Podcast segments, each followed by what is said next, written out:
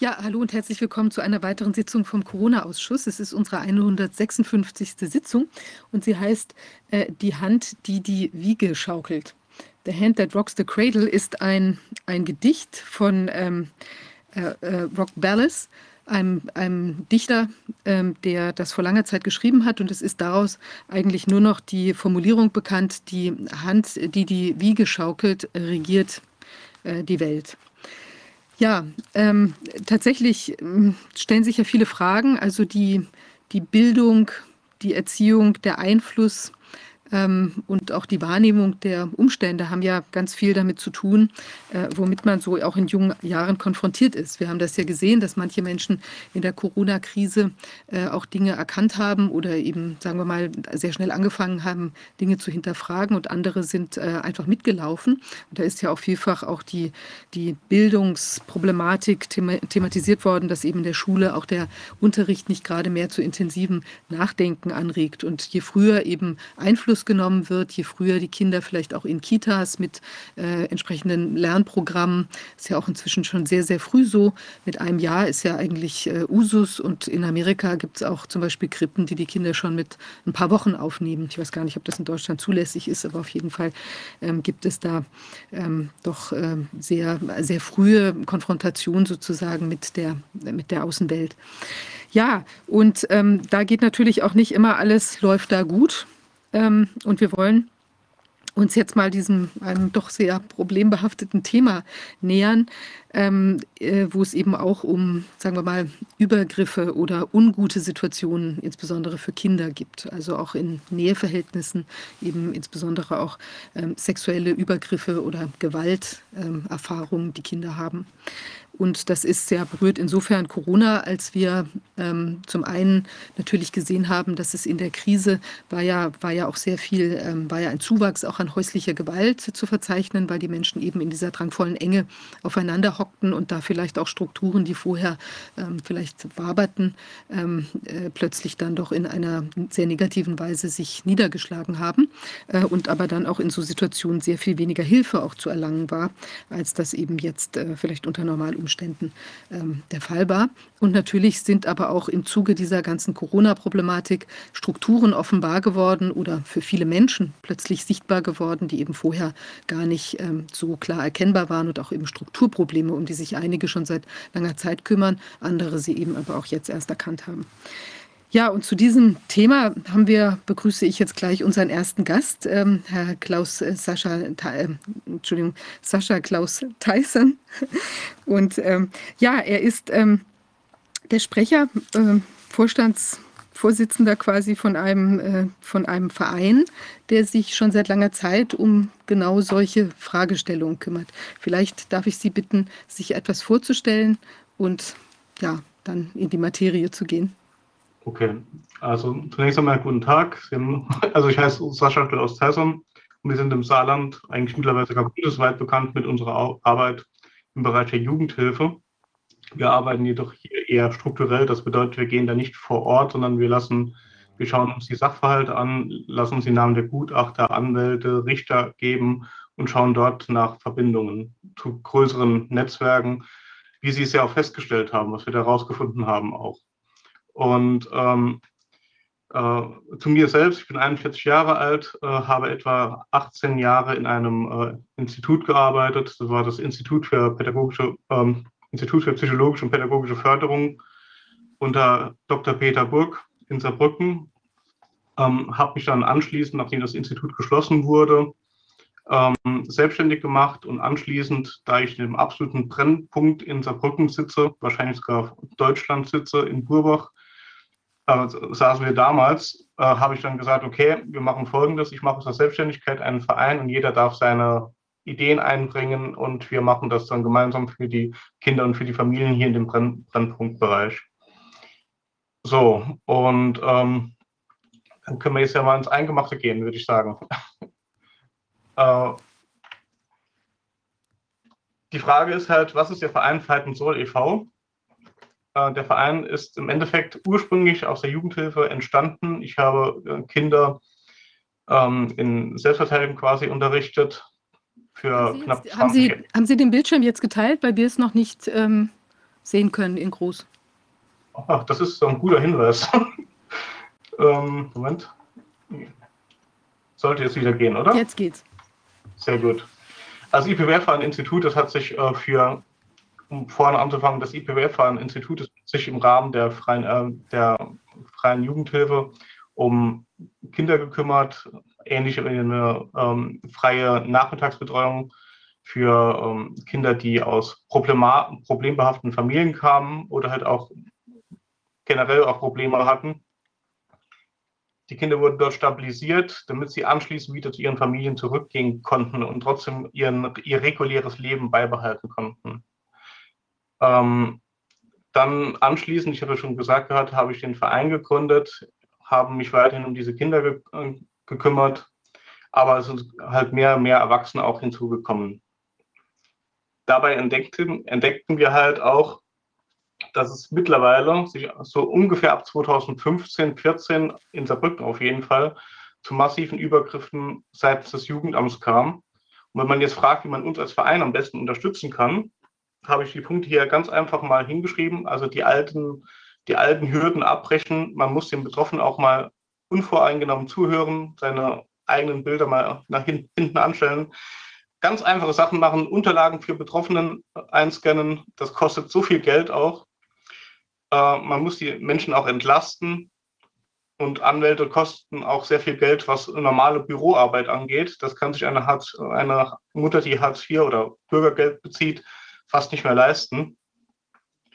Helfen beim Digitalisieren, Organisieren, Strukturieren und Beitragen, das kann man machen. Und natürlich kann man bei uns Mitglied werden und äh, in den, in den äh, jeweiligen Bundesländergruppen in digitalen Stammtischen mitarbeiten und recherchieren und Daten sammeln.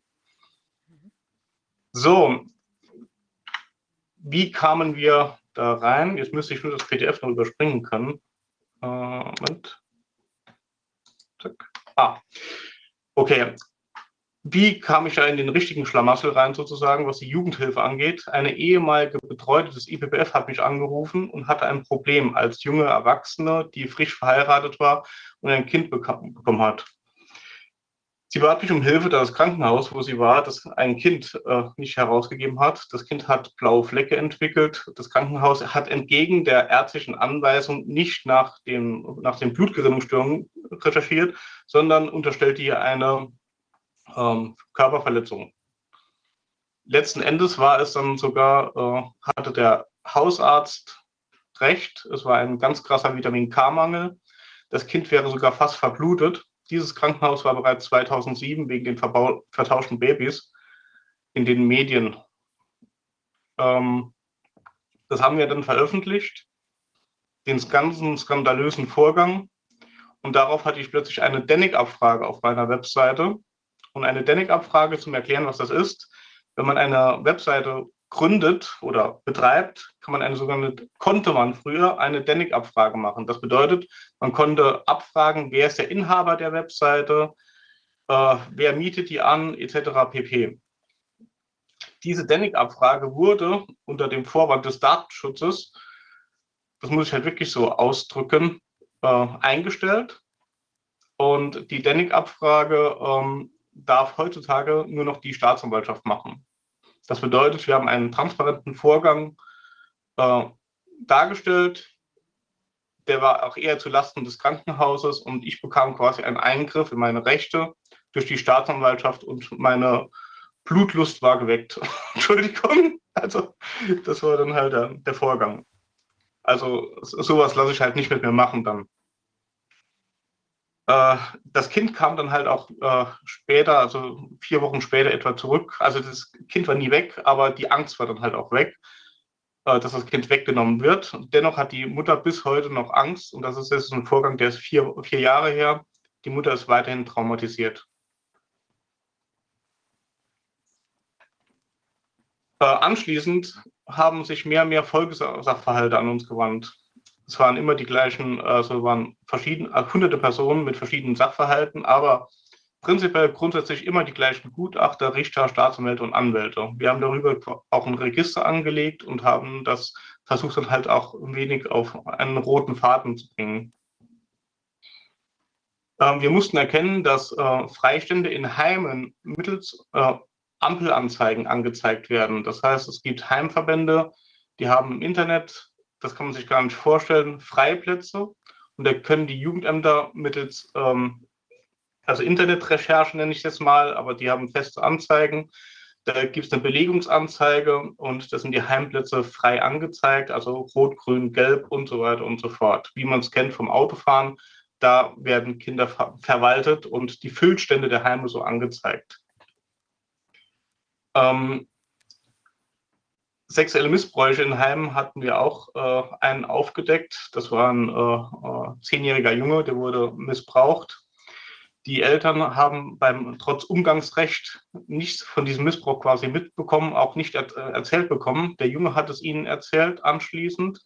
Das Heim hat auch nicht wirklich eine Anzeige erstattet, hat auch keinen Arzt untersucht, da es eine anale Vergewaltigung war. Ähm, man hat das versucht zu vertuschen und das Heim hat äh, den Jungen mittels, äh, mit, wie heißt diese Wii-Konsole, einen Avatar des Täters malen lassen. Das ist kein Witz. Äh, das sind solche Strategien, die werden da gefahren.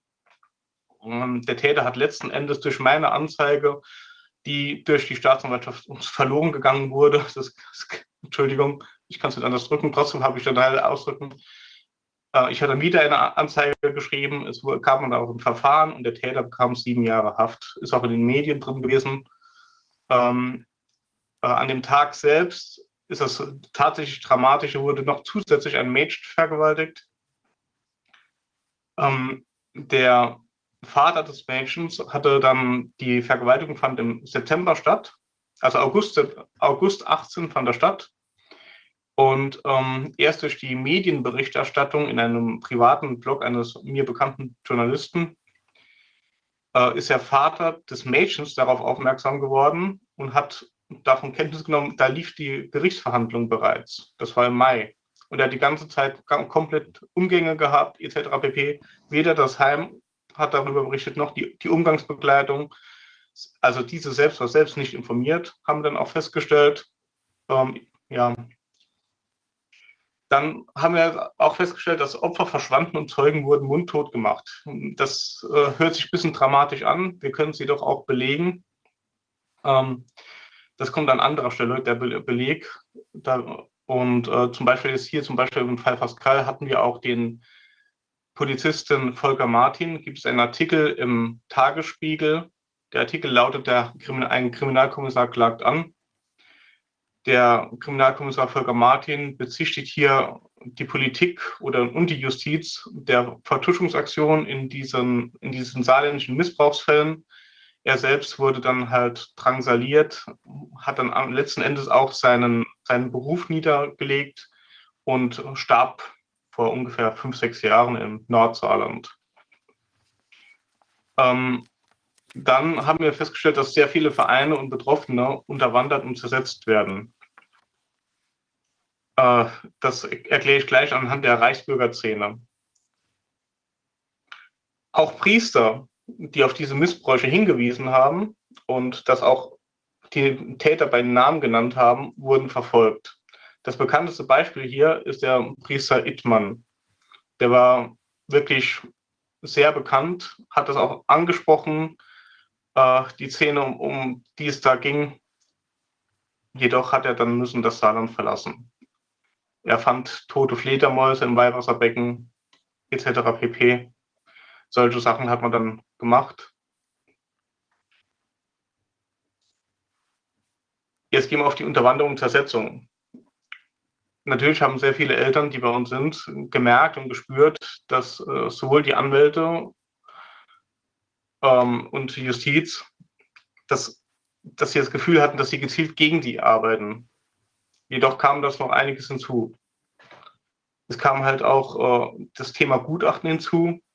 Aus den, aus den Gegengutachten wurden ein richtiger Markt gemacht. Also die haben dann auch richtig gut Kohle, Geld verdient, Entschuldigung. Ähm, auch gleichwohl die Gutachter oft wussten, dass die Gerichte diese Gutachten gar nicht zur Kenntnis nehmen, obwohl sie es müssten. Oder die Gegengutachter waren derart verbrannt sozusagen in der Szene, dass die Gerichte einfach gesagt haben, ja, den, den Gegengutachter nehmen wir einfach nicht zur Kenntnis aufgrund seines Namens. Es ging nicht mal um die materielle Qualität des Gut Gegengutachtens. Es hält nur die materielle Qualität des Gutachtens. Das ist natürlich oft zum Entsetzen der, der Eltern. Also ich habe sogar mitbekommen, wir hatten dann eine Klinik in Bad Säckingen, ist eine absolute Fachklinik.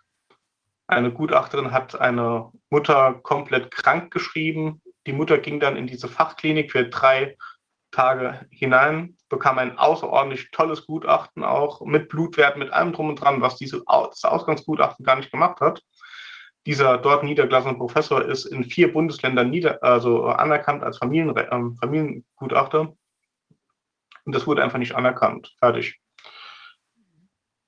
Ähm, dadurch, die, durch diesen Frust entstehen natürlich also durch diese Kosten und diese, diese Trennung des Kindes entsteht natürlich Frust und Handlungsalternativen werden reduziert. Es bildet sich quasi so eine, wie eine Scheuklappe.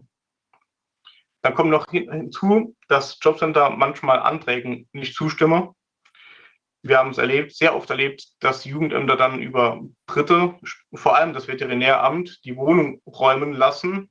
Keine Ahnung, irgendjemand sagt, dem, dem Hund geht es nicht gut das Veterinäramt kommt rein, macht ein paar Fotos von der Wohnung und hat dann quasi Bilder, die sie eigentlich so über das normale Verfahren, über Anmeldung und Kontakt und Termin nicht bekommen könnten. Äh, die Polizei macht häufiger Kontrollen.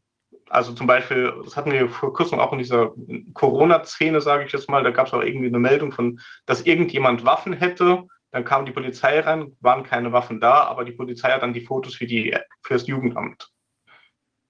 Ähm, Schulen ändern Berichte, Ämtern verdrehen Tatsachen. Kinder werden gezwungen, Entwicklungsberichte zum Nachteil der Mutter zu fälschen und mit Konsequenzen durch das Jugendamt bedroht. Das kommt nachher noch in, anonymisiert noch als Beispiel rein. Ähm, also für Betroffene ergibt sich ein Bild, das halt nicht nach, nachzuvollziehen ist. Man sieht nicht greifbare Interdependenzen und eine ganz krasse Gewaltenverschränkung, die am Thema vorbei eigentlich am Thema vorbei ist, jedoch dazu dient, die Eltern zu zersetzen und mürbe zu machen. Darf ich kurz fragen, diese Gutachten, ich weiß nicht, ob Sie darauf jetzt noch zu sprechen kommen. Also das, ja. ich hatte das so verstanden, wir hatten uns ja darüber schon mal unterhalten, dass diese, äh, die Gutachten, dass da in erster Linie ganz wenige Personen äh, auftauchen als Gutachter und immer sozusagen kritisch, äh, in, in der Regel kritisch gegen die Eltern, gegen die Erziehungsberechtigten das schreiben und irgendwelche Sachen finden, die dann auch häufig gar nicht stimmen. Man versucht sich dann mit dem anderen Gut, mit einem Gegengutachten zu wehren, was eben nicht berücksichtigt wird. Aber das scheint ja auch eine, eine Machtkonzentration jetzt sozusagen in der Hände von ganz, in den Händen von ganz wenigen Gutachtern zu sein. Ist, ist das richtig? Das stimmt. Das sind einmal vereinzelt einzelne Gutachter oder halt auch Gutachter, die eine Art Multilevel-Marketing-System betreiben. Das bedeutet, die geben ihren Namen her und haben eine Schar kleiner Gutachter, die dann dafür ähm, äh, ja, schreiben, so nenne ich es mal, wenn man das Schreiben bezeichnen kann. Ganz bekannt wurde es 1988 bei, de, bei einem Artikel im, im Spiegel. Der Artikel heißt Auftrag ins Blaue. Das System der Gutachternetzwerke ist somit bereits schon seit einigen Jahren bekannt. Mhm. Wenn man da wirklich was dagegen im Sinne des Kindeswohls unternehmen hätte wollen, hätte man ganz einfach dort Schranken aufweisen können. Man hätte können eine Plagiatsprüfung einführen, etc. pp.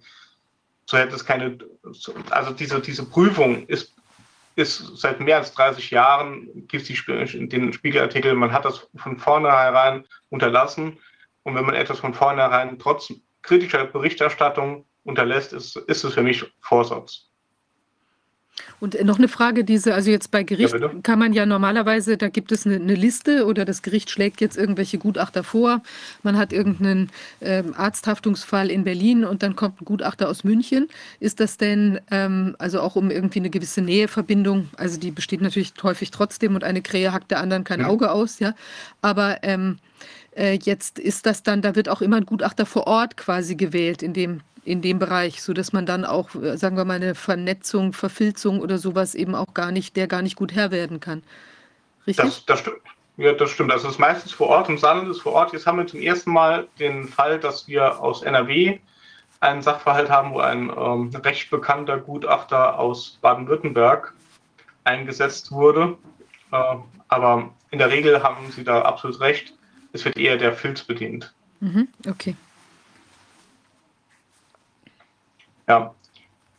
Ja, die, die altstädtische Erklärung, ich habe die natürlich anonymisiert. Sicherheitshalber habe ich der Frau Fischer noch im Original gesendet, damit sie weiß, dass ich hier da keinen Quatsch erzähle. Äh, hier geht es Kontext, ganz genauer Kontext ist, dass hier eine Mutter den Missbrauch der zwei Mädchen angezeigt hat in, im Saarland und ähm, hier folgendes geschehen ist, dass das Jugendamt die Kinder trotz Anzeige des Missbrauchs und Gutachten die Kinder zum Vater geschickt hat und ähm, oder per, per richterlichen Beschluss. Und äh, das war die Vorgeschichte zu, diesem, zu dieser Gerichtsverhandlung.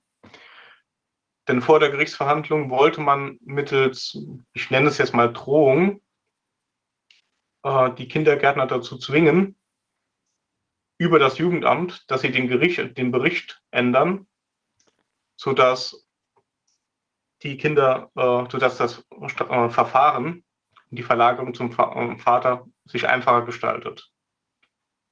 Diese Kindergärtner hatten den Mut, das an Alte Stadt zu bezeugen, dass sie vom Jugendamt dort bedrängt und genötigt wurden.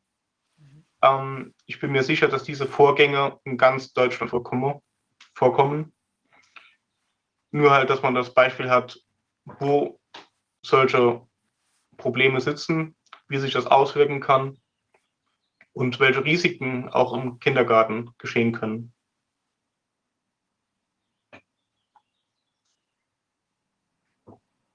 Das nächste Problem ist die sogenannte Reichsbürgerszene. Äh, wie ich eben schon dargestellt habe, wenn man das mit dem Kindergarten sieht, das gleiche ist auch für Schule, der Zeitdruck erhöht sich für Mütter, wobei ich das Wort Reichsbürger äußerst unpassend finde, aber das ist halt der man sagt ja halt auch staatenlose etc. pp. Äh, hier hat sich ein Netzwerk gleicher Anwälte und Helfer herauskristallisiert. Die Mütter bekommen in Anführungszeichen gut gemeinte Ratschläge, wie sie sich selbst vor Gericht diffamieren. Also wir haben Mütter erlebt, die dann bei Gericht sagen, und das Gericht ist nicht zuständig, um über mein Kind zu entscheiden die gehen bei, zu Gericht und bekommen beigebracht zu sagen, dass sie ein, ähm, ein, ein Mensch und keine Person wären. Die zerschneiden ihren Ausweis, die bleiben bei Gericht stehen. Also die bekommen, bekommen ein richtig psychologisch sauber gemachtes Coaching, damit sie ihre Kinder garantiert verlieren. Ja. Das, das, können äh, Sie beobachten, dass Leute, die dann ja. jetzt da ähm, vielleicht der, sagen wir mal, diesen Themen gar nicht nahestehen, die werden dann äh, im, im, Prinzip geködert, ja, weil, äh, oder genau. so, so beschreiben sie es ja, würden geködert, ähm, dass sie sich dann, dass man ihnen da vielleicht einen rechtlich gangbaren Weg aufzeigt, um eben rauszukommen aus dieser Klemme mit dem Jugendamt. Und in Wahrheit ja, genau. ist aber so, dass diese Tipps gar nicht produktiv sind, sondern im Gegenteil, ähm, begeben sie sich dann unwillentlich oder, oder gar nicht ohne die, die, Recht, die Folgen abschätzen zu können, eben in diese Näheverbindung. Und dann haben sie dann auch beobachtet, dass man tatsächlich dann die Kinder erst recht wegnimmt. Genau, das ist eine self-fulfilling prophecy, die dann eintritt. Äh, was man halt auch hat, also es, bei dem Wort Reichsbürgerzähne denkt man halt direkt an rechte Kreise etc.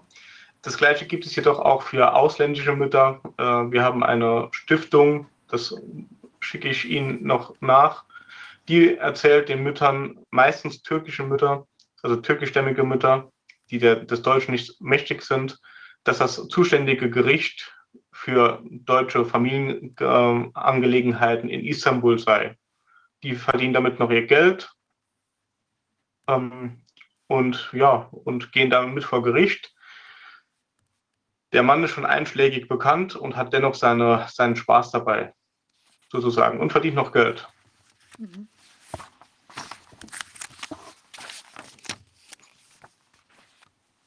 Was ich eben schon gesagt habe, die gehen halt tatsächlich auch mit vor Gericht, und zwar als Beistand, meistens im amtsgerichtlichen Verfahren.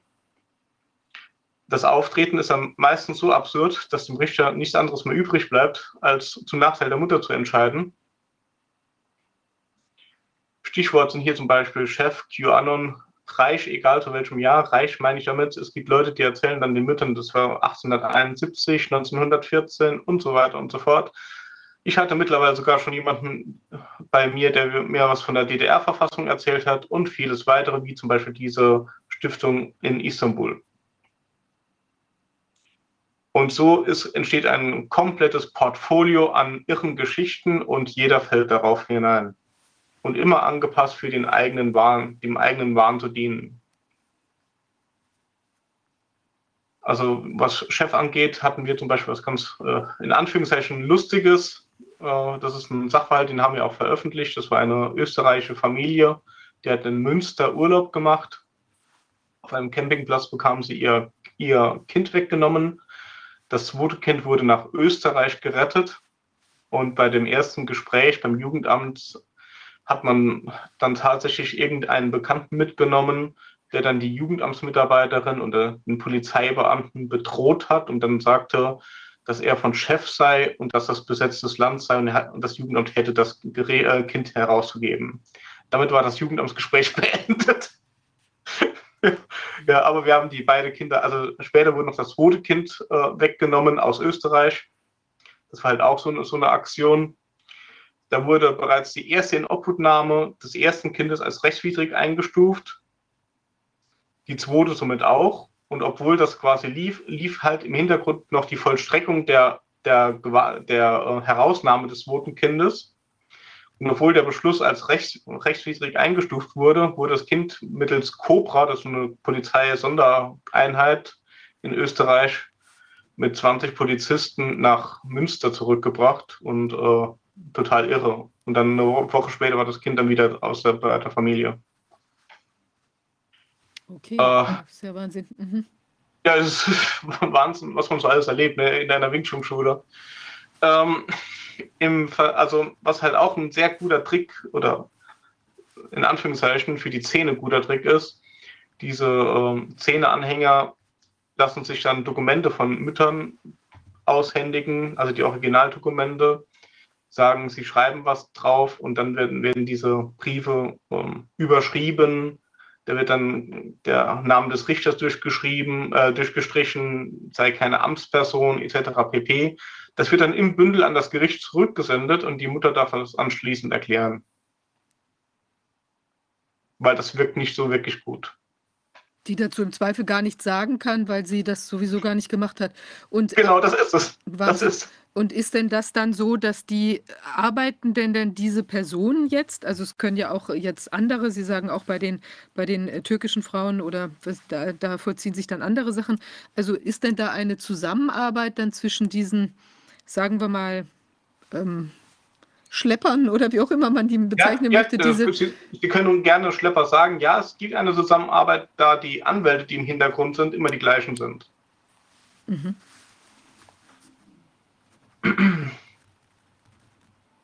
So. Ähm, okay, also wir haben auch einige dieser Anwälte äh, bereits hochgehen lassen ich habe ich hab Ihnen ja bereits eine, eine Rechnung eines Anwalts zukommen lassen. Da steht keine Steuernummer drauf, da steht keine Rechnungsnummer drauf, da steht gar nichts drauf, die Adresse stimmt nicht, etc. pp. Und das Erschreckende ist halt, wenn man sich dann die Zulassung anschaut und sieht, dass das dann 15 Jahre lang so funktioniert hat. Also in dem einen Fall. Es gibt mit Sicherheit auch Fälle, da ist das noch länger. Aber ich sage jetzt mal, in dem einen Fall, der bei uns am, am massivsten war, waren es 15 Jahre, die wir auch belegen können. Und da bekomme ich halt, stelle ich mir die Frage, was bereitet mir mehr Sorge? Eine Mutter, die in ihrer Angst um ihr Kind ihren Ausweis zerschneidet und irgendeinen ähm, Schwachsinn redet oder ein Gericht, das zum einen diese Rechnung bezahlt? Was macht mir da mehr Sorgen? Mhm.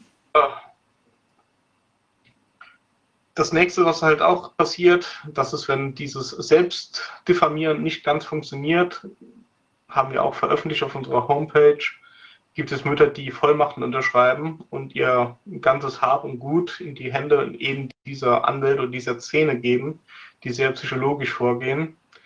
Und dann verschwinden diese Frauen mitsamt Kindern. Und habe ich unten noch einen Satz hingeschrieben. Im günstigsten Satz verliert man nur Geld. Im ungünstigsten Fall verschwindet man. Auf jeden Fall verliert man seine Glaubwürdigkeit und sein Kind. Wenn man sich darauf einlässt. Äh, ein Fall, der bereits aufgeflogen ist, das war das Netzwerk um Sonja Bergfeld, kann man gerne nachschauen, ist auch veröffentlicht auf mehreren Seiten. Äh, die haben über schutz-ru.ru Ausweise veräußert. Der, Streit, der, der, der Umsatz dort lag, wenn ich mich recht entsinne, bei 9 Millionen Euro. Äh, ja, die versuchen es auch bei jedem, also auch mich hat sie mal in einer Zoom-Konferenz und dann sage ich dann, dass die Frau da mit Plastikgewehren hinten dran rumsteht und einer russischen Flagge und da musste ich dann lachen. Und äh, ja, so war das dann halt. Ne? Die, das ist ein Betrugsnetzwerk, das irgendwie gedeckt wird. Von oben herab.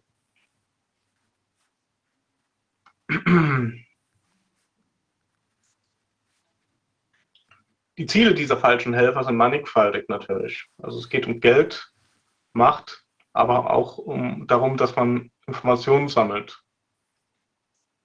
Ähm, Macht auch in dem Sinne, weil jetzt bei den, bei den Reichsbürgerfrauen oder die da diese Vollmachten unterschrieben haben, haben wir festgestellt, dass es zum größten Teil sich um Frauen handelt, die einen Bezug zur Öffentlichkeit hat, haben, ähm, mit Politikern liiert waren, mit Medienwirkenden liiert waren, die Missbräuche angezeigt haben und dann in dieses Netzwerk reinkamen.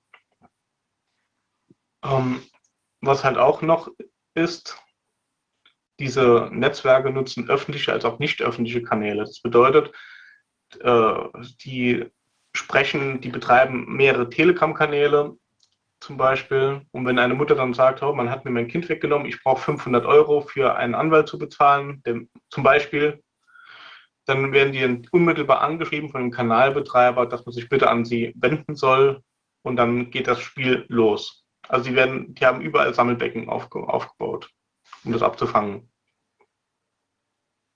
Äh, hier ist zum Beispiel die evangelische Kirche sammelt hier zum Beispiel Informationen über die OCG-Sekte. Hier werden halt auch mit, mit in Anführungszeichen falschen Opfern oder für richtige Opfer werden Namen über Politiker, Juristen und so weiter und so fort gesammelt. Das heißt, man stellt quasi ein Opfer dar, medial wirksam und sammelt dann somit Daten über, also es melden sich dann Betroffene und die Betroffene geben dann die Daten preis. Geholfen wird natürlich nicht. Vielleicht bekommt man noch eine Vollmacht, das weiß ich halt auch nicht, aber es ist mit einem zu rechnen.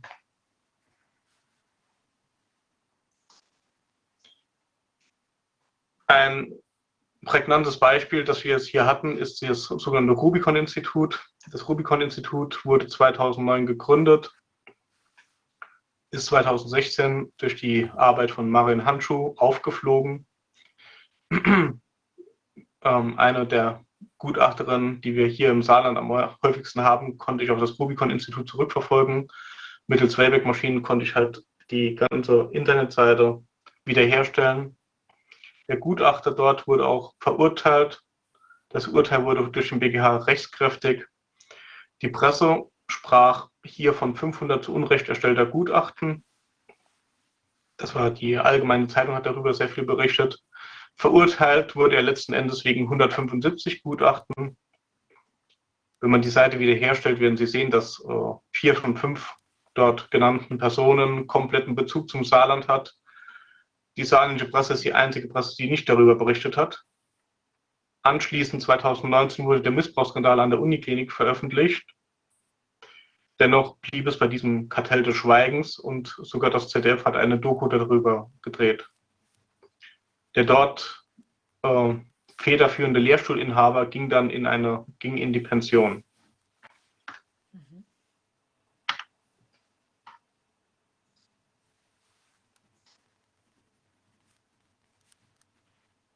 Der, äh, der Film ist von Peter F. Müller, wie Kindesmissbrauch vertuscht wurde. Und wir reden bei der Uniklinik nicht von irgendeiner Klinik, hier reden wir von einer landeseigenen Einrichtung. Und die Kinder, die da jetzt in dieser Klinik sich aufgehalten haben, sind die denn dann, also ich kannte den Fall jetzt noch nicht, sind die dann in der Klinik missbraucht ja. worden? Und zwar ähm, laut, äh, laut ähm, Laut dem Gutachten 16 Jahre, jedoch haben wir äh, weitere Informationen, so nenne ich das mal. Aber die sind gerade im, im Dreh sozusagen. Mhm. Also da sind immer wieder Kinder, denen es ja auch eh schon nicht gut ging, sonst wären die ja, ja. da nicht in der Psychiatrie oder in der äh, genau. Abteilung dort aufgeschlagen. Äh, und dann werden sie auch noch von den ja. Therapeuten gequält genau. oder missbraucht. Missbraucht, ja.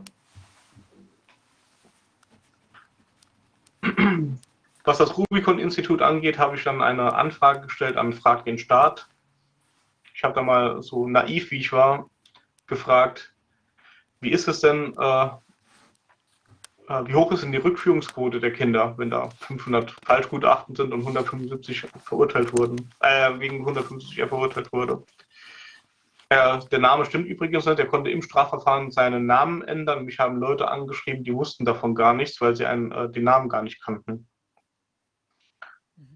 Ähm, welcher Schadensersatz wurde bezahlt, etc. pp. Also sind ja schon einige Personen, wenn man die Seite wiederherstellt, sieht man halt auch, dass der Jugendamtsleiter dort auch gelistet war. Der wurde quasi, der war da als Mitarbeiter gelistet und wurde anschließend dann Jugendamtsleiter in Ida Oberstein.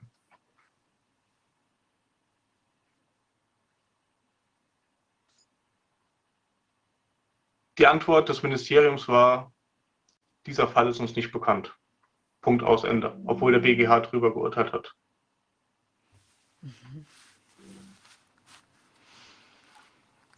Es stellen sich folgende Fragen. Der Fall war medial komplett bekannt. Er wurde bis zum BGH verhandelt. Äh, die Anzahl der betroffenen Kinder kann man errechnen anhand des Faktors 1,4. Also man sagt, pro Gutachten wenn man ein Gutachten hat, errechnet man das mit dem Faktor 1,4 und hat dann ähm, die Anzahl an betroffenen Kindern. Dazu kommen natürlich auch die betroffenen Eltern von dem Gutachten. Was bedeutet ja. das mit dem Faktor 1,4? Das habe ich nicht verstanden. Also zum Beispiel, wenn man ein Kind hat, sind im Endeffekt ein, äh, ein Gutachten hat, sind 1,4 Kinder davon betroffen. Ein Weil Gutachten, eine Mutter hat ja mehr als ein Kind, zum Beispiel, manchmal mehr als ein Kind. Und okay. der Schnitt ist halt 1,4. Und äh, da gab es jetzt nach wie vor, haben wir keine, keine Erkenntnisse und also diese Gutachten würden dazu führen, dass die Kinder eben in der Psychiatrie landen, beziehungsweise dann eben von den Eltern äh, entfernt werden und dann eben in eine Unter... Ja, oder, oder, zum, oder zum falschen Elternteil kommen. Das kann natürlich auch passieren. Ja. So. Mhm.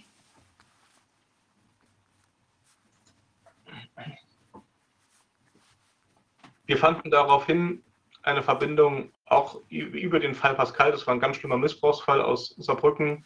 Ich weiß nicht, ob Sie den kennen. War auch ein Burbacher Missbrauchsfall aus dem Jahre 2000.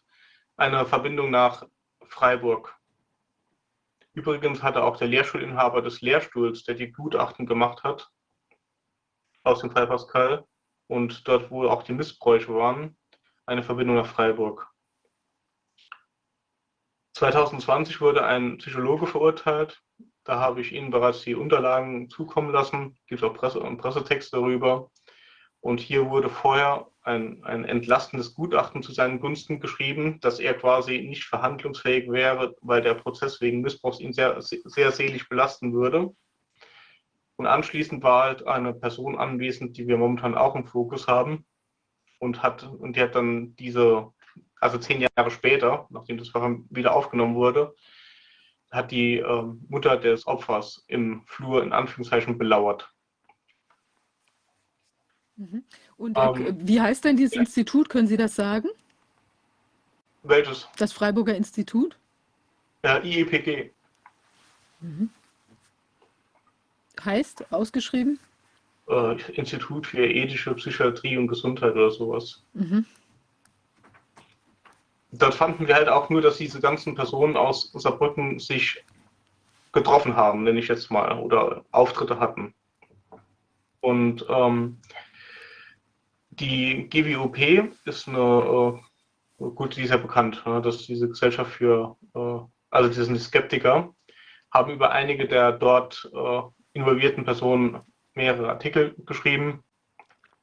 Ähm, diese Personen sagen, ja, präsentieren sehr viele parawissenschaftliche Erkenntnisse, Telekinese, Kommunikation mit Geistern und weitere Sachen halt. Ähm, auch der verhaftete Norbert Kuss war im Endeffekt auch ein Opfer dieser Riege. Norbert Kuss war ein ganz bekannter äh, Fall aus dem Saarland. Der Mann ging für längere Zeit unschuldig ins Gefängnis, weil dem, äh, es gab eine Aussage einer jungen Dame bezüglich Missbrauchs. Das wurde am Schluss wurde das revidiert und dennoch hat der Mann im Endeffekt sehr viel verloren dadurch. Also es geht auch umgekehrt. Es wird nicht nur Missbrauch abgestritten, es wird auch Missbrauch im Endeffekt eingeredet, wo keiner war. Die zuständige Person wurde aber auch verurteilt. Der äh, Lehrstuhlleiter, der in der Presse war bei ZDF, auch wegen der Uniklinik-Skandal, wurde anschließend dann dennoch in zwei ganz krassen Fällen eingesetzt, obwohl die Presse da war. Der erste Fall war ein Fall, der bei uns war. Das war ein älterer Herr, Mitte 50, hat uns 2021 angesprochen, weil er eine Unterkunft benötigt hat und hat uns Unterlagen gegeben über seinen eigenen sexuellen Missbrauch in einem katholischen Heim. Die Unterlagen haben wir gesichert und wir bekamen äh, über eine, über, wegen unserer Arbeit ein Safehouse zugesprochen. Und wir haben dann gesagt, du musst hier nicht obdachlos sein, geh in das Safehouse rein und gut ist. Dann hat er eine Unterkunft gehabt. Zwei Wochen später ruft mich dann die Vermieterin an und sagt, hier waren 20 Polizisten, die haben den rausgetragen. Äh, er sitzt momentan in der Forensik. Wir haben keinen Kontakt mehr zu ihm. Gutachter des missbrauchten mit 50-Jährigen ist oben genannter Forensiker, der durch alle Medien ging. Mhm. Und anschließend ist dann äh, der Mutter aus dem des Missbrauchsopfers aus dem Psychologenfall aufgefallen, dass dieser gleiche Forensiker auch in den, ähm, in den Polizistenmord in Kusel eingesetzt wurde, obwohl er derart medial präsent war mit seinem Lehrstuhl. Dann fiel mir auf, dass äh, der Vater dieser Forensikerin äh, Vertrauensdozent der Studienstiftung des deutschen Volkes war und das hat mich ein bisschen geschockt. Da ich, ich bin da ein bisschen locker drin. Also ich, ich habe kein Problem damit, wenn man über Geister redet, philosophiert, wenn irgendjemand sich das so sogar Geld dafür bezahlt. Aber da, mit dieser Studienstiftung des deutschen Volkes hat sich schon sehr wichtig angehört, nenne ich jetzt mal plump. Und ich dachte mir, da muss ich ein bisschen näher ranschauen, reinschauen, weil die Skeptiker-Blogs ja randvoll waren davon. Und ein Bekannter sagt zu mir dann nur, dass ihn das alles an die Religion von Thule erinnert. Wenn man sich da reinliest in diese Unterlagen. So, damit schließe ich im Endeffekt das Thema Jugendhilfe jetzt bei uns ab und gehe dann auf diese Studienstiftung weiter. Ja, das ist, lassen Sie mich ganz kurz noch, also ich glaube, das ist ja tatsächlich ganz enorm. Also wir, wir sehen im Prinzip jetzt ähm, äh, Missbrauchskonstellationen in allen möglichen Institutionen. Es tauchen immer wieder die gleichen äh, Gutachter oder Gutachternetzwerke auf. Wir haben ja. eine ganze Reihe von, von Fehleinweisungen ähm, oder Fehlentzügen ja. aus Familien, wo dann auch nicht klar ist, ob die Kinder irgendwie da wieder zurückkommen. Sie haben äh, krasse Fälle da beobachtet und auch irgendwie eine, ein, ein Zusammenwirken von jetzt, äh, wie es scheint, Jugendhilfe, Anwälten, Richtern und eben diesem einem Helfernetzwerk oder also jedenfalls scheint da bestimmte Personen in irgendwelchen Näheverbindungen zu stehen, um solche Konstellationen zu bewirken. Also man hat nicht das Gefühl, dass jetzt hier in sehr solider, sachlicher Art und Weise geguckt wird, was ist tatsächlich das ähm, Beste für die Kinder, sondern es scheint darüber hinaus zu gehen. Können Sie ganz kurz noch mal was sagen? Also ich hatte von Ihnen auch mitgenommen, dass diese Einweisung in die Heime, dass das durchaus auch eine ziemlich lukrative Angelegenheit ist für die, für die Heime. Da geht es ja vielleicht auch um Geld, oder? Ja, da geht es um einiges an Geld. Ähm, es gibt eine wunderbare Anfrage der FDP aus dem, vom 28.12.2018. Äh, da kann man die ganzen Zahlungen herausnehmen. Äh, die letzte Zahl, die mir äh, bekannt ist, war aus dem Gespräch mit einem Journalisten einer türkischen Zeitung. Die war bei 65 Milliarden Euro, war das gewesen. Bei der FDP-Anfrage waren es noch um die 50 Milliarden. Wenn man dann anschaut, dass die, äh, dass die Bundeswehr bei 20 Milliarden lief, kann man ruhig vom Dreifachen ausrechnen. Also ausgehen mittlerweile. Also das ist quasi der Unterbringungsmarkt, wenn ich das jetzt mal so sagen darf. Also ja, bei ja, Pflegefamilienheime. Eine ganze Jugendhilfe, nenne ich das mal. Mhm. Und da kann ich jetzt gerade noch was ansprechen, was ziemlich interessant ist. Und da bin ich Ihnen auch dankbar, dass Sie mich anfragen, äh, drauf gebracht haben. Wir hatten einen Sachverhalt von einer Mutter, die auch mit Gutachten äh, zwangsweise in eine Mutter-Kind-Einrichtung gegangen ist. Äh, sie hat damals Hartz IV bezogen. In der, äh, sie hat seit 2018 stand sie unter Betreuung und die Betreuung muss ja zwangsweise nachgeprüft werden normalerweise. Sie, sie wurde mit 18 Jahren unter Betreuung gestellt. Entschuldigung, ich bin falsch ausgedrückt. Und das geschah nie. Und ich habe dann reingeschaut und wenn man Hartz IV bezieht, hat man als alleinerziehende Mutter einen Anspruch auf 60 Quadratmeter Wohnung mit Kind und äh, Betrag XY an Geld. Und ich habe mir dann ihren Hartz-IV-Bescheid angeschaut. Erstens mal bin ich am Lasermessgerät durch die Wohnung durchgerannt von ihr und fand dann nur noch 43 Quadratmeter, also fehlten dann 15 Quadratmeter. Ich bin mir nicht sicher, dass ihr Betreuer das gemacht hat. Ich glaube es eher nicht. Und ähm, wenn man jetzt dann sieht, dass, die, dass, das, dass der Staat, der Steuerzahler, ja für eine Minderleistung mehr Geld bezahlt, das, dieses sogenannte betreute Wohnen ist ja kein betreutes Wohnen. Die Mütter werden gezwungen, in normale private Wohnungen, die große Träger gekauft haben, einzuziehen und müssen dort wohnen bleiben, ansonsten verlieren sie ihre Kinder. So einfach ist das. Und ähm, Kakerlaken, Schimmel überall gewesen. Und äh, dann stand im Mietvertrag drin, ähm, zwei Zimmer, Küche, Bad. Aber eigentlich ist Folgendes passiert, man kam in diese Wohnung rein, stand direkt vor der Küche. Rechts daneben war das Bett der Mutter, links war ein, ein Bad und das Kinderzimmer war dann separat. Ich habe dann die zuständige Erzieherin gefragt, wo ist denn das da? Zwei Zimmer, Küche, Bad. Ja, da ist doch ein Strich vor der Küche. Da bin ich. Hallo. Und ähm, also, ähm, also das, das war dann ein Strich vor der Küche und dann war es gut. Und mir ist dann aufgefallen, ich habe ihr dann ihren Hartz-IV-Bescheid geben lassen und dann stand was ganz Interessantes drin. Die hat einen Anspruch, ungefähr, ich, ganz genau weiß ich das nicht mehr, ich habe ihn aber noch im Original hier liegen, kann ich gerne noch zukommen lassen. Da stand ein Betrag von 1400 Euro stand drin. Der wurde gesplittet, einmal auf die Einrichtung und andererseits auf die auf eine mir komplett unbekannte Bank. Noch nie gesehen, diese BIC.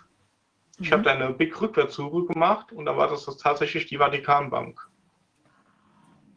Ja, und wenn man sich dann die Zahlen, die Zahlen anschaut, der Pax Bank, also die hatten keine Nullzinsphase während unserer Nullzinsphase.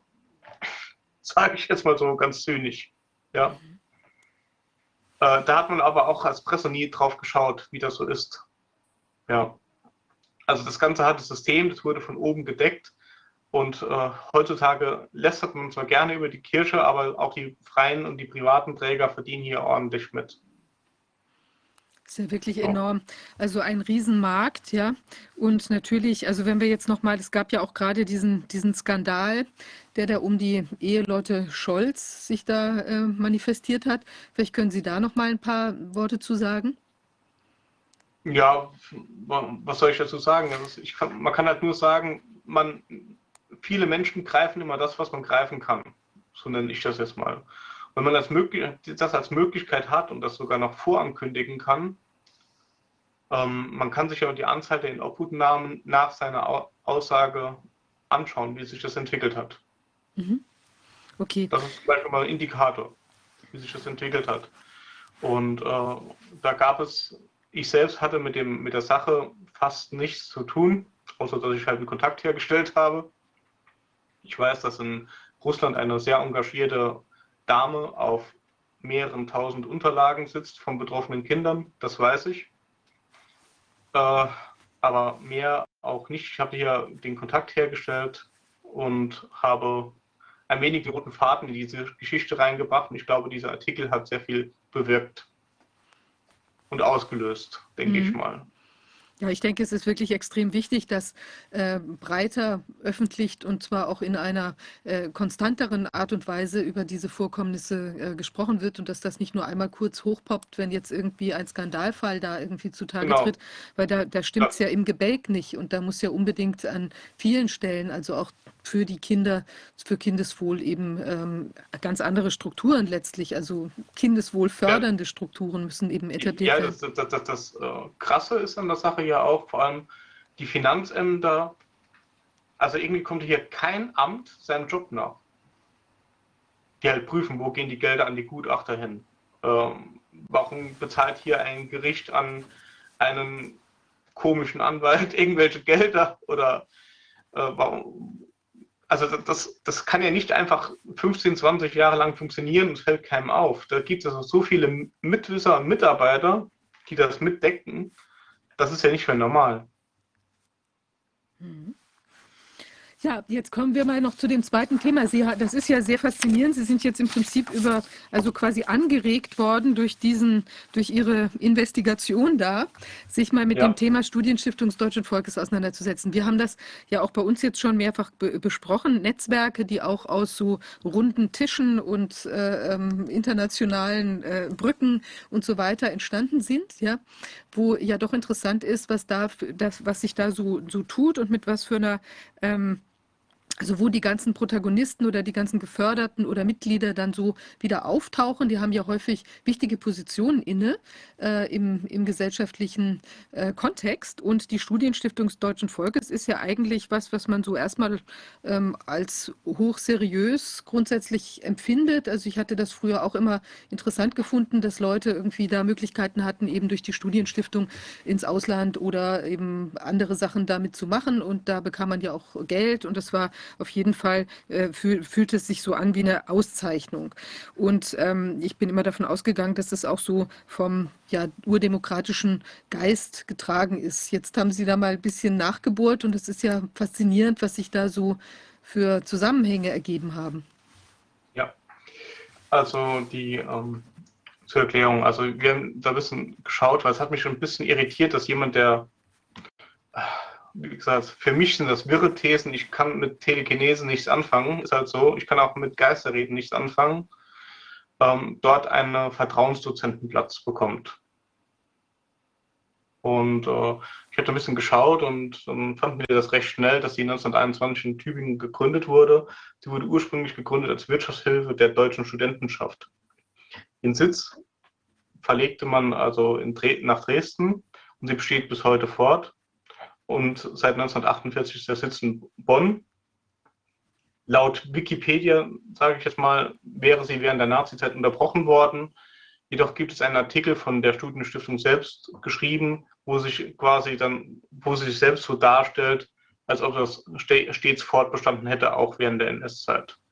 Der Gründer dieser Studienstiftung war unter anderem auch der Karl, nicht der Studienstiftung, sondern der Wirtschaftshilfe, war Karl Duisberg, der war auch der ehemalige Mitgründer von IG Farben und das Unternehmen IG Farben war auch das Unternehmen, das Zyklon B hergestellt und das Regime, eines Regime ausgeliefert hat. Das Ziel der, der Stiftung generell vor dem Krieg war folgendes. Ähm, früher gab es zahllose Burschenschaften. Die waren unstrukturiert und war, gaben keinen kein geschlossenen deutschen Studiennetzwerk. Und es gab so eine Urburschenschaft, aber die, diese Studienstiftung wollte das koordinieren und unter einem anderen Hut bringen. Sie traten somit in Konkurrenz zu den Burschenschaften und zu dieser Urburschenschaft. Und ähm, diese Vereinigungen, Studienstiftungen wurden in der Regel durch Kooperativen, sprich Firmen, initiiert, weil die Burschenschaften eher ähm, Eigenbrötler waren, nenne ich das jetzt mal, aber mit, mit, äh, mit Firmen weniger zu tun hatten. Und äh, diese Studienstiftungen waren wie heute an den Universitäten halt auch äh, mit Wahlen geprägt. Und letzten Endes, so zu Beginn der, des National, äh, des, äh, des NS-Regimes wurde diese Studienstiftung wegen ganz einfach übernommen durch diese NS-Studienstiftung und gleichgeschaltet. Portfolio ist, ist halt die größte Studienstiftung Deutschlands, soll parallel zum BAföG ein Studium ermöglichen. Diese Stiftung soll natürlich halt auch äh, kooperativ gebunden neben finanzieller auch eine ideelle Auswahl treffen können. Also es gilt hier darum, dass derjenige, der das gestiftet hat, der die Auswahl hat, wer da gefördert wird. Äh, es werden alle Gesellschaftsbereiche unmittelbar oder mittelbar erreicht, also entweder durch die Stiftung selbst oder durch zwischengeschaltete Kooperativen. Es gibt auch Unterorganisationen. Äh, das geschieht sowohl im nationalen Kontext und seit 1960 auch im internationalen Kontext. Die Förderquote derzeit dieser Studienstiftung liegt bei 14.000 Studierenden an Universitäten und weiteren Bildungseinrichtungen. Davon sind 1.400 äh, Doktorande und die Neuaufnahmequote liegt bei 3.200 Studierenden und 440 äh, Doktoranden. Und die Ausschüttung, Ausschüttung derzeit liegt bei 1.350 Euro pro Monat bei einer Promotion. An die Studienstiftung selbst gelangt man mittels Vorschlag durch eine Hochschule oder durch äh, Prüfer etc., die, das, die einen Kontakt zur Studienstiftung haben und den äh, jemanden ausersehnen, der dann dort in dieses Konzept reinpassen könnte. Auch eine Selbstbewerbung ist möglich und äh, Personen äh, anderer Genese, nenne ich es mal, also Künstler, Schauspieler, darstellende Künstler und Designer haben andere Zugangswege, für die es jeweilige Unterorganisationen gibt.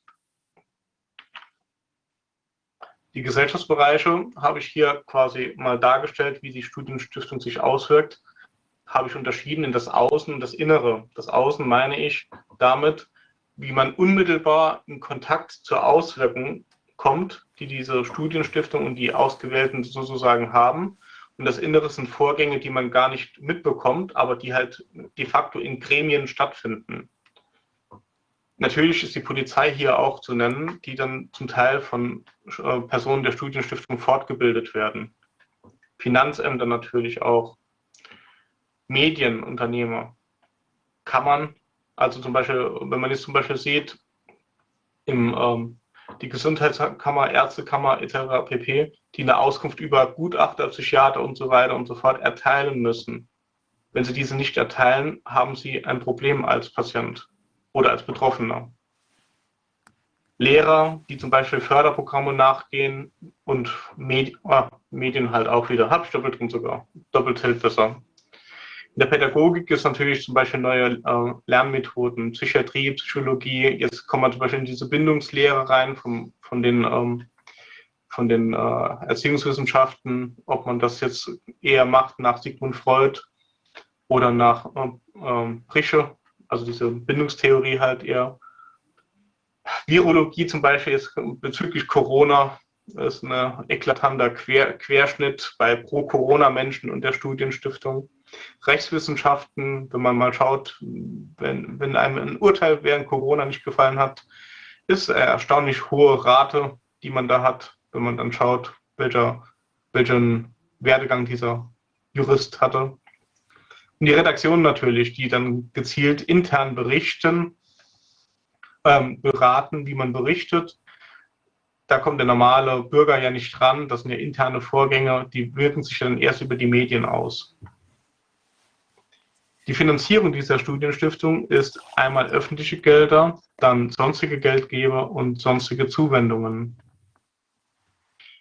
Äh, öffentliche Gelder sind halt die Gelder von Ministerien, Städten, Länder und Gemeinde. Und Zuwendungen sind halt andere Stiftungen meistens. Und hier sonstige Zuwendungen sind Spenden und Ausschüttungen.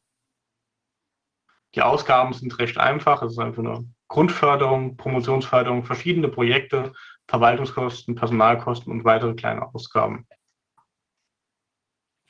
In Zahlen bedeutet das für die Studienstiftung, das sind Zahlen von 2021, dass sie 126 Millionen Euro rund Einnahmen hatte und denen stehen die gleiche Zahl an Ausgaben entgegen.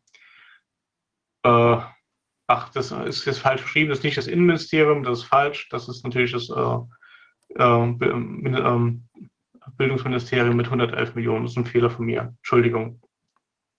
Der größte, Kosten, der größte Kostenposten ist die Grundförderung mit 71 Millionen Euro. Das Stiftungsprogramm ist es hier. Ähm, eine der Zwischenförderungen ist die sogenannte Theodor Pfitzer Stiftung. Die fiel mir dann auf. Und diese Theodor Pfitzer Stiftung enthält weitere, ist nochmal untergliedert in Unterstiftungen. Das bedeutet, wir haben eine drei, mindestens drei Ebenen bei den Stiftungen. Unter dem Dach der Theodor Pfitzer Stiftung leisten inzwischen auch drei unselbstständige Stiftungen, die eine, eine, eine Arbeit zum Beispiel die Bersche Stiftung, Papenhof-Meinburg Stiftung und die Rübsamen Chef von der Professorin Rübsamen äh, Chef.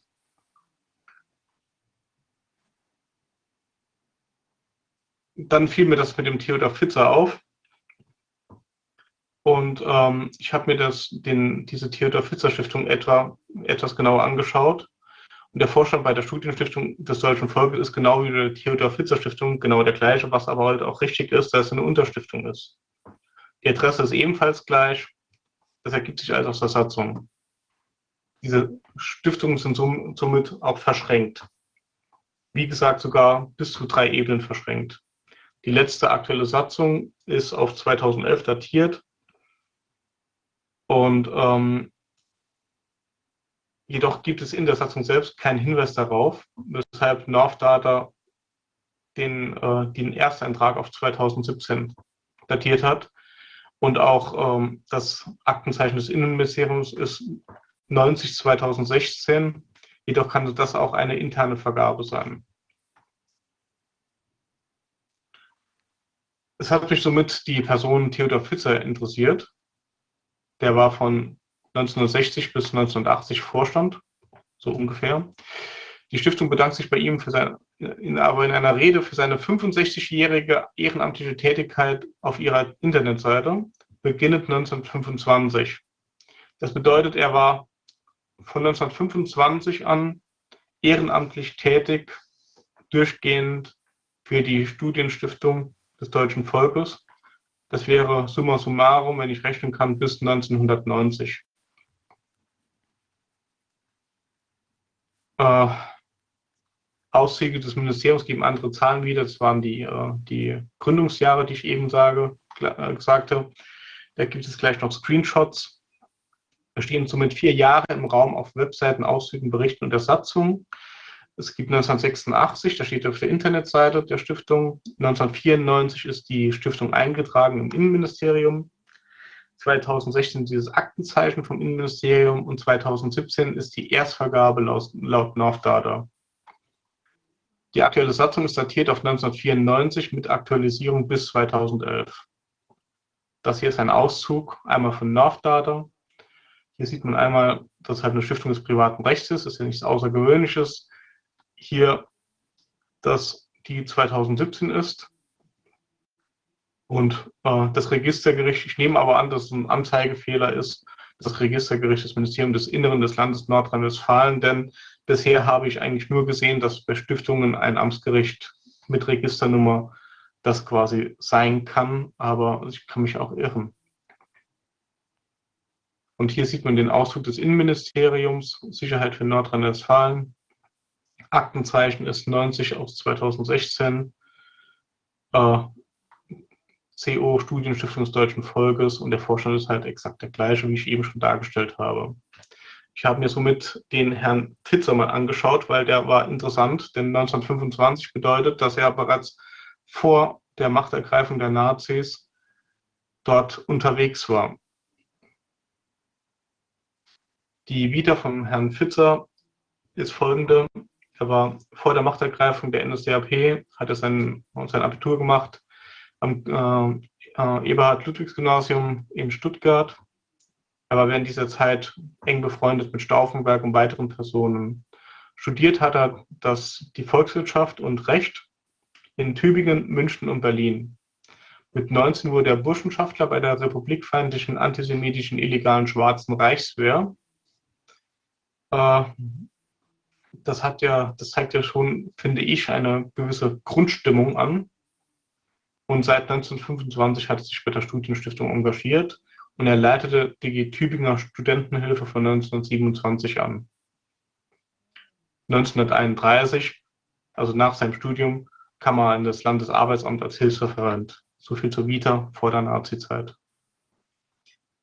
Während des Dritten Reiches wurde er Reichsbahnassessor. Im Alter von 30 Jahren wurde er Reichsbahnrat, Vorstand der Reichsbahnverkehrsamt Ludwigshafen. 1938 war er in Main. Dann hat er die Reichsautobahn in Wien gebaut, Reichsbahndirektion Dresden organisiert und ab 41 war er bei der Generalbetriebsleitung Ostberlin. Ab 42 war er Oberreichsbahnrat.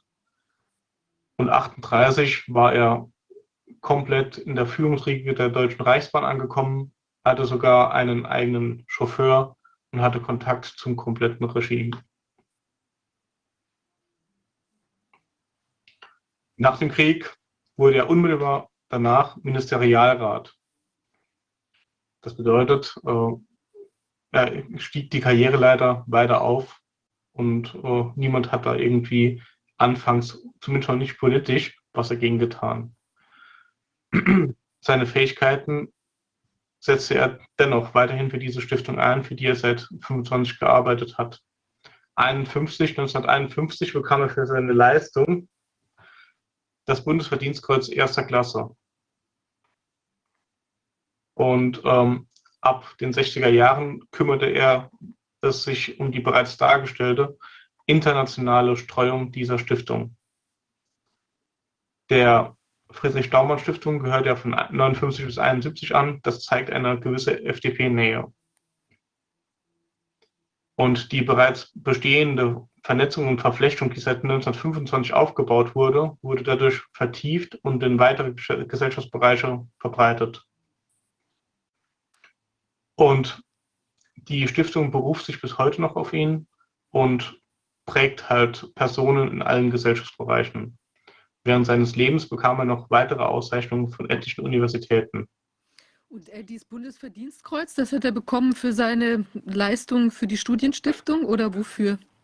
Das habe ich, das hab ich nicht rausgefunden. Ich habe nur rausgefunden, dass er das Bundesverdienstkreuz bekommen hat. Und ähm, wenn man daran denkt, dass der später noch anzusprechende Entnazifizierungsprozess ja erst 48 abgeschlossen wurde, äh, stellt sich wirklich zu Recht die Frage, äh, wofür hat er das bekommen? Ja. Hier, hier, links sehen wir, also wir gehen jetzt auch in die Entnazifizierung rein, was, welche Vorwürfe es da konkret gab. Hier sehen wir eine Rede, äh, also eine Sitzung der Reichsbahn, die wurde von der damaligen Reichsbahngewerkschaft auch vorgestellt. Hier links sehen wir den Theodor Pfitzer. Seine Kollegen warfen ihm vor, dass er halt ohne Not mit äh, an SS-Uniform zu erinnernde Uniform stets präsent war und ja, eine Übergebühr nahe Präsenz zu dem Reich und Regime nahen Personen pflegte.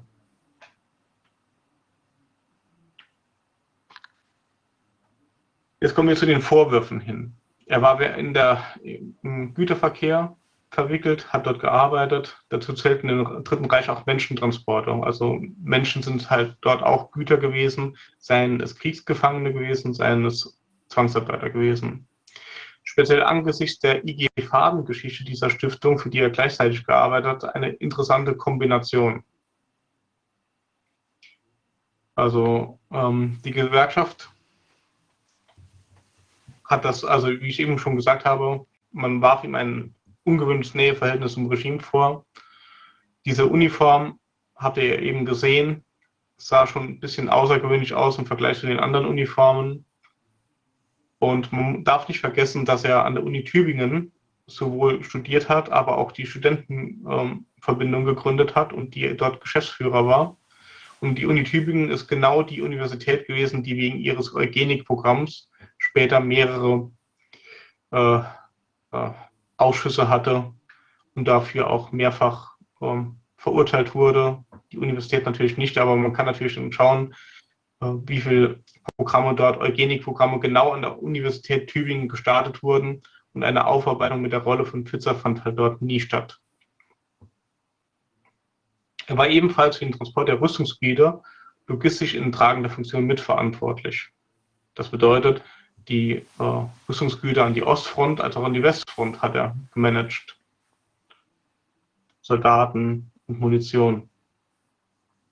Ähm, speziell dieses, äh, diese äh, Ostberliner Station war wichtig für den Raum, wie man so schön, äh, nicht schön sagt, aber ab 1941 arbeitete Fitz an einer wichtigen Schaltstelle der Organisation des Raub- und Vernichtungskrieges in der Sowjetunion und in Osteuropa, der sogenannten Generalbetriebsleitung Ost in Berlin. Von hier wurde auch die äh, Deportation von Juden und weiteren koordiniert. Da ist ein kleiner Fehler drin. Also diese Generalbetriebsleitung Ost war zuständig für Waffen und Güter. Dazu, dazu, zählte auch der Transport von Menschen in die Konzentrationslager Theresienstadt und Auschwitz. Insgesamt wurden ab 1941 50.000 Juden aus Berlin deportiert. Für die Reichsbahn bedeutete jeder Transport einen Geschäftsvorgang. Das heißt, wurde komplett materialisiert und objektiviert und das Menschenschicksal zählte nichts. Das erinnert mich gerade an aktuelle Vorgänge auch, wenn ich ganz ehrlich bin. Und GSS erhielt einen äh, Gruppenrabatt für Transporte von 50 Prozent. Für, damit man sich das vorstellt, für Transporte ab 400 Menschen. Und diese Rechnung wurde jedoch quasi von den Deportierten selbst bezahlt, da die Konten der Juden als Reichsvereinigung der Juden in Deutschland gefändet waren, beziehungsweise die, die Vermögenswerte waren in, in Reichsbesitz gefallen. Aber es waren ja nicht schon diese 50.000 Juden, auch aus anderen Bereichen wurden Menschen dorthin gebracht und von dort aus nach Auschwitz und Theresienstadt verlagert. Äh, jetzt die Daten zur NS. Also 35 meldete er sich freiwillig zur Reichswehr, hat sich 1940 bei der NSDAP beworben. Das wurde aber dann auch abgelehnt. Das haben Sie ja gelesen, weil es die NSDAP zu viele Akademiker hätte. Deswegen wurde es abgelehnt. Äh, seit 1941 war er Mitarbeiter der NSDAP-Arbeitsgruppe Kleiwitz. Die Arbeitsgruppe Kleiwitz ist interessant, weil dort im Endeffekt auch der Zweite Weltkrieg gestartet ist mit dem Angriff auf den Radiosender Kleiwitz. Kann man sich mal anschauen. Die haben dann äh, Uniform der, also die haben sich Uniform der polnischen Armee angezogen, haben dann auf die eigenen Deutschen geschossen. Das war dann der, ja, so agiert man dann halt. Ähm, man warf ihm den Kontakt zu, zu den prominentesten Nazi-Führern vor. Dann war er noch Pressedezernent für innerbetriebliche Propaganda. Und als Verantwortlicher für Güterverkehr betrieb er die Zwangsarbeiterlager in Ulm, Bietigheim und Plochingen. Menschen mussten dort in absolut unwürdigen Bedingungen arbeiten. Und darüber hinaus leistete er halt auch einen Kriegsdienst im Sinne dessen, dass er halt darauf achtete, dass bis zur letzten Minute Munition und äh, Versorgung an die, an die Front kam und hat das über Gebühr gut organisiert. Zu den Gütertransporten, habe ich eben ja schon gesagt, gehört auch der Kriegsgefangenentransport.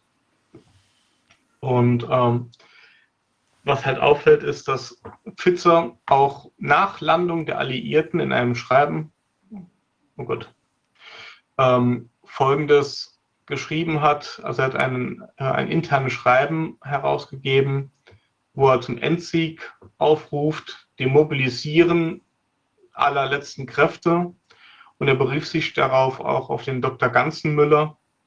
Und Dr. Ganzenmüller war derjenige gewesen, der die Vernichtungen organisierte.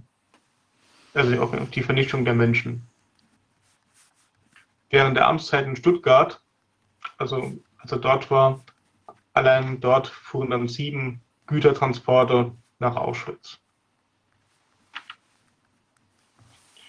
Die Gewerkschaft war die, waren die ersten, die dort Einspruch einlegten gegen seine Entnazifizierung. Und der Herr Molte äh, hat Folgendes geäußert. Es darf deshalb mit Recht angenommen werden, dass Herr Pfitzer sich aufgrund seiner Vergangenheit nie in einem positiven Sinne zum neuen demokratischen Staat einstellen wird. Zweites Zitat aus der Tagung war, dem gesamten Reichsbahnpersonal ist es unverständlich, dass ein solcher Nutznießer des Naziregimes heute nicht nur noch in leitender Stellung sein darf, sondern sogar noch bis ins Verkehrsministerium berufen wurde und dort nach kurzer Frist, bevor er seine Befähigung, Befähigung nachgewiesen hat, zum Ministerialrat befördert wurde.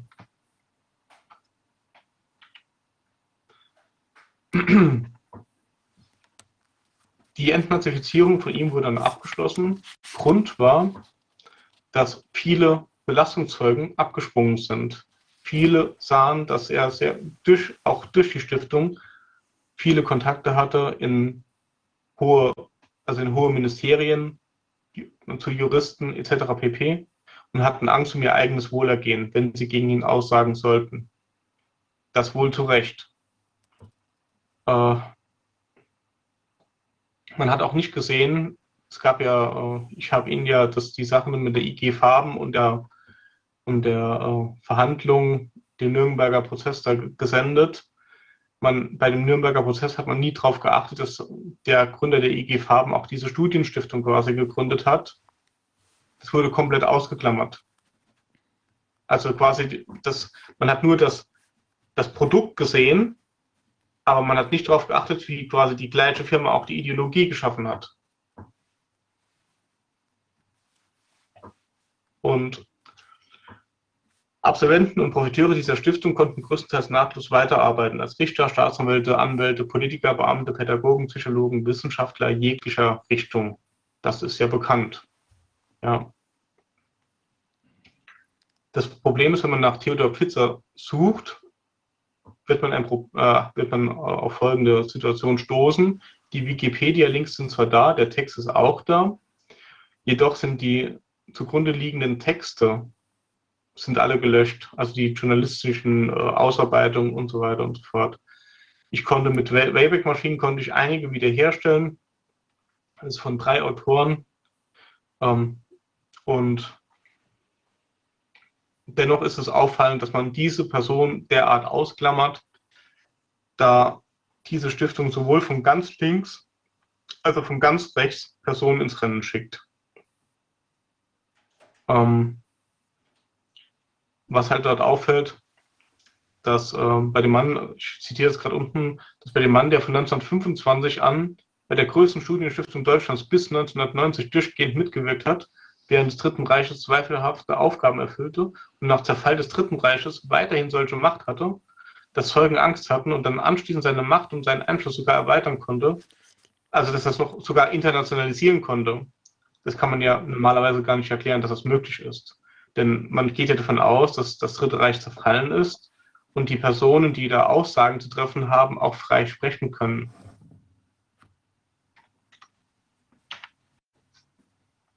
Zu den bekanntesten Absolventen dieser Studienstiftung gehören halt auch äh, sehr viele der RAF-Mitglieder.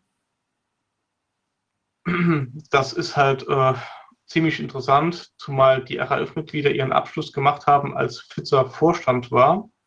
Und ich darf dann zurück entsinnen, entsinnen an das, äh, dass er selbst bei der Schwarzen Reichswehr war.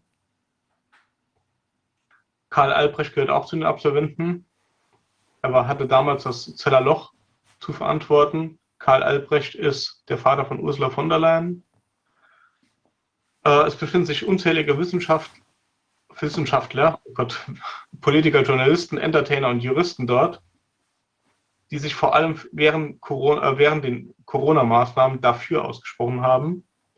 Carla Remsmar von Fridays for Future kommt ebenfalls aus dieser Stiftung. An Journalisten äh, Georg Ressle, dann die Frau von äh, Team IT, der Herr Hirschhausen und so weiter und so fort. Unzählige Seminare, Fortbildungen, vor allem für Behörden, Polizisten, Juristen, aber auch Journalisten bietet diese Stiftung an oder über Unterorganisationen wenn ich jetzt hier irgendwelche Namen genannt habe, soll das nicht heißen, dass sie da irgendwie äh, der Ideologie angehören. Jedoch ist die Geschichte schon faszinierend. Wenn man jetzt hier zum Beispiel den Christian Lindner sieht, hat hier quasi äh, sich für die Studienstiftung in einer aktuellen Stunde ausgesprochen. Interessant, das war im am 14. Januar 2022. Interessanterweise hat direkt jemand unten drunter geschrieben, die Studienstiftung sollte man abschaffen. Da war mir jemand wohl mehr als ein Jahr voraus. Dann gab es dann direkt im Juni 2020 Kooperation, das war, da war Corona frisch am Aufkochen, Kooperation zwischen dem Freistaat Bayern und der Studienstiftung sind dann aufgepoppt.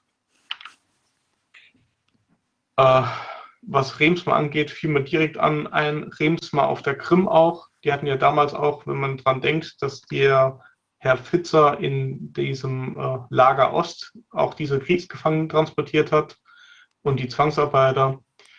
Äh, hier geht es ja um, um äh, Zwangsarbeiter zwischen 41 und 44 auf der Krim für die Firma Remsmar. Es ist somit auch davon auszugehen, dass diese Zwangsarbeiter über genau diesen, diesen ähm, Betriebsleitung Ost dorthin verbracht wurden, während der Zeit, wo, in der Theodor Pfitzer dort war.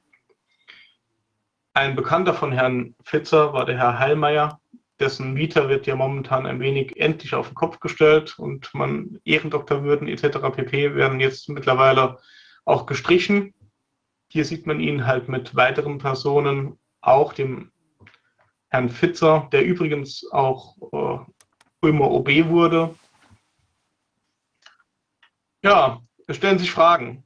Also die Fragen, die ich jetzt habe, ist, weshalb, weshalb haben weder rechte noch linke Parteien diese Stiftung nie hinterfragt und vor allem den Hintergrund mit dem NS-Bezug. Speziell die Gründung in Tübingen und diese Eugenikprogramme, die da gelaufen sind, sollte man doch mal aus jeder Sicht mal fragen, warum wurde das nie debattiert, warum hat man nicht gesagt, welche Juristen kamen daher, in welcher Denke wurden die geschult, etc. pp.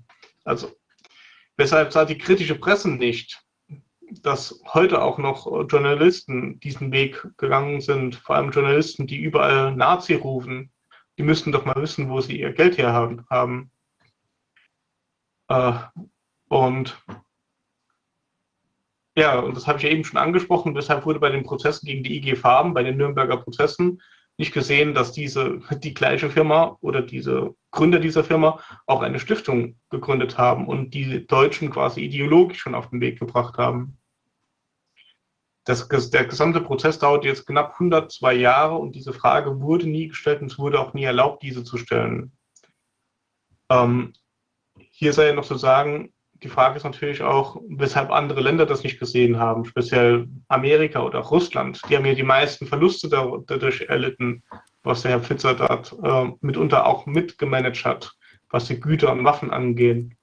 Warum hat man da nicht als, warum hat man da sogar Folgendes gemacht? Ja, äh, gründe deine Stiftung bei uns, komm international, lass uns, lass uns unsere Kinder durch euch ausbilden und so weiter und so fort. Warum hatte man das nie debattiert? Weshalb haben die Opfer, diese Opferhilfsverbände das nie bemerkt? Äh, weil es waren auch sehr viele äh, jüdische Hilfsverbände, die das eigentlich wissen muss, müssten, dass hier eine Stiftung weiterhin aktiv ist, die sich auf jemanden beruft, der dort involviert war. Ja, und warum ist es keinem bekannten alternativen Kanal aufgefallen, die überall auch Nazis sehen und dann über die, die Corona-Maßnahmen da vergleichen? Äh, mit, mit irgendwelchen Na Nazi-Tümeleien sozusagen. Warum ist denen das nie aufgefallen, die das dann gesagt haben? Und dann ist ja, ist ja kein schwerer Prozess, das zu prüfen. Ja, ich bin jetzt aber, glaube ich, sogar fertig, oder? Ah, übrigens, die Schirmherrschaft der Studienstiftung des Deutschen Volkes steht seit 2017 unter Frank-Walter Steinmeier. Fini. Ja, also es ist ja schon äh, sehr irritierend, muss man sagen, und ja. es ist, also mal wieder zeigt sich, dass wenn ein einzelner Mensch aktiv wird und sich in was verbohrt, ja, und genauer nachguckt, was da so los ist, dass das dann doch eine ungeheure Durchschlagkraft halten kann. Also ich war ja jetzt gerade auch noch mal entsetzt, dieses, ich hatte das vergessen oder verdrängt, dass die Juden, die deportierten Juden ja auch noch ihren Transport selbst bezahlt haben.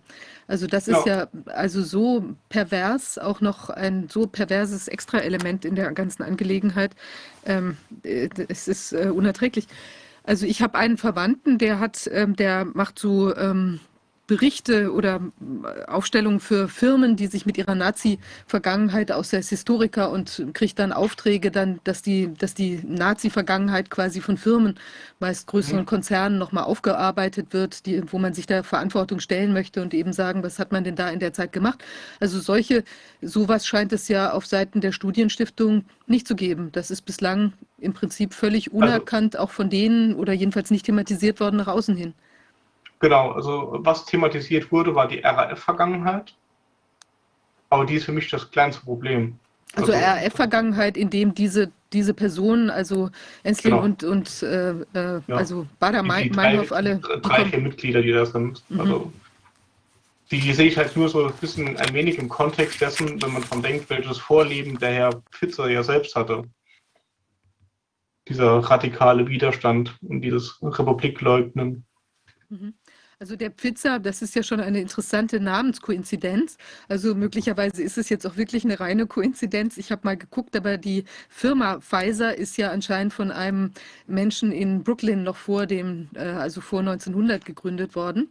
Und es gibt wohl in Deutschland auch, ich glaube, in, im Moment 4.800 Personen, die diesen Nachnamen tragen. Also mhm. es muss nicht sein, dass da irgendeine wie auch immer geartete verwandtschaftliche Konstellation besteht. Nein, nein, also das äh, also ausschließen tue ich es nicht, weil ähm, die, der Firmengründer selbst aus der gleichen Umgebung kam wie der Theodor Pfützer. Äh, jedoch wäre es auch, auch fast egal, selbst wenn es Brüder wären, wäre es fast egal. So sehe ich das. Weil er hat ja seine eigene Vita gelebt, er hat ja das gezeigt, was er in Anführungszeichen kann während der NS-Zeit.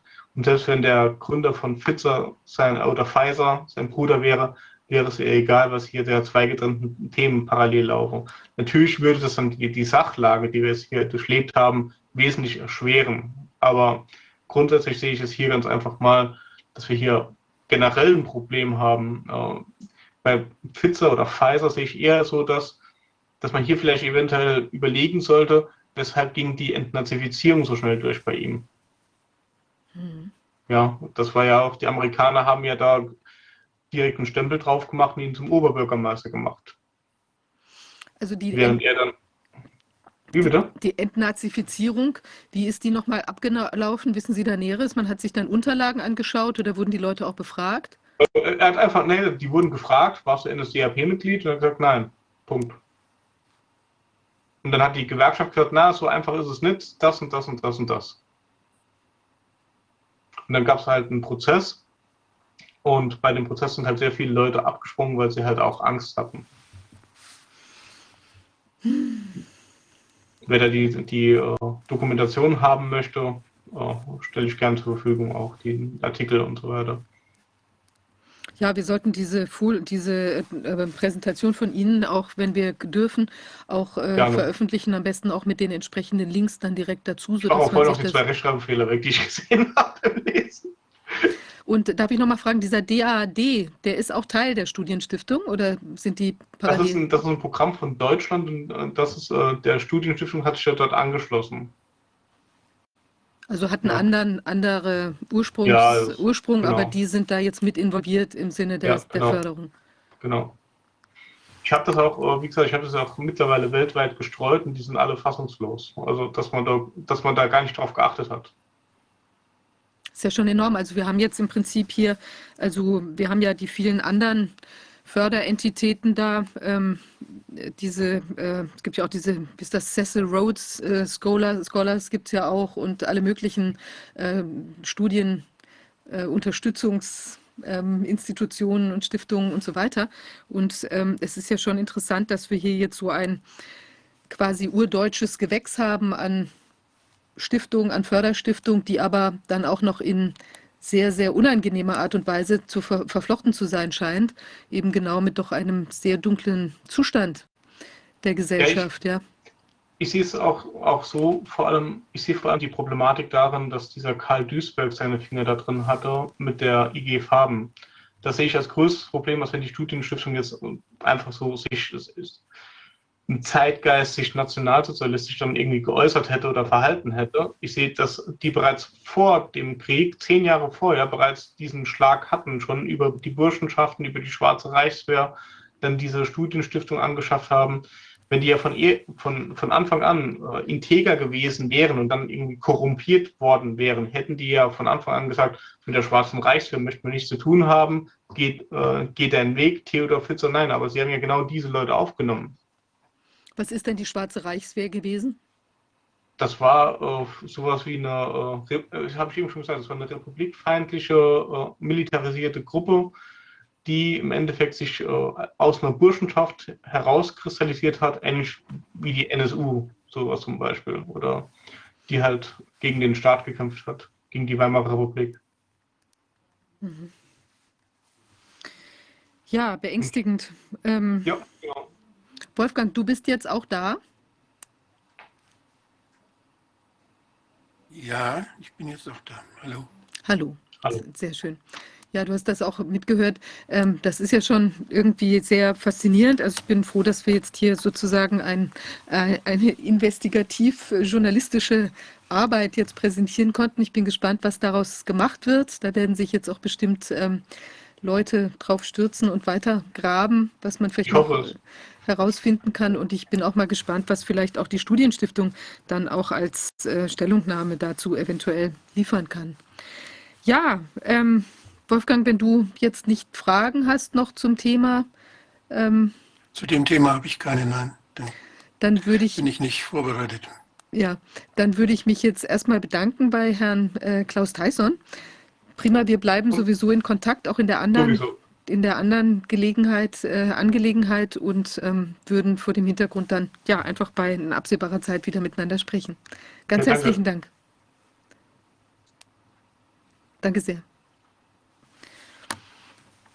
Ja, ähm, wir bleiben jetzt nochmal bei dem Thema. Also wir wollen uns heute ja intensiver sozusagen auseinandersetzen mit äh, den, ja, den Strukturen oder die eben auch im Bereich äh, Kinder da schieflaufen. Ähm, wir haben bei uns jetzt Uwe Kranz. Sind Sie, können Sie uns hören?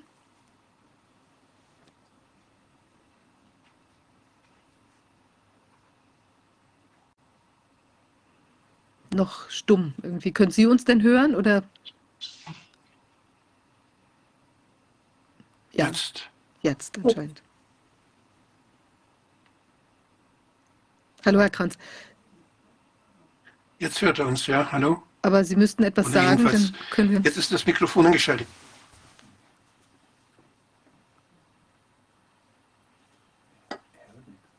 Ich glaube, er kann uns im Moment noch nicht hören.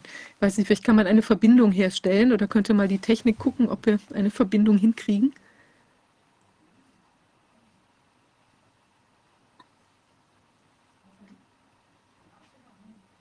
Herr Kranz, können Sie uns hören? Ja, ich höre Sie. Ja, ja wunderbar. Ich höre auch irgendeine Nachricht aus dem Fernsehen oder so, dass ich da reingemogelt habe. Das stammt nicht von mir. Ah ja, okay, okay. na gut. Das ist äh, ja, Herr Kranz, ich begrüße Sie. Hallo. Sie sind ja, ähm, Sie, Sie haben ja Polizeierfahrung sozusagen und äh, Sie haben ich sich muss ja, Sie lauter stellen, Augenblick.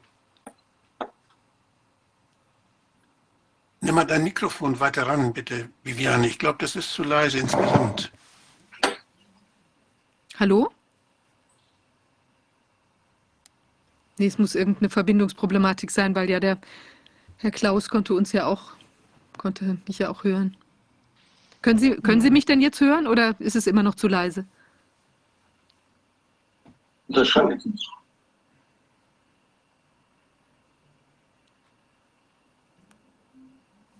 Ja, also. Ich habe nichts anderes, ich habe nichts anderes an als Sie. Aber hören Sie mich denn? Ja, ich höre Sie. Ach gut. so, ja, okay, gut. Dann ist ja gut. Weil da, ich plappert, da plappert nur eine Dame dazwischen. Oh.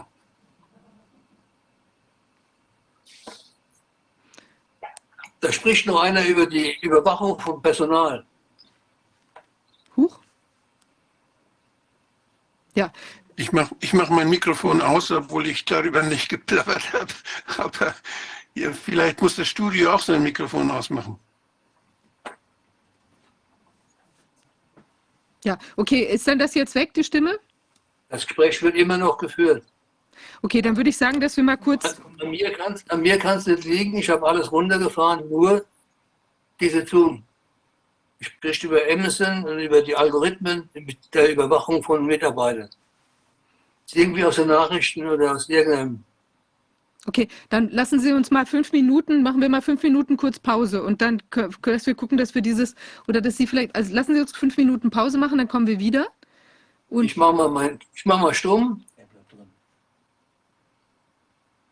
Ja. Irgendeiner lässt eine Nachrichtensendung laufen über die Überwachung von Mitarbeitern. Ähm, können wir mal, sind wir jetzt noch online? Wir gehen in die Pause.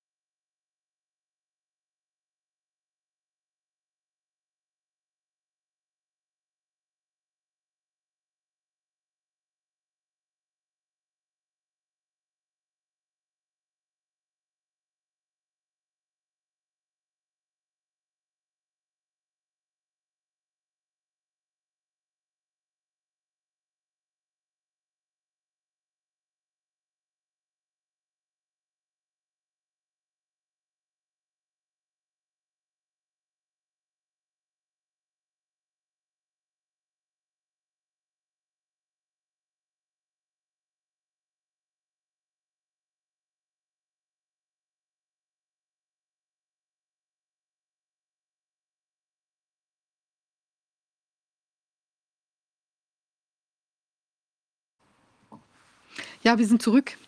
Die äh, Problematik der, des Redens über die Überwachung von Mitarbeitern äh, konnte zum Glück gestoppt werden bei Herrn Kranz. Es ist ja ein, ein spannendes Thema sozusagen, dass Sie das ausgerechnet jetzt gerade da erwischt hat. Ähm, gut, war irgendeine technische Fehlfunktion. Ja, ähm, Herr Kranz, Sie sind ja, Sie kommen ja quasi aus dem Bereich Polizei. Vielleicht darf ich Sie bitten, sich einmal vorzustellen, was Sie alles gemacht haben in Ihrem Leben. Also, oh Gott, das ist eine naja, nicht alles. Ich, bin ich mach's kurz. Ich mach's kurz. Ich bin Kriminalist von der Pike auf bis zum Präsidenten des Landeskriminalamtes in Thüringen, das ich selbst nach der Wende aufgebaut habe. War danach sieben Jahre bei Europol, habe dort Europol mit aufgebaut und bin dann hängen geblieben bei Europol als Projektmanager für osteuropäische organisierte Kriminalität. Danach zwei Jahre für den Europarat, äh, südosteuropäische organisierte Kriminalität, Terrorismus, über zehn Jahre lang beim Behördenspiegel Artikel geschrieben, Reden gehalten beim Behördenspiegel, Kongress, Polizeikongress, europäische Kongresse waren das. Und dann kam Corona. Und dann gab es keine Kongresse mehr und keine Veranstaltungen mehr und nichts. Und alles saß daheim und brummte vor sich hin. Und ich wurde brotlos sozusagen und habe mich dann in die ersten Demonstrationen mit eingereiht. Bin also auch mal äh, auf die Straße gegangen, habe mir das angehört und bin so reingerutscht. Ne? Und bin dann so mit äh, Dr. Ronny Weigel von Mediziner, Wissenschaftler, Gesundheit, Freiheit und, Demonstra und Demokratie, nicht Demonstration, und Demokratie, dann entsprechend äh, ja, zum strategischen Berater geworden. Und so bin ich immer mehr in diese Thematik äh, Corona hineingekommen. Und jetzt kämpfe ich mich momentan an der WHO ab. Mhm. Und Sie haben ja also jetzt, äh, sagen wir mal, die, das Thema organisierte Kriminalität. Also wir haben ja hier jetzt auch im Bereich Corona, da gab es ja auch jede Menge Skandale. Also es gab ja da in Polen genau. auch die Verquickung da mit dem, ähm, äh, ich glaube, es war der Gesundheitsminister, der ja auch mit seinem Sohn oder dem Skilehrer seines Sohns oder so da, die haben, glaube ich, jede Menge ähm, äh, irgendwie, was hatten die gemacht? Ich glaube, Masken gekauft und dann gab es auch noch ja, einen, ja, ja. einen, Waffenhändler, der dann plötzlich irgendwie ganz mhm. plötzlich zu Tode gekommen ist, der auch irgendwelche nicht funktionierten, funktionierenden Beatmungsgeräte da äh, verkauft hat. Sehen, denken Sie denn oder wissen Sie, ob da in dem Bereich Corona jetzt sehr, sehr viele auch solche Schiebereien abgegangen sind überall? Wahrscheinlich ja, oder? Wie schätzen Sie das ein? Ja, wie überall auf der Welt, ganz sicherlich auch. In Deutschland, äh, das ist ja kein reines deutsches Phänomen, also ich habe das Geschäft, Gefechtsfeld der Bekämpfung der organisierten Kriminalität nicht verlassen. Ich bin nur in einen neuen Bereich hineingekommen. Früher war es Waffen und Ter Terrorismus und Drogen und, und weiß der Teufel was, Menschenhandel insbesondere. Äh, jetzt äh, sind es mehr die Ärzte, die mir Sorgen machen, die äh, einiges da mitmachen, gekaufte Wissenschaftler und sonderbare Verflechtungen zwischen Politik und Wirtschaft und Pharma und das ist im Prinzip dasselbe. Wolfgang Wodak wird das bestätigen. Das ist im Prinzip nichts anderes als äh, ja, Korruption, äh, groß angelegte weltweite Korruption. Das habe jetzt nicht ich gesagt, das hat die Zeitung gesagt, ich, Süddeutsche oder was. Frankfurter Rundschau, die Frankfurter Rundschau hat das geschrieben am 01.01.2000. Man muss ja heute vorsichtig sein, Frau Fischer. Ich bin ja immer haarscharf an den Gratwanderungen zum 130 äh, Strafgesetzbuch oder sonstiger Paragraphen und äh, robbe mich mit meinem Kampf immer ständig so an der Kampflinie äh, der Delegitimierung des, des äh, Staates und seiner Einrichtungen entlang, die der Herr BEV-Präsident ja aufgebaut hat. Das ist ja eine neue Front, äh, der man sehr vorsichtig begegnen muss. Und nach diesen neuen zwei kleinen, ja, wie soll ich sagen, die zwei kleinen rechtsterroristischen Anschläge, die, da, die Deutschland erschüttert hat, einmal waren es vier, einmal waren es 25 Menschen.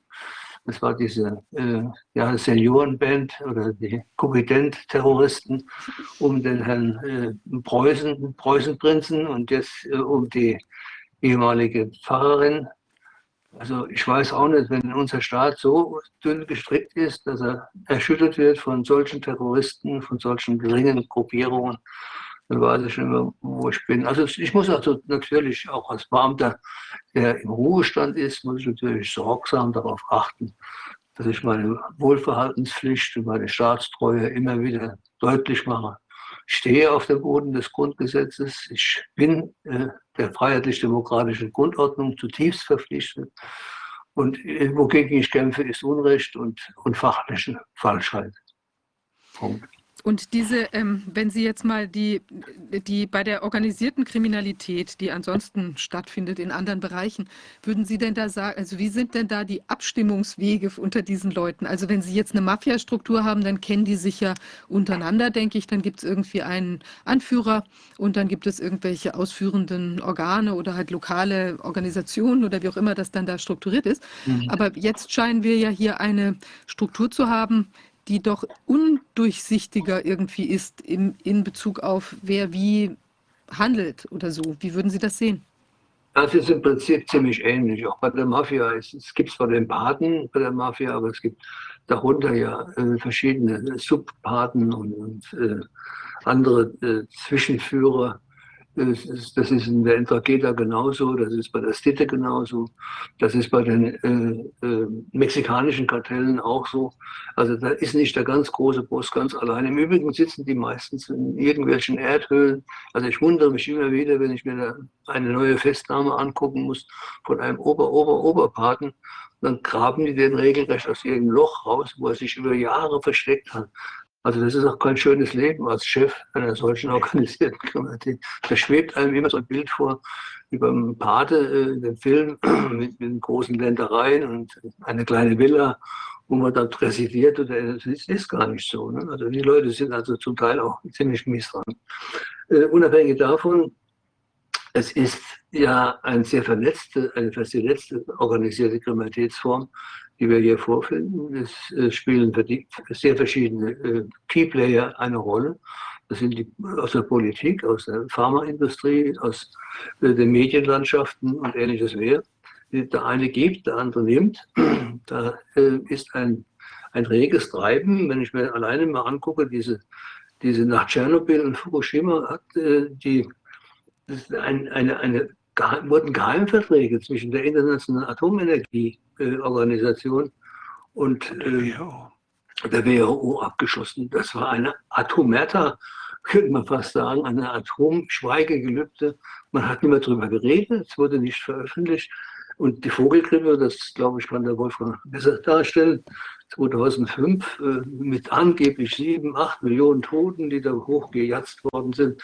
Das hat ja nicht ein Pate gemacht und ein Oberchef und ein Oberböser, sondern dass sie da hinten dran stecken, wie gerne immer wieder dargestellt wird in verschiedenen Berichten, die sogenannten 300 Reichsten, die, die, Gruppe der 300, die die in Pharmaindustrie leiten, lenken und steuern, die aber auch in der Politik leiten, lenken und steuern. Und dahinter stecken dann solche Organisationsformen wie die WHO oder wie die WF oder wie andere Gruppierungen, das ist ja nicht nur die WHO, die WEF. Ganz jung jetzt, seit dem 8. Mai, ist ja hinzugekommen, äh, die, äh, der Internationale Währungsfonds, die jetzt ihre neue digitale Währung, die Zentralbank Digital Currency entwickelt hat und in die Welt hineindrücken wird. Und von da an werden wir auch finanziell transparent werden. Und zwar absolut transparent so wie wir mit der WHO gesundheitlich transparent gemacht werden und geführt werden und gelenkt und geleitet und gegängelt und gesteuert und unterdrückt. Das muss man alles zusammensetzen. Das ist ja äh, eine, eine ewige Geschichte. Wir haben auch, es ist auch nicht so, dass wir jetzt plötzlich gesagt haben, oh, jetzt ist ja Covid gekommen, ein Virus, dann müssen wir völlig was Neues machen. Das hat ja eine ellenlange Vorgeschichte. Niemand besser kann das beurteilen als Wolfgang, der, der ja schon ganz früh damals gekämpft hat, wahrscheinlich ein einsamer Kampf, aber damals hat er noch wenigstens gewonnen.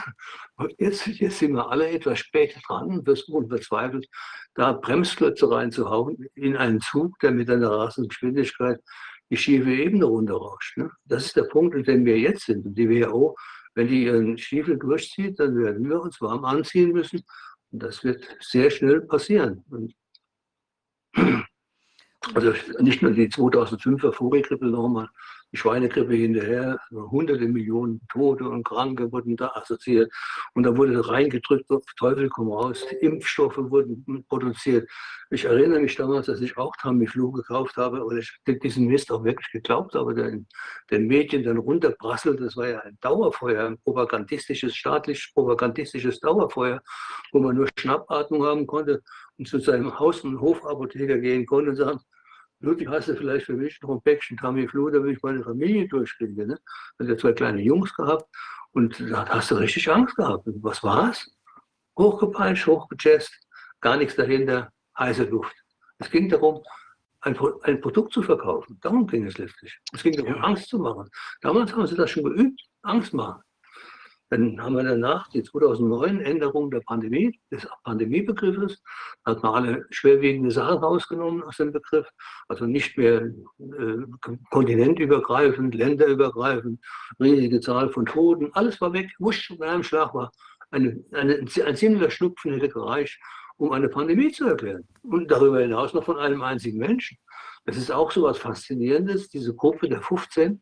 Das sind angeblich 15 Menschen, die in der WHO, ich habe da nicht so genau einen Einblick, aber das, was ich darüber gelesen habe, 15, 15 Menschen sitzen in, der, in dem Komitee, in der, äh, in, der, in der, Gruppe, die das entscheidet, ob eine Pandemie kommen kann.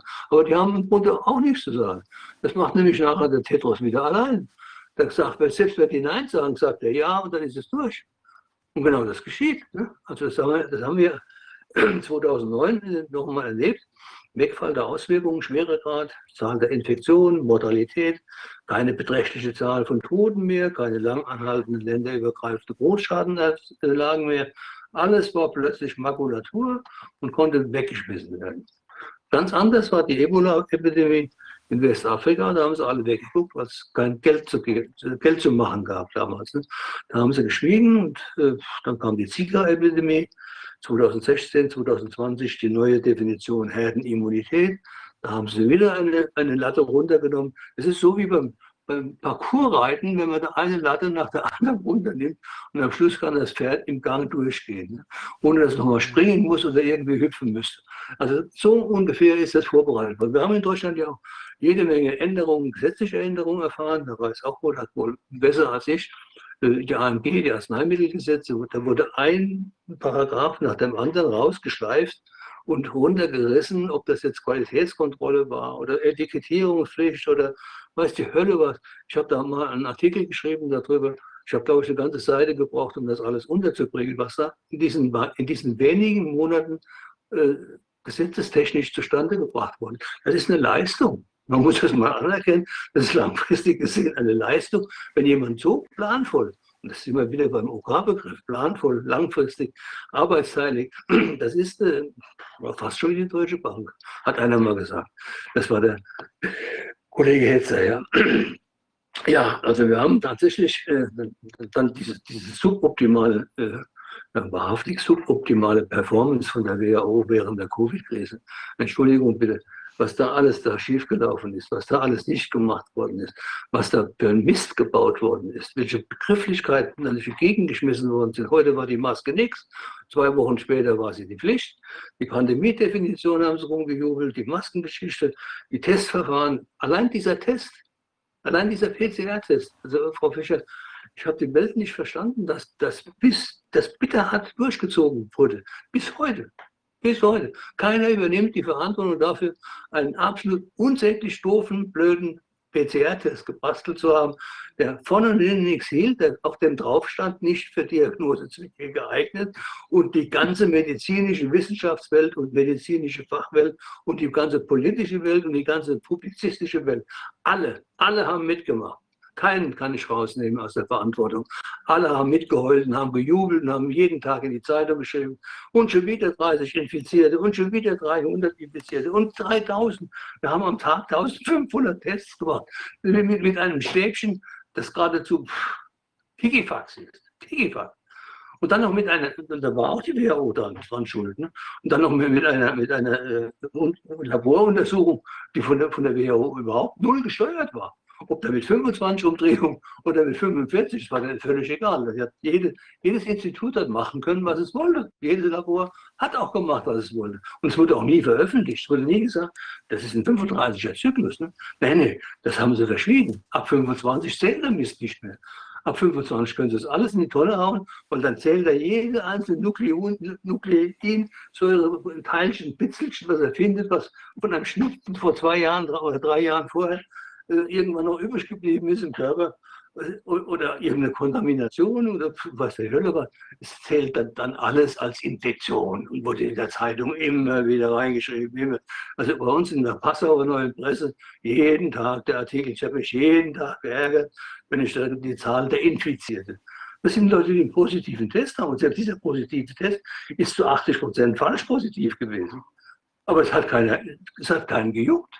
Es hat keiner diese Gegentests gemacht. Wenn, wenn er den schon falsch positiv angezeigt hat, also positiv angezeigt, hätte man ja alle qualitativen Tests hinterher setzen müssen, um dann sagen zu können, das ist wirklich ein positiver. Ne? Das hat ja kein Mensch gemacht.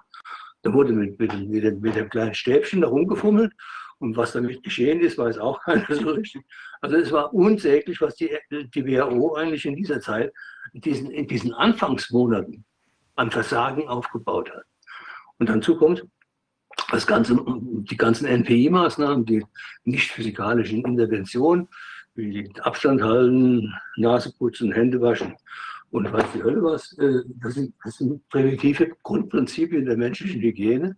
Das Händewaschen und gewisse Abstandhaltung, auch das muss man einfach so sehen. Aber das ist doch kein, kein großes medizinisches Wunderwerk gewesen. Daraus wurde aber Lockdowns gebastelt.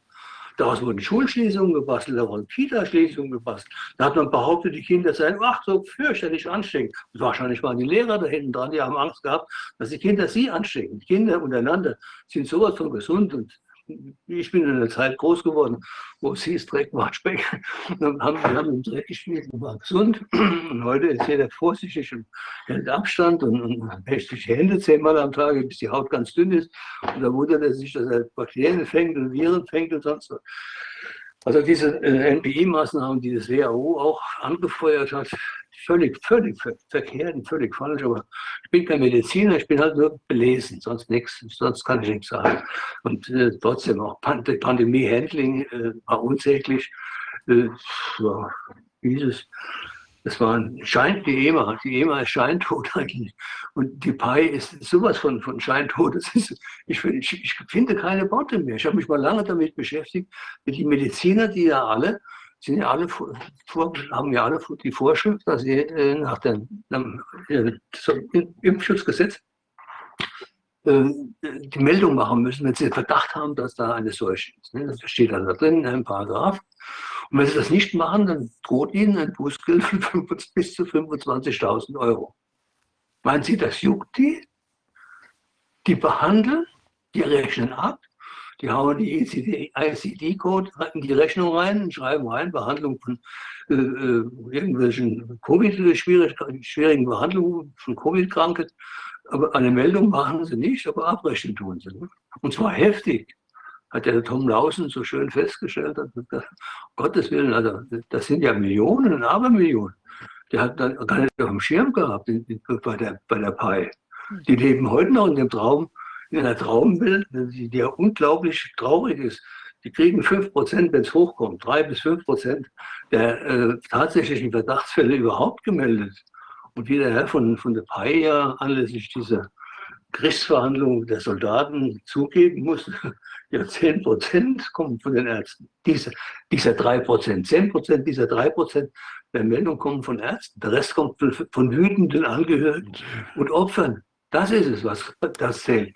Und da arbeiten wir auch daran, dass wir immer mehr Leute aufrütteln und wachrütteln und sagen, meldet euch, kommt zu uns.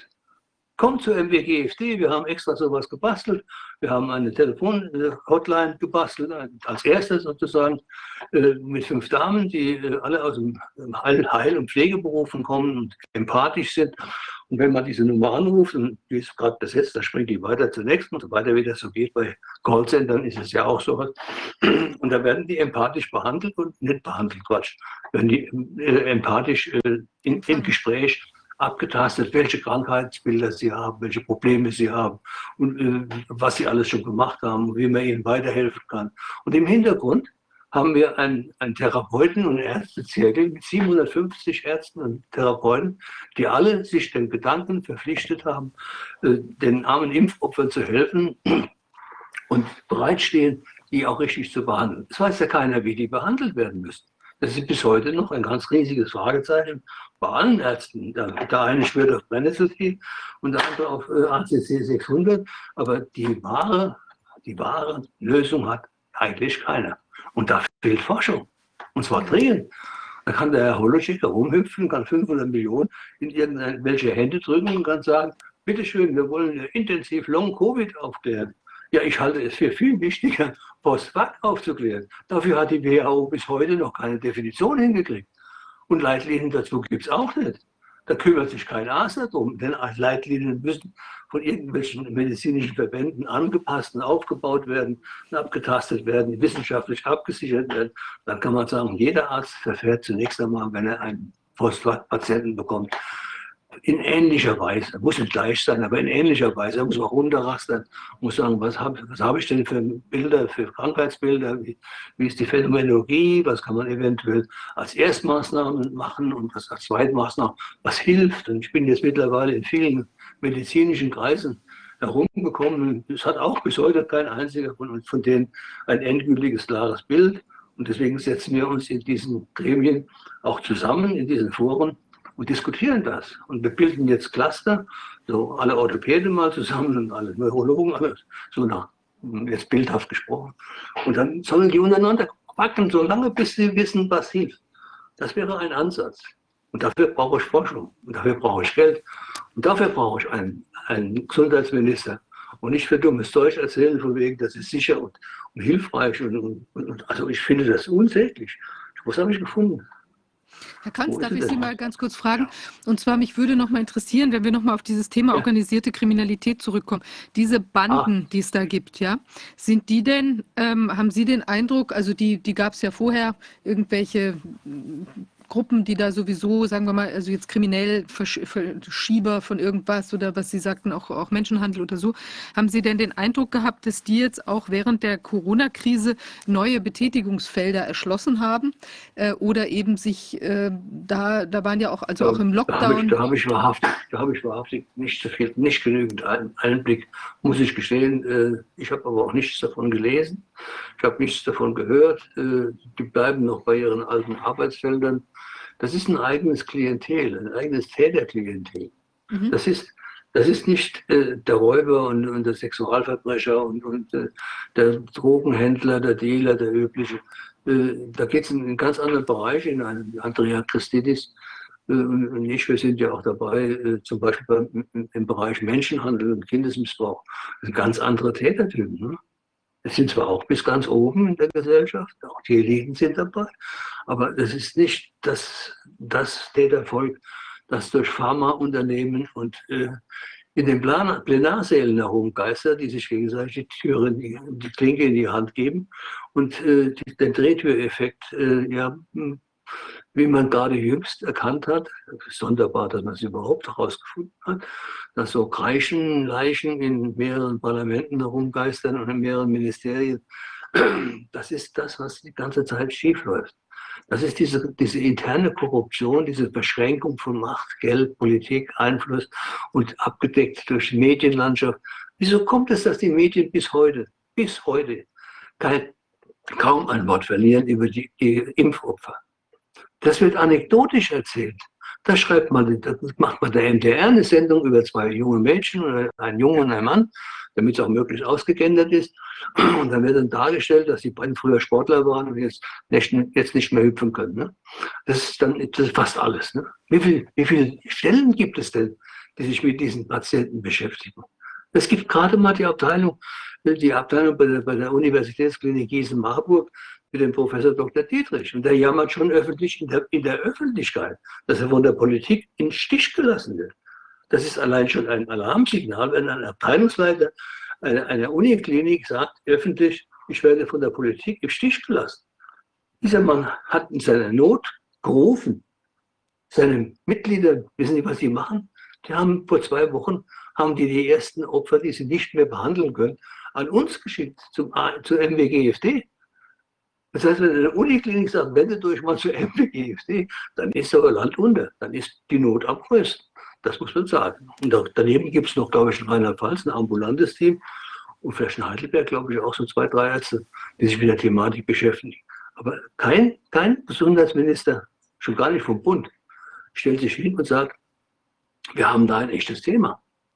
Wir haben nämlich sehr viele, hunderte, Hunderttausende und aber Hunderttausende, Millionen von Menschen, die geimpft worden sind und davon sind unglaublich viele krank.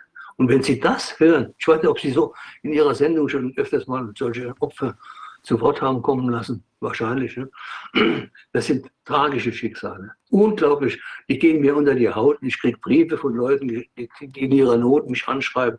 Und dann, dann gebe ich die weiter an, an unsere Fachkreise. Das ist jedes Mal Gänsehaut pur. Gänsehaut pur. Die rennen von Arzt zu Arzt, von Klinik zu Klinik. Die kriegen einen auf die Nuss von den Ärzten. Die kriegen einfach von den Kopf geknallt. Das ist ja, geht vorbei. Psyche. Hast du irgendwas falsch verstanden? Geh mal nach Hause, wird irgendwann mal besser. Das ist, ein, das ist unmedizinisch, zutiefst unmedizinisch.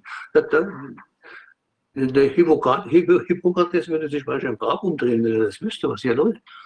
Die Ärzte, die Ärzte wollen auch nicht die Meldung machen, weil viele Ärzte ja kräftig daran verdient haben. Muss auch gesagt werden. 28 Euro für Werktags, einmal stechen. Und 36 Samstag, Sonntag, einmal stechen.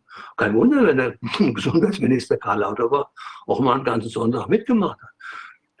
Besser die Kasse ein bisschen auf. Vielleicht kann ja sein, weiß ich nicht, ob er es umsonst gemacht hat. Aber nehmen Sie es einfach so hin. Das gibt es Ärzte, die stellen sich in aller Öffentlichkeit in einem Interview hin und sagen, sie haben in dieser Woche 250.000 gemacht und sind stolz drauf. Das, das will man nicht in den Kopf. Das ist, das ist eben auch kriminell. Das ist auch eine Art der Kriminalität, weil hier auf, auf dem Rücken einer, einer Bevölkerung, die von der, von der politischen Propaganda sowas von dumm verkauft worden ist, über drei Jahre, mit einem Dauerfeuer für Hunderte von Millionen Euro, hat, der, hat sowohl der Herr Spahn wie der Herr Lauterbach äh, Gelder investiert, um ganzseitige Anzeigen zu, äh, drucken zu lassen in alle Tageszeitungen, unten rechts dieses, dieses Signet war mit dem Hohlkopf, mit der leeren Brille. Das ist, ich weiß nicht, ich nehme an, es sollte vielleicht der Bundesgesundheitsminister so symbolisieren. Aber es kann nicht sein, es kann nicht sein, dass man dafür Hunderte von Millionen Euro ausgibt und für äh, die Forschung von Postwag, zur, zur, zur Behandlung von Postwag-Patienten nichts mehr übrig hat. Das ist Unding. Es gibt, es gibt doch äh, Gesellschaften, die existieren, weil sie was für evidenzbasierte Medizin machen wollen. Hm. Und da sind kritische Leute drin, die, deren Haupttätigkeit darin besteht, zu gucken, ob, da aus, ob das valide Studien sind, aufgrund derer dann Ärzte handeln oder nicht. Die haben ein sehr hohes Niveau und die wissen ganz genau, worauf man achten muss, um Validität dann beurteilen zu können, um aussagefähige Studien dann auch beurteilen zu können. Und äh, ich habe jetzt äh, hab gehofft, dass man, dass von daher jetzt äh, Fragen kommen, dass von daher was in Frage gestellt wird. Buchautoren, die über über Interessenkonflikte in der Medizin geschrieben haben, ganze Bücher, die die kommen die melden sich einfach nicht zu Wort. Ich glaube, dass es mehr so ist, dass man Angst hat, wie so wie auf dem Hühnerhof, dass man irgendwie dann der letzte in der Hackreihe ist, auf dem sie alle rumhaken. Wenn der Bär einen dann, dann kriegt man kriegt man kein Körnchen mehr ab. Also das sind, das sind, das sind so Sachen, die, die sind sehr, sehr traurig und die, dadurch wird der Anspruch dieser Medizin, die sagt, wir sind kritisch, wir sind Wissenschafts, äh, wir sind offen für die Wissenschaft und wir sind also diejenigen, die alles anzweifeln und wir machen das. Das ist völlig unglaubwürdig geworden. Diese ganzen Gesellschaften, da kann man überall austreten. Das, das, bringt, das bringt überhaupt nichts. Und ich habe mal eine, noch eine Geschichte, die ich gleich ansprechen möchte. Sie hatten ja diese, diese WHO, das, die WHO-Sachen angesprochen. Na, das ist jetzt ja, verkehrt rum, ne? Ja. Ah, dann geht das nicht, kann ich das nicht machen. Aber doch, die, doch, doch. Sie hatten die WHO-Geschichten, doch man sieht die WHO-Geschichten angesprochen. Bitte? Mhm. Man sieht das, was du da gerade hattest. Konnte man das sehen? Ja. Ja. Bei mir ist es, bei mir ist es verkehrt rum, aber macht nichts. Ja, also, die, dann, das sind ja die ganzen Übungen der WHO, nicht? Da, ja, genau. Geht, und wo sie sich überall engagiert haben und so. Und das, das sind aber unterschiedliche Art und Weisen, wie sie dann ihren äh, Sponsoren da entgegengekommen sind. Die Dienstleistungen der WHO als korrupte Behörde sind durchaus unterschiedlich. Das ist bei der, mhm. bei der Schweinegrippe war das eine Marketingdienstleistung. Da mhm. haben sie praktisch das ermöglicht, dass diese 18 Milliarden da eingesackt wurden. Bei der Vogelgrippe haben sie in erster Linie Angst gemacht. Da lief das ja schon mit Roche und, Tam, und Tamiflu. Das, das war der Herr Rumsfeld, der da damals dahinter steckte als ehemaliger CEO von, von, äh, von Gilead Science, als Patentinhaber. Also das ist damals anders eingefädelt worden. Aber bei Ebola zum Beispiel, da sagten sie ja, da, haben, da, ist, da ist nichts passiert. Nein, die WHO hat die machen lassen, so lange, ja. bis Merck Sharp Dome seine Studie zu Ende hatte über vektorbasierten Ebola-Impfstoff. Die haben praktisch der, mhm. der Firma, der Pharmaindustrie geholfen, hier mhm. eine neue Spritze zu entwickeln, und zwar eine genbasierte Spritze erstmals beim Menschen. Und mhm. dazu brauchte man natürlich genügend Fälle. Die WHO ja. hat so lange das laufen lassen, nichts gemacht, bis diese Studie zu Ende war.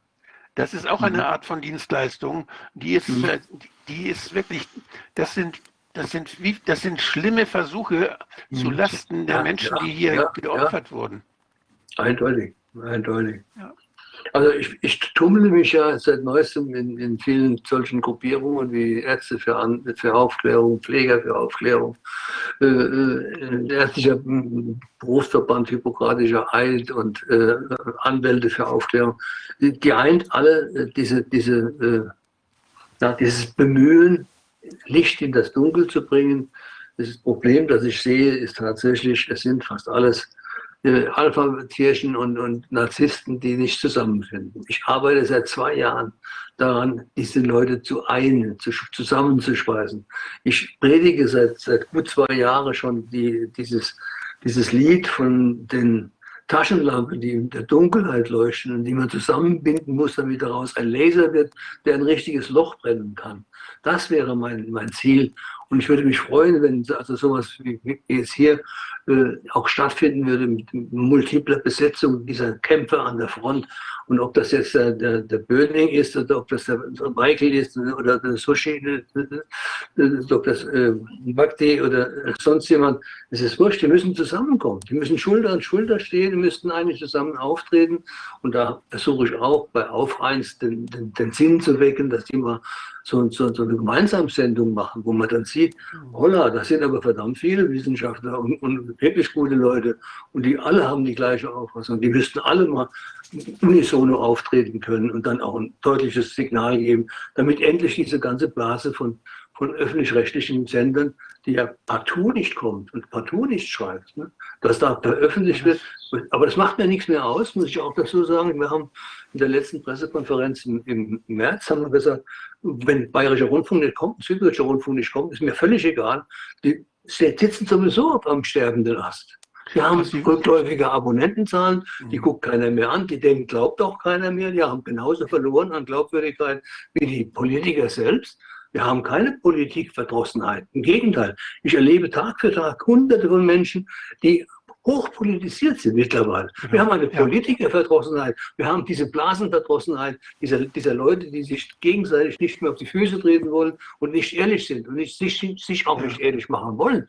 Sondern ich verstehe ja bis zu einem gewissen Grad, wenn man so diesen Mist ein paar Monate lang mitgemacht hat und auch Geld verdient hat damit, dass man dann irgendwie nicht mehr sagen möchte, ach, eigentlich wenn ich jetzt zugebe, dass es alles Mist war, was wir da gemacht haben, dann bin ich ja eigentlich auch selbst Opfer sozusagen. Und dann bleiben sie stur bis zum letzten Moment.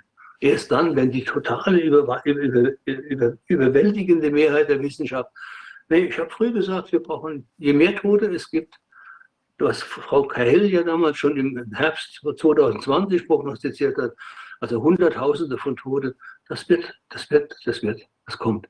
Und dann, wenn plötzlich rechts und links der Nachbar fällt und der Freund fällt und die Familie und die schweren Krankheiten dazukommen und nicht nur die Todesfälle von jungen Sportlern, das wird ja auch völlig negiert. Ich finde das atemberaubend. Die fallen wie die Fliegen auf den Fußballfeldern, Basketballfeldern um und kein Schwein interessiert sich dafür. Und, oder 1600 Fälle. Ja, 1600 Fälle. Ja. Oder das sind die bekannt geworden, gezählt. Ne? Ja. Mit Sicherheit sind viele, viel mehr. Oder die, der, der Rückgang der, der Geburten, äh, rund 20 Prozent, erschreckend. Und das Ganze ist richtig auf Grafiken, kann man das wie ein, ein Blöder würde sowas erkennen, dass er sagt, da haben wir angefangen zu spritzen bei den Frauen, die also schwanger waren und neun Monate später sehe ich dann plötzlich die Tod, kann ich wie, wie Mathematik oder wie Demografie, eine der sichersten Zähltechniken ist Demografie. Demografie. Du weißt genau, wenn jemand geboren ist und er stirbt, das kannst du alles zählen, wunderbar. Und genauso kann man eins zu eins rausfinden, wer ist denn hier äh, derjenige, der geimpft worden ist, was ist mit ihm passiert in der Schwangerschaft. Und man kann es auch bei der, in der Stillzeit feststellen. Und man kann die Aborte festzählen und sowas. Das haben wir auch. Und man kann die Krebsfälle auch über 20 Prozent. Ich weiß nicht mehr, was man noch alles in die Waagschale werfen muss, um diese bonierte Politik äh, wachzurütteln. Das ist ja Aber wenn Sie, wenn Sie jetzt die organisierte Kriminalität so gut und so lange dann auch studiert und erlebt haben, dann wissen Sie auch, dass die ja nicht immer doof sind, sondern die haben ja, die wissen ja genau, was sie machen müssen, damit eine solche Bewegung, wie Sie sie ja. sich wünschen, eine ja. gemeinsame Bewegung nicht stattfindet. Dieses. Spalten und dieses dort Einschleusen von Leuten, die das absichtlich kaputt machen, das ist ja das, was wir erlebt haben und was wir immer wieder erleben. Das Misstrauen innerhalb dieser, dieser der Opposition ist ja berechtigt. Mhm. Und wir müssen also einen Weg finden, wie wir über dieses Misstrauen offen reden können. Ja. Wie wir, dass es nicht als, als persönlicher Angriff geschieht, sondern dass der, ja. jeder, der da mitmachen will, verpflichtet ist, auch zu beweisen oder zu zeigen, dass er dass er da nicht seinen persönlichen Ehrgeiz oder seine, seine, seine finanziellen Interessen im Vordergrund hat, sondern dass er ja. wirklich auch politisch sich einsetzt, damit diese Welt endlich wieder so wird, dass ja. wir keine Angst mehr haben müssen vor diesen Verbrechern. Die wird, die wird nie wieder so. Die wird diese, da, das ist der einzige Punkt, wo ich Klaus Schwab recht gebe. Es wird nie wieder zur alten Normalität zurückführen. Wir werden nee. Neu, uns neu justieren müssen, glaube ich, äh, Wolfgang. Das ist also ein Punkt, wo ich also auch äh, ganz interessant und dein Gedanke ist ganz, heute Morgen in der Zeitung habe ich dann gelesen, dass bei dieser Viererbande, die jetzt diese Welt um, die Deutschland niederreißen wollte, da waren verdeckte Ermittler eingeschleust. Jetzt, jetzt, frage, jetzt frage ich mich, also entschuldige, also es ist bei vier Leuten mit noch einer eingeschleust. Also das zeigt alles. Ich bin, ich bin ja gebranntes Kind, ich bin ja in der NSU-Zeit äh, äh, groß geworden und habe damals nicht gewusst, dass der Verfassungsschutz den Thüringer Heimatschutzverein finanziert, ausgebildet und gesteuert hat und alles gewusst hat, was die machen. Und ich bin als blöder, blöder LKA-Präsident damals völlig im Unklaren geblieben während das LEV Kontakte hatte ohne Ende in die, in die Szene. Und die, die stärkste Gruppe und die aktivste Gruppe war die Sektion Jena. Und wer war das? Das waren die NSUler. Ne? Und zehn, Jahre, zehn Jahre später kriege ich, zehn Jahre später kriege ich das mit. Ja. Ich habe mich wahnsinnig also die, äh, das heißt, wenn, du, wenn, du, jetzt von Europol, ihr, ja. ihr, auch, da kennst du dich ja auch gut aus, aber bei Europol, äh, das habe ich vor zehn Jahren oder so erfahren noch, habe ich mich mal darum gekümmert. Äh, da gibt es ein, ein Pharmazieprogramm, wo man äh, äh, falsche Medikamente versucht zu finden. Das mhm. heißt, dass und dieses Pharmazieprogramm wird von der pharmazeutischen Industrie bezahlt. Das heißt, da wird, kriegt Europol Geld Pharmazeut, von der pharmazeutischen Industrie und guckt nach Falsified Drugs. Und äh, da dachte ich auch, seit wann wird die Polizei da von der Industrie, lässt sie sich von der Industrie finanzieren? Was ist denn da los? PPP, PPP, kennst du doch. Ja. Public-Private Partnership, einer der giftigsten, einer der giftigsten Instrumente, die ich in meinem ja. ganzen Berufsleben ja. kennengelernt habe. Hier vermischen sich die Dinge in einer Art und Weise, die, die fast nicht mehr nachvollziehbar sind. Es gibt auch noch was Schlimmeres, das ist Interpol. Interpol hat in Singapur eine riesige Cybercrime-Abteilung aufgebaut, die auch finanziert worden ist von der, der Cyberindustrie. Die, ja. die, macht, die, die, basteln ihre, ihre Viren und ihre, ihre, das sind jetzt dann Computerviren, die basteln die und schreiben gleich die Programme dazu und das Ganze geht also floriert, florierendes Geschäft. Wahnsinn. Der Teufel, Teufel ist immer auf beiden Seiten. Ja, ja. ja das ist wirklich, äh, wir sprechen immer noch, wir sprechen immer noch auf EMA-Ebene, also auf EU-Ebene von, von angeblich zweieinhalb Millionen Impfschadensmeldungen, wobei äh, verschwiegen wird, dass also jede Meldung ungefähr drei bis vier Krankheiten oder Krankheitsbilder hinter sich herzerrt. Das heißt, man muss diese Krankheitsbilder mal wirklich ernsthaft hochrechnen und mal darstellen, das ist 600, 600.000, 700.000 schwere Schäden. Das schwere Schäden sind erst nach sechs Monaten äh, zu verzeichnen, aber die meisten Meldungen, die bei äh, der bei der EMA und bei PI eingehen, sind ja Erstmeldungen und wird kaum noch nachgefasst. Wir fangen jetzt an, die, Krank die, die Melder, die bei uns gemeldet haben, die schreiben mir jetzt mit gesonderten Einzelbriefen an und fragen, wie es ihnen jetzt sechs Monate später geht, ob sie genesen sind, ob sie Verbesserungen spüren, wie sie behandelt worden sind oder ob sie schlimmer dran sind als vorher. Und dann können wir nochmal nachfassen und können eine zweite Peilmeldung schreiben. Denn dann sind sie berechtigt, den Titel schwerer Schaden zu führen. Und das ist ganz, ganz wichtig, wenn Sie Ihre Anträge an die Versorgungsämter der Länder stellen, wenn Sie Geld haben wollen für diese vom Staat verursachte Krankheit.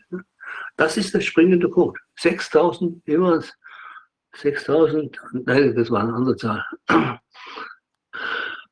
Äh, doch 600, 650 Anträge oder was äh, und, und, und 240 sind anerkannt bisher. Der Rest entweder in der Warteschleife oder abgelehnt.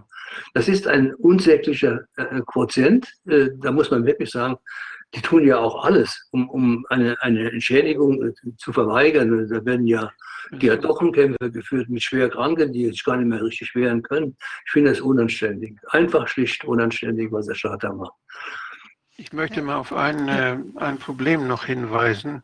Das ist das, dass wir ja aufgrund der Nebenwirkungsmeldungen, die jetzt so zu sehen sind und der Vielfalt der, dieser und nicht zusammenpassenden Meldungen über unterschiedlichste gesundheitliche Auswirkungen ja.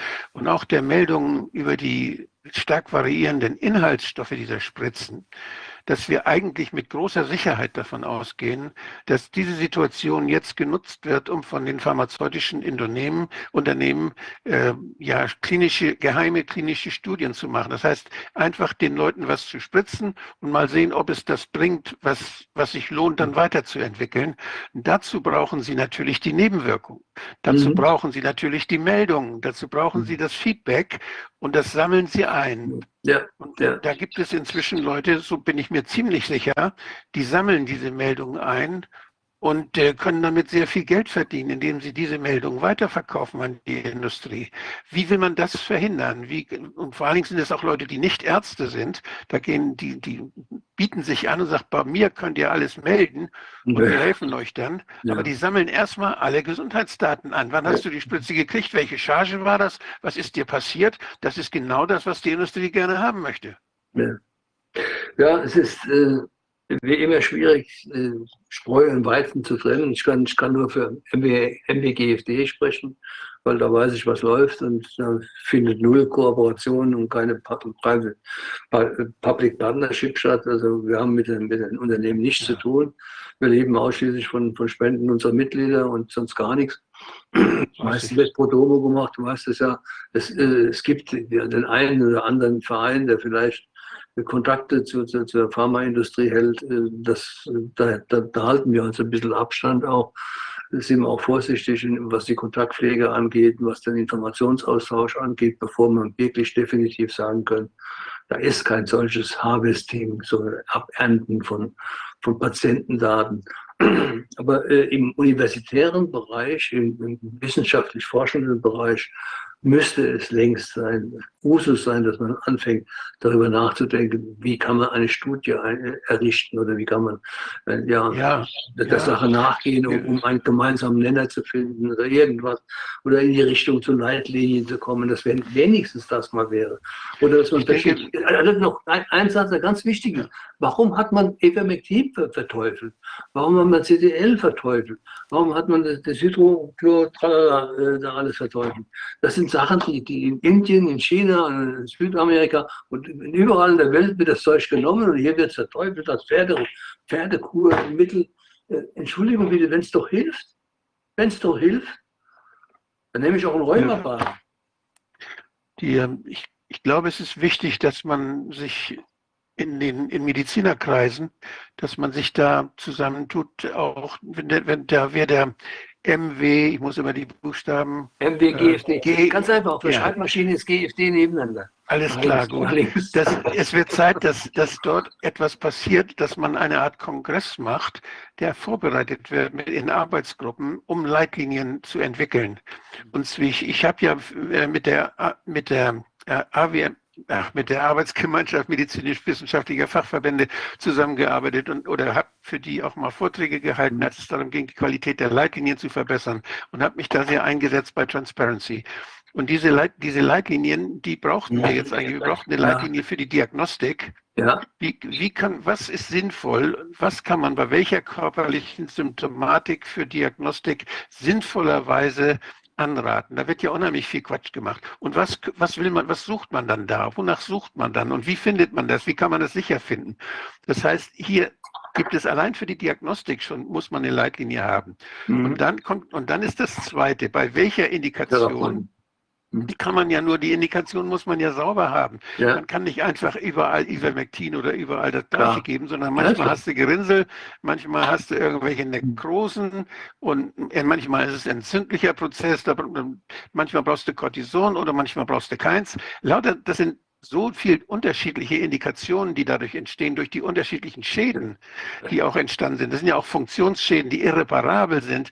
Denen muss man den Menschen auch helfen. Also wir brauchen ganz, das ist unheimlich vielschichtig. Ich habe mal versucht, so eine Matrix zu machen, wo oben diese bisher dieser, diesen Spritzen zugeschriebene Wirkungen auf der, auf der oberen Achse stehen und dann da unten stehen Ma Maßnahmen, was kann ich machen, um das rauszufinden alles. Das ist eine riesen Matrix, die da, ich habe das, ich habe dann nachher aufgehört, weil ich das schaffe ich gar nicht alleine. Da brauchen wir wirklich viele Leute, die da Gehirnschmalz dann verwenden und die eine solche, die, die sagen, was ist davon sinnvoll? Wenn man so eine Matrix hat, man ja immer die Felder und sagt, das ist sinnvoll, das nicht, das nicht.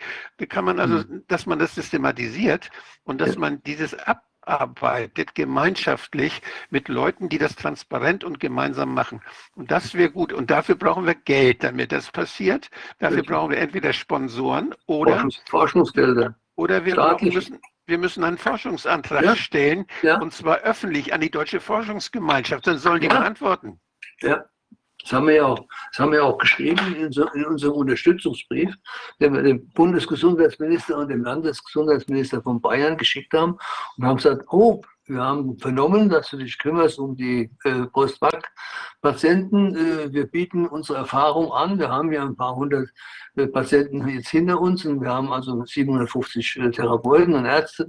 Wir können unsere Erfahrungswerte einbringen und wir sind auch gerne dabei, wenn es darum geht, hier mit Fördermitteln eine, eine, Studie aufzulegen, hier zu unterstützen und zu helfen. Das haben wir denen geschrieben. Glaubst du, wir hätten eine Antwort bekommen? Noch nicht einmal ein Eingangs, noch nicht einmal ein Eingangsbestätigungsschreiben. Auf diesem hohen Ross sitzen diese Herren äh, aus der Politik und Damen auch, ne, um, um Gendern zu können. Unsicher. Die sind unsicher, aber wenn man mal Leute findet, die, die, da in diesen Gremien sitzen, bei der DFG zum Beispiel, die man mal als Wissenschaftler mal herausfordert und mal sagt, komm hier, ihr müsst doch da, ihr müsst euch doch mal Gedanken machen. Welche habt ihr euch denn gemacht? Nun, am, am 29.03. sagt die parlamentarische Staatssekretärin Dittmer hoch, hochwirksam und hochsicher hohe Sicherheitsstandards. Das sagt die noch am 29.03. über ihre angebliche Impfung, die nichts ja, anderes da als ein gentherapeutisches Massenexperiment. Ja, das ist Propaganda. Nee, das meine ich nicht. Ich meine jetzt die Leute, die, die ja auch, wenn sie, wenn das jetzt vorbei ist, noch als Wissenschaftler angeguckt werden so, wollen. Ja. Da gibt es ja vielleicht welche, die man bei ihrer wissenschaftlichen Ehre packen kann. Also ich denke, man das muss dann auf die Leute, die es eigentlich wissen müssen, nicht nur die das nachplappern in der Politik, sondern die Leute, die es wissen müssen, die muss man ansprechen. Ja, dein Wort in Gottes Ohr. Mach's. Ich möchte nur mal also wir haben, den, die, die, wir ähm, haben demnächst wieder eine große Sitzung, äh, wahnsinnig äh, viele internationale Sitzungen. Das ist ja auch ein internationales Problem, das ist kein deutsches Problem. Wir sind hier ja. nur ein, ein, eine, eine Eizelle von vielen hier. Äh, dasselbe passiert ja auch in Österreich, in der Schweiz. Und wenn ich mir die Namen angucke, der Rogoski, Rogaski, James und die Latipora, äh, die, hat, die Latipora hat im Januar, im Januar eine Riesensitzung in Stockholm gehabt und ja, hat dort auf die ganzen Probleme hingewiesen. Das weiß, die, die Insiderwelt weiß davon, aber die, die andere Welt nicht die kriegt nichts mit, die wissen gar nicht, was, was hier da die Probe rausgefunden hat. Und Norbert Hering hat, glaube ich, als einer, einer der ersten großen äh, in Deutschland das publiziert, Ende Januar, Anfang Februar. Es gab vorher auch schon mal da und dort. Aber jetzt, plötzlich, wenn er in die Telegram-Seiten reingeht, das über, überfällt einen geradezu overwhelming.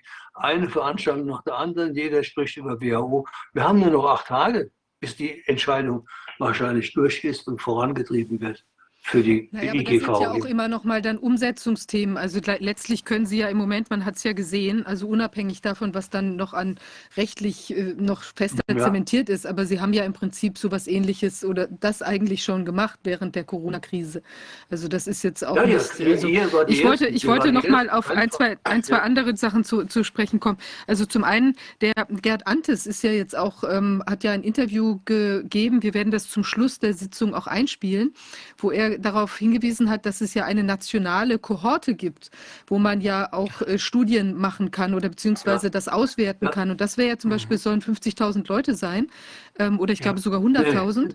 Ähm, Ich weiß, keine nationale Rolle. Die einzige nationale Rolle, die existiert, Doch, eine nationale Kohorte, von der, von der Gerd Antes sprach. Und ich fand das interessant, weil er das eben in dem Zusammenhang erwähnte, dass man damals eben diese Ausbreitungsdynamik des Virus äh, zu Beginn der, der Krise Mhm. auch an denen hätte überprüfen können. Ich hatte damals ja mit meiner Petition diese Durchführung einer, einer quasi ist eine Baseline-Studie gefordert. Und das wäre ja. Ja. genau so eine Gruppe gewesen, äh, die man dazu hätte nehmen können. Wolfgang, kannst du dazu was sagen? Ja, das stimmt. Die, die, der, äh, Gerd Anders ist ja vom Cochrane, ähm, hat das Deutsche Cochrane-Zentrum geleitet.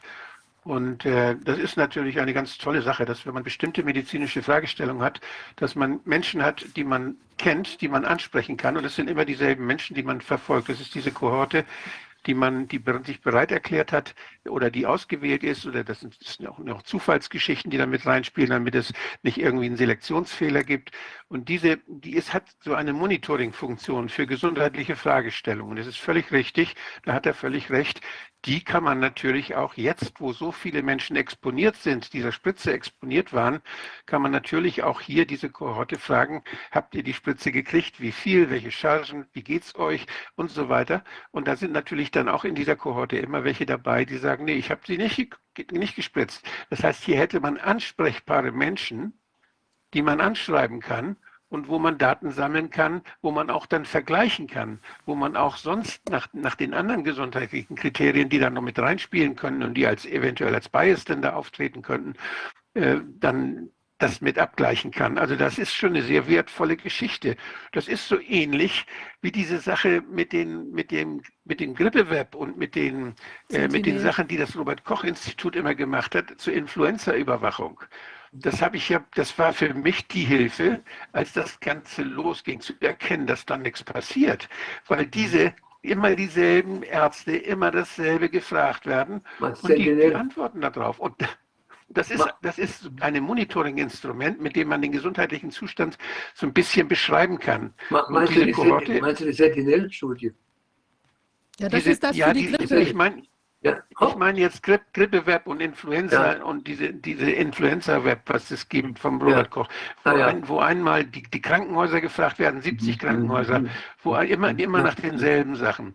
Und wo, wo gefragt wird, auch äh, Patienten sich melden können beim Grippeweb und die werden dann immer einmal die Woche angerufen und jedes Mal äh, sagen sie dann, ich habe eine Grippe oder ich habe keine. Mhm. Oder wo dann auch die Ärzte mitmachen in diesem Netzwerk, im Ärztenetzwerk, wo dann die Ärzte immer, das sind auch 600 Praxen in Deutschland, Arztpraxen überall in Deutschland, die immer wieder gefragt werden und die sich freiwillig bereit erklärt haben, immer zu sagen, bei uns haben wir jetzt sehr viele Fälle oder die, die da wird die, die Konsultationsinzidenz, also die wie häufig der Konsultationsindex wird festgestellt.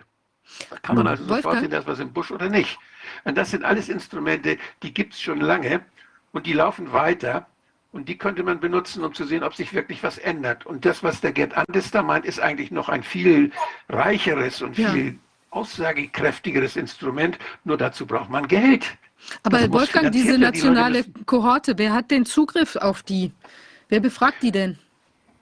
Also ich, ich weiß nicht, ob das Robert Koch Institut auch da seine Finger drin hat, weil die haben auch, die haben auch, das hat die Frau Kurt gemacht, die Frau vom ehemaligen äh, Präsidenten des Robert Koch Instituts, die war da zuständig für diese epidemiologischen Fragestellungen. Ich weiß nicht, wer das jetzt macht, aber es gibt äh, am Robert Koch Institut Zuständigkeiten für diese Beobachtungen. Und es sind ja nicht alle korrupt, die Mitarbeiter dort. Und einige machen fleißig das, was sie immer gemacht haben, weiter. Und bis es auffällt, bis es einen stört, dann wird es wahrscheinlich unterbunden. Aber also das ist, das ist eine Sache, die, da muss man, muss man mal sehen. Gerantes weiß da vielleicht mehr. Vielleicht sollten wir ihn da mal ja, fragen. vielleicht sollten wir mal Vielleicht, äh, befragen, weil das wäre nämlich ja. wirklich faszinierend, weil dann hätte man ja genau auch die, von denen gibt es ja schon Informationen Ja. vorher, sodass Ja. man dann eben auch nochmal ausschließen kann, äh, sind das jetzt äh, Postwag oder was auch immer, wie ist da die Krankengeschichte? Das ist eigentlich wirklich Solche ein extrem Solche wichtiges. Kohorten gibt es natürlich auch in anderen Ländern. Ja, ich dachte gerade auch an Israel, wo die ja eigentlich super erfasst Ja. sind. Das ist doch alles Ja. sehr, also wenn man da überhaupt rankommt. Ich würde gerne noch mal äh, Sie noch mal zwei andere Sachen fragen, Herr äh, Kranz. Einmal die Frage, wie ist denn im Moment, haben Sie noch Kontakt so in die Polizeiwelt hinein? Wie ist denn so der Erkenntnisstand der Kameraden? Also hat, hat man, merken Sie, dass die ähm, da vielleicht auch das so ein bisschen mehr hinterfragen, die ganze Aktion? Gut, nach, nach 20 Jahren äh, dünnt das aus. Äh, die meisten, äh, ich bin ja auch schon 77, die meisten haben auch schon vielleicht das Zeitliche gesegnet, sind pensioniert und sind auch aus dem Dienst ausgeschieden. Äh, es ist zwangsläufig, dass die, das sich ausdünnt. Aber ich habe noch Kontakte nach wie vor, auch im internationalen, vielleicht eher noch im internationalen Raum als im deutschen Raum. Da bin ich ja noch länger weg. Da kommen ja die, die, die sieben Jahre Europol dazu. Das wären insgesamt 27 Jahre Abstand von der deutschen Polizei. Aber gleichwohl, ich habe für äh, die stellvertretende Vorsitzende des äh, Rechtsausschusses des Europaparlamentes, habe ich die Studie gemacht, Kindesmisshandlung, sexueller Missbrauch von Kindern und habe dort mit vielen Polizeidienststellen gesprochen dazu und Anfragen gemacht bei BKA, bei Europol, bei den Dienststellen.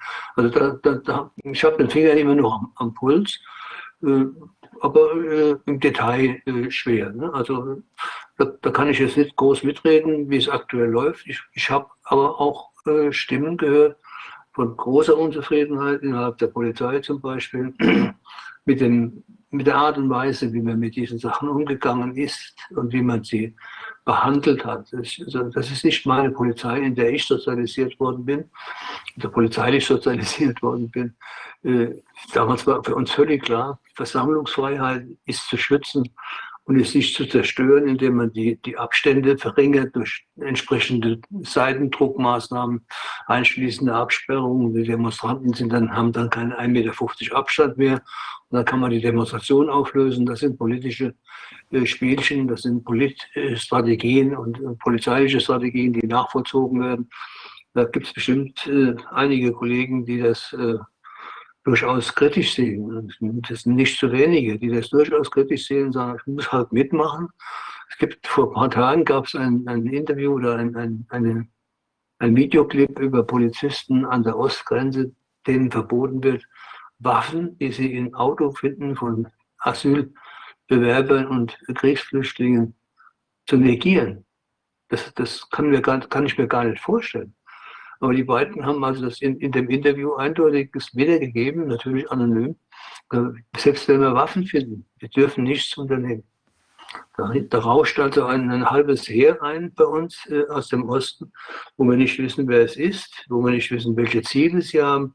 Das mögen Kriegsflüchtlinge sein, das kann auch was ganz anderes sein. Und das ist ungefähr ähnlich jetzt hier mit dieser äh, Gemengelage, wo ich auch sagen muss, also die meisten Polizisten sehen das sehr vernünftig. Aber es gab auch welche, die im Hubschrauber die Kinder am Rodelhang gejagt haben. Es gab, ich habe das Bild werde ich auch nicht vergessen, dieser Videoclip, wo der Polizeiwagen hinter drei Jugendlichen hergerast ist, in, in, durch Feld und Weide und hat die dann äh, über, gestellt in, in der Wiese, weil die Skat gespielt haben zu dritt und sich getroffen haben in einer Zeit, wo man nicht mehr als zwei sein durfte. Ne? Oder dieser alte Mann, den sie von der Bank gezerrt haben, auch das Bild vergesse ich nicht mehr. Oder die alte Frau, die sie da zusammengekloppt haben, dem sie so einfach umgestoßen haben, rückwärts, bumm, die, die, hat überhaupt nichts gemacht. Und der Polizist, so ein Bär, der schubst die da so mit einem Schlag und die fällt rückwärts auf den Boden. Die hätte sich einen Schädelbasisbruch holen können und sonst was. Das, war, das ist billig in den Kaufnahme oder was?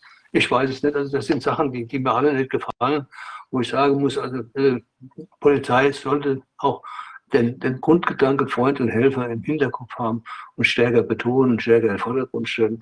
Das geschieht mir zu wenig. Ja, das ist ja in Berlin, steht ja auch bei den Polizeiautos hinten drauf. Ich glaube, äh, wir für dich oder so ähnlich. Ähm, ja. So sollte es auch tatsächlich sein. Jetzt möchte ich nochmal, Sie ja. hatten ja gerade, ich hatte da auch mit der Frau äh, Dr. Christidis drüber gesprochen. Sie haben ja auch da in dem Bereich äh, Kindeswohl oder beziehungsweise mhm. Misshandlung von Kindern auch eben entsprechende Erfahrung gesammelt. Sie haben ja gerade diese Studie erwähnt, die Sie da gemacht mhm. haben. Können Sie da mal ähm, was zu sagen, was da, was da ein Ergebnis rausgekommen ist? Braucht man eine eigene Sendung. Bräuchte man eine eigene Sendung. Ja, aber dass Sie das einfach es, ist so viel, es ist so viel, was dazu zusammenhängt. Es ist ja nicht nur der sexuelle Missbrauch von Kindern, es ist die psychische Gewalt, es ist die physische Gewalt, es ist die Vernachlässigung, es ist äh, das Einsperren von Kindern im Dunkeln, wo sie entsprechende Traumata entwickeln, es ist Nahrungsentzug, es ist das Bügeleisen, das auf die, Heise, auf die Hand gedrückt wird, es ist eine Zigarette, die auf dem Rücken ausgedrückt wird. Es ist unglaublich, was, was, was es in diesem Feld alles gibt, was mit den Kindern geschieht. Das ist unglaublich. Also da frage ich mich manchmal, ob wirklich der Mensch äh, ja, überlegenes Wesen in dieser Welt ist. Äh, das ist, der sexuelle Missbrauch ist dann eine, wenn auch eine große Facette. Aber das, das Versenden von Bildern, Abbildern von diesem sexuellen Missbrauch ist ein viel größeres Problem und das schwappt mittlerweile über auf die Jugendlichen und die Heranwachsenden. Das heißt, immer mehr Täter sind selbst Jugendliche und selbst Heranwachsende, die diese Bilder ins Netz stellen und sich gegenseitig filmen, was ich heute diese Tage noch gesehen habe, wie so drei Jugendliche oder vier, fünf Jugendliche einen niedergeprügelt haben, äh, weil er Jude ist. Das, ist, das, das gehört alles dazu. Das, und dann muss ich den Organhandel dazu nehmen, dann muss ich den Menschenhandel dazu nehmen, dann muss ich das riesige Fragezeichen äh, der, der kulturellen, der kultischen, der, Kult, der, der, der kultischen Tötung von Kindern hinzunehmen, dann muss ich ja, Menschen, Menschenhandel dazu nehmen. Es ist ein gigantisches Feld. Wir bereiten gerade äh, Frau Christinis und ich, wir bereiten gerade sozusagen dieses, dieses Plafond vor und versuchen dann zu bestimmten Felder zusammenzustellen, weil das kann man nicht in einer Veranstaltung alleine behandeln. Das muss man in, in verschiedenen Töpfen stecken und sagen, okay, dazu zählt auch die Gewalt an Jungen in, in, in Erziehungsheimen und in, in Pflege, Erziehungsheimen und in Kinder, Kinderheimen, Kinderstätten. Ne? Gab da so ein englische Fräulein, waren da sehr bekannt. Gnadenlos, da wurde geschlagen ohne Ende. Das ist genauso sexuelle, verbrämte sexuelle Gewalt an den Kindern und ist bis heute nicht aufgeklärt. Mhm. Und jetzt haben wir gerade vor wenigen Tagen nochmal gelesen, 18 oder 19 Fälle im Bistum Passau nehmen Sie die katholischen Untersuchungsergebnisse hinzu, äh, sind Sie in einer Größenordnung mal 10 oder mal, mal 100. Und äh, vieles ist immer noch nicht aufgeklärt und vieles wird immer noch unter den Tisch gekehrt und vieles wird niedergeschwiegen, ist tabuisiert. Wir haben also ein unglaublich schwieriges Feld. Und da drin, darunter fällt noch die besondere Schwierigkeit, weil es ja sehr, sehr stark äh, äh, im Internet stattfindet. da haben wir noch unterschiedliche Strukturen. Die Amerikaner haben es da leichter, da muss jeder, jeder Provider muss sofort Meldung machen, wenn er solche Inhalte auf seinem äh, Server findet. Und deswegen kriegen wir beim BKA jede Menge Meldungen aus Amerika. Und ohne diese Meldung wären unsere riesigen Erfolge, in Anführungszeichen, in Deutschland gegen Kinderpornografie, falscher Begriff, ich weiß, aber also die Verbreitung von Kinder, Bildern von Kindern mit sexuellem Inhalt, Deswegen kriegen wir relativ viele Erfolge. Und ein solcher Zugriff wie in Bergisch Stadtbach zum Beispiel von diesem Sextäter, der, der die Kameras und die, die, die, Mikrofone in der Decke eingebaut hat und über Jahre hinweg Kinder misshandelt und missbraucht hat, das ist ein Meer, ein Meer von Nachfolgetätern geworden. Jeder, die, der die Bilder gekriegt hat, die wieder weitergeschickt. Das geht in, in Minutentakt. Das ist keine Schwierigkeit. Die haben dann auch ihre, ihre Kreise. Sie wissen, wer dazugehört. Die sind zum Teil im Darknet, zum Teil im normalen Netz, schicken sich die Bilder zu. Der schickt die Bilder sofort wieder seinen nächsten Kumpel. Und das arbeiten momentan die Polizeibehörden Deutschlands der Reihe nach ab. Deswegen lesen sie im Moment besonders viel darüber. Weil ein Fall wird nach dem anderen aufgeklärt und klärt gleichzeitig den nächsten Fall auf oder an, sodass man wieder weiter ermitteln kann. Und was war denn der Inhalt dieser Studie, die da jetzt gelaufen ist? War das so eine Bestandauf Bestandsaufnahme? Oder das, was? Das, eine, das eine war die Bestandsaufnahme, ausschließlich auf, auf sexuellen Missbrauch von Kindern, nicht äh, körperliche Gewalt, weil das wäre nicht machbar gewesen in der Zeit. Und das zweite war äh, das, das, Zusammenspiel der, der, europäischen Polizeikräfte. Das ist auch ein eigenes äh, ich will nicht sagen ein Trauerspiel, aber es ist ein stark optimierbares äh, äh, Gebiet, weil jeder hat eigene Dateien, jeder hat eigene äh, technische Voraussetzungen, die treffen sich einmal im Jahr, um das einigermaßen abzugleichen. Interpol hat andere Techniken als das BKA. Das BKA hat andere als die amerikanische Organisation, die das betreibt. Und das muss also alles sehr mühsam angeglichen werden.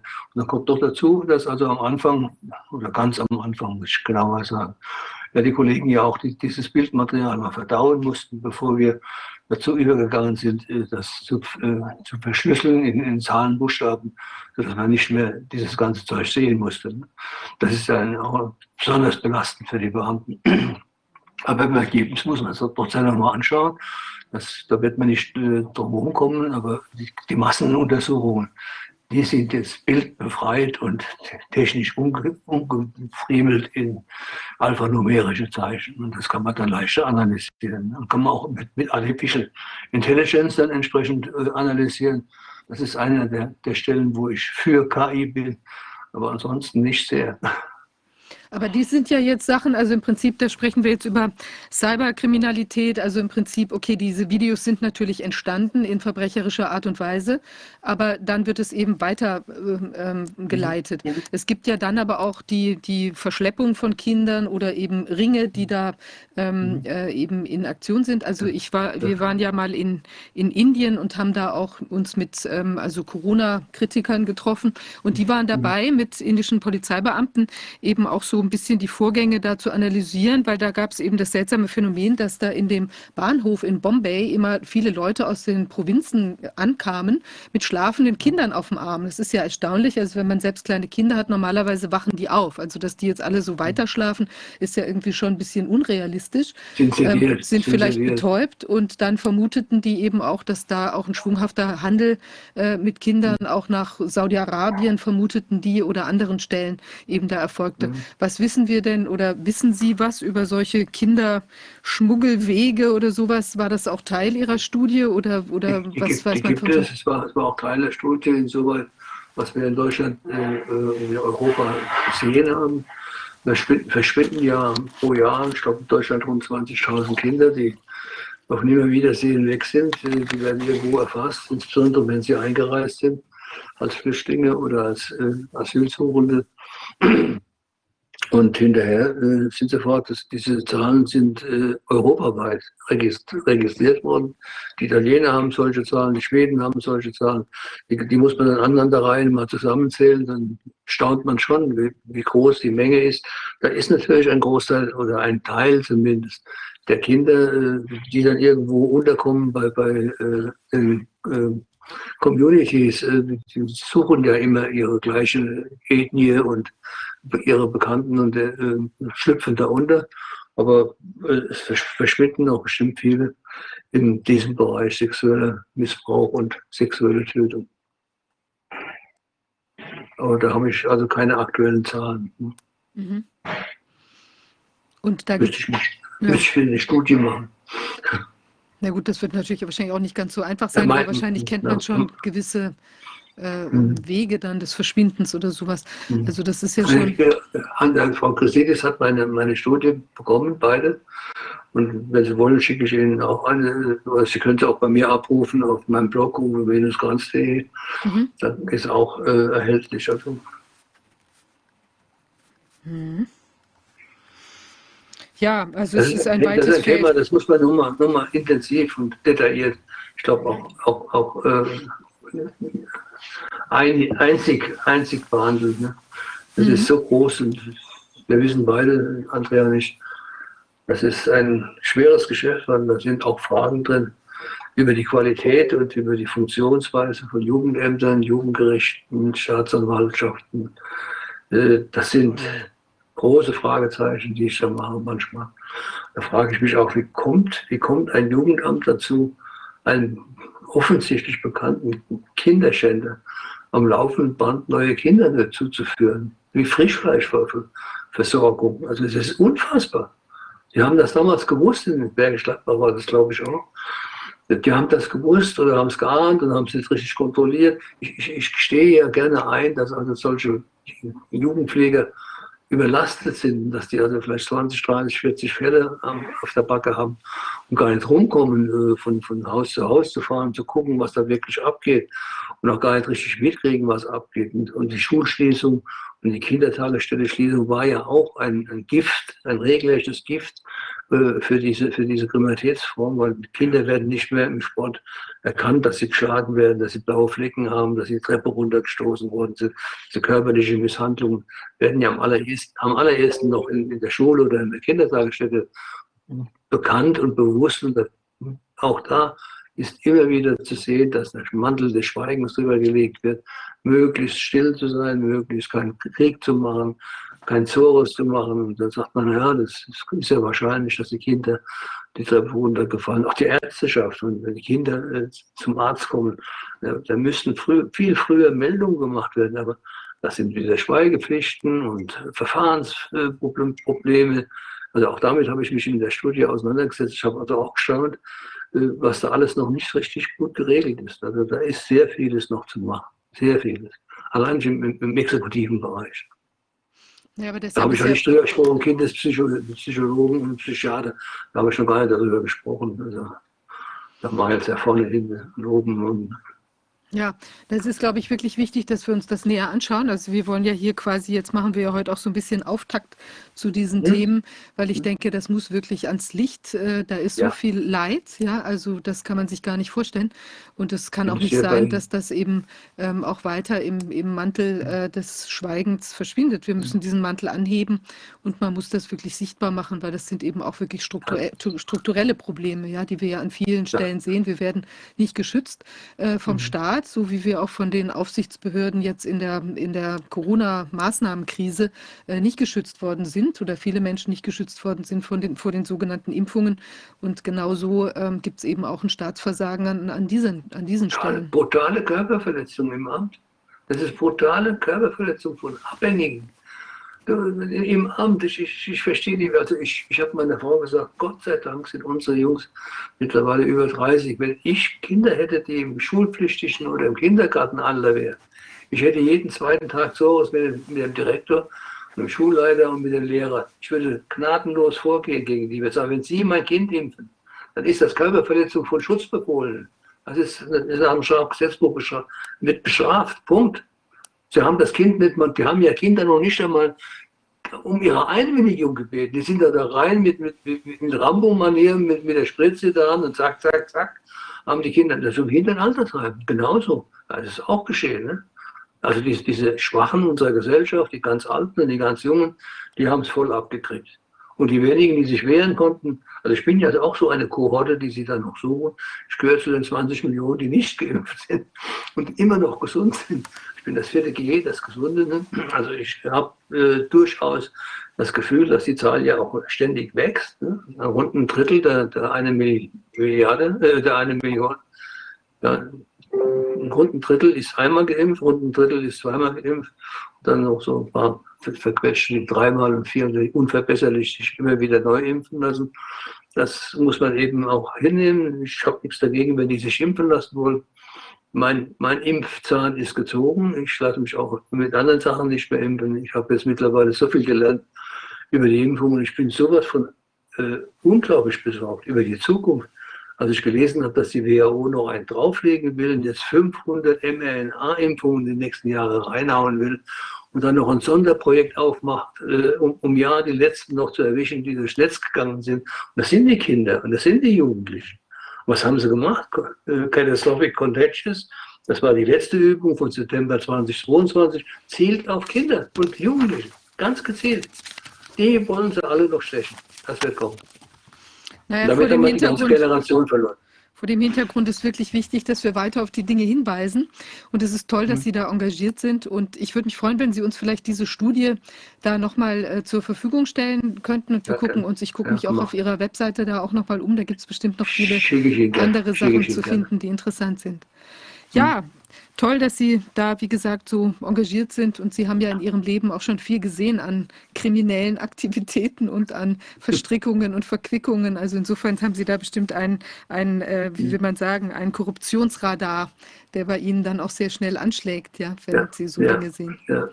Aber es hilft, am, Ende, am Ende der Tage äh, überlegt man sich, was hast du jetzt gemacht in den, den ganzen 55 Jahren Polizeidienst, was hast du erreicht? Gut, ich habe ein, eine Kleindienststelle in der Eifel aufgebaut, ich habe eine Datenstation in Mainz aufgebaut, ich habe ein LKA in Thüringen aufgebaut, ich habe geholfen, Europol aufzubauen.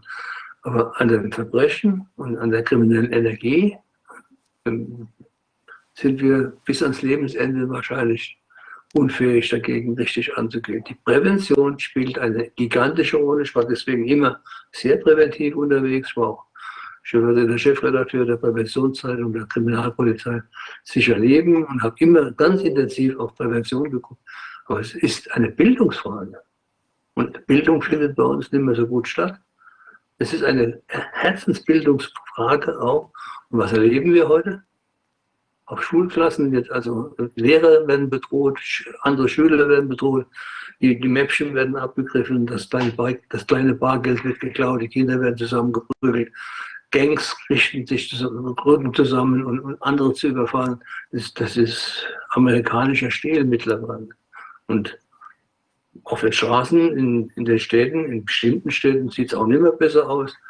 Äh, nennen Sie Dortmund äh, oder Berlin oder Köln oder äh, Hamburg, da gibt es überall Stellen, Bereiche, wo die Polizei zwar behauptet, sie sei nicht, sie sei nicht polizeifrei, aber mit einem einfachen Streifenwagen fahren die da auch nicht mehr rein.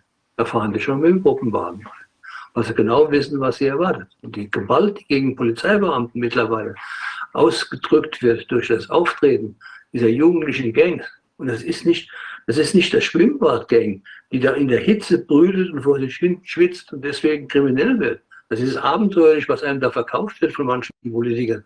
Das ist brutale Macht, Macht, Machtdemonstration und entsprechende Kriminalität, die keine Rücksicht auf Gesundheit, Leben oder sonst was nimmt. Ja, aber ich glaube, je mehr, je mehr, besser. Es wird nicht besser. Ich weiß nicht. Also ich glaube, je mehr Menschen sich dieser strukturellen Probleme bewusst werden, umso mehr äh, besteht auch die Möglichkeit, dass man äh, quasi auch zurückschlägt und auch also im Sinne von jetzt hm? nicht, nicht physisch zurückschlägt. Ja nicht. nein, nein, ja ich meine nicht im Sinne von zurück, physisch zurückschlagen, ja, sondern dass es einfach auch äh, Strukturen ver verschwinden, die eben dafür sorgen, dass die Leute sich halt auch eben entsprechend ausbreiten also können. Ich nenne, ich nenne das das Charles-Bronson-Syndrom, wissen Sie, der in diesem Krimi, diesem Film nach der Ermordung seiner Frau dann äh, seinen 45er Colt genommen hat und in die Busse und die Bahnen eingestiegen ist, in der Zeitung die Waffe versteckt und jeden, der kriminell war, dann entsprechend erschossen hat. Das wollen wir ja wirklich nicht. Dass dieses Recht in die eigene Hand nehmen, das kann es nicht sein. Aber da muss auch der, der staatliche Garant für die äh, staatliche äh, Gewalt, die, das Gewaltmonopol haben wir ja das muss auch dann entsprechend umgesetzt werden können. Da muss man auch entsprechend diese 16.000 Polizisten, die in den letzten fünf, sechs, sieben Jahren gestrichen worden sind, mit 2.000 Neueinstellungen begegnen zu wollen, das ist lächerlich. Man hatte den Wissensstand einer ganzen Polizeigeneration regelrecht ausgerottet. Und jetzt stellt man welche ein und sagt, jetzt haben wir wieder 2000 eingestellt, wunderbar. In der gleichen Zeit haben wir 4000 neue Aufgaben.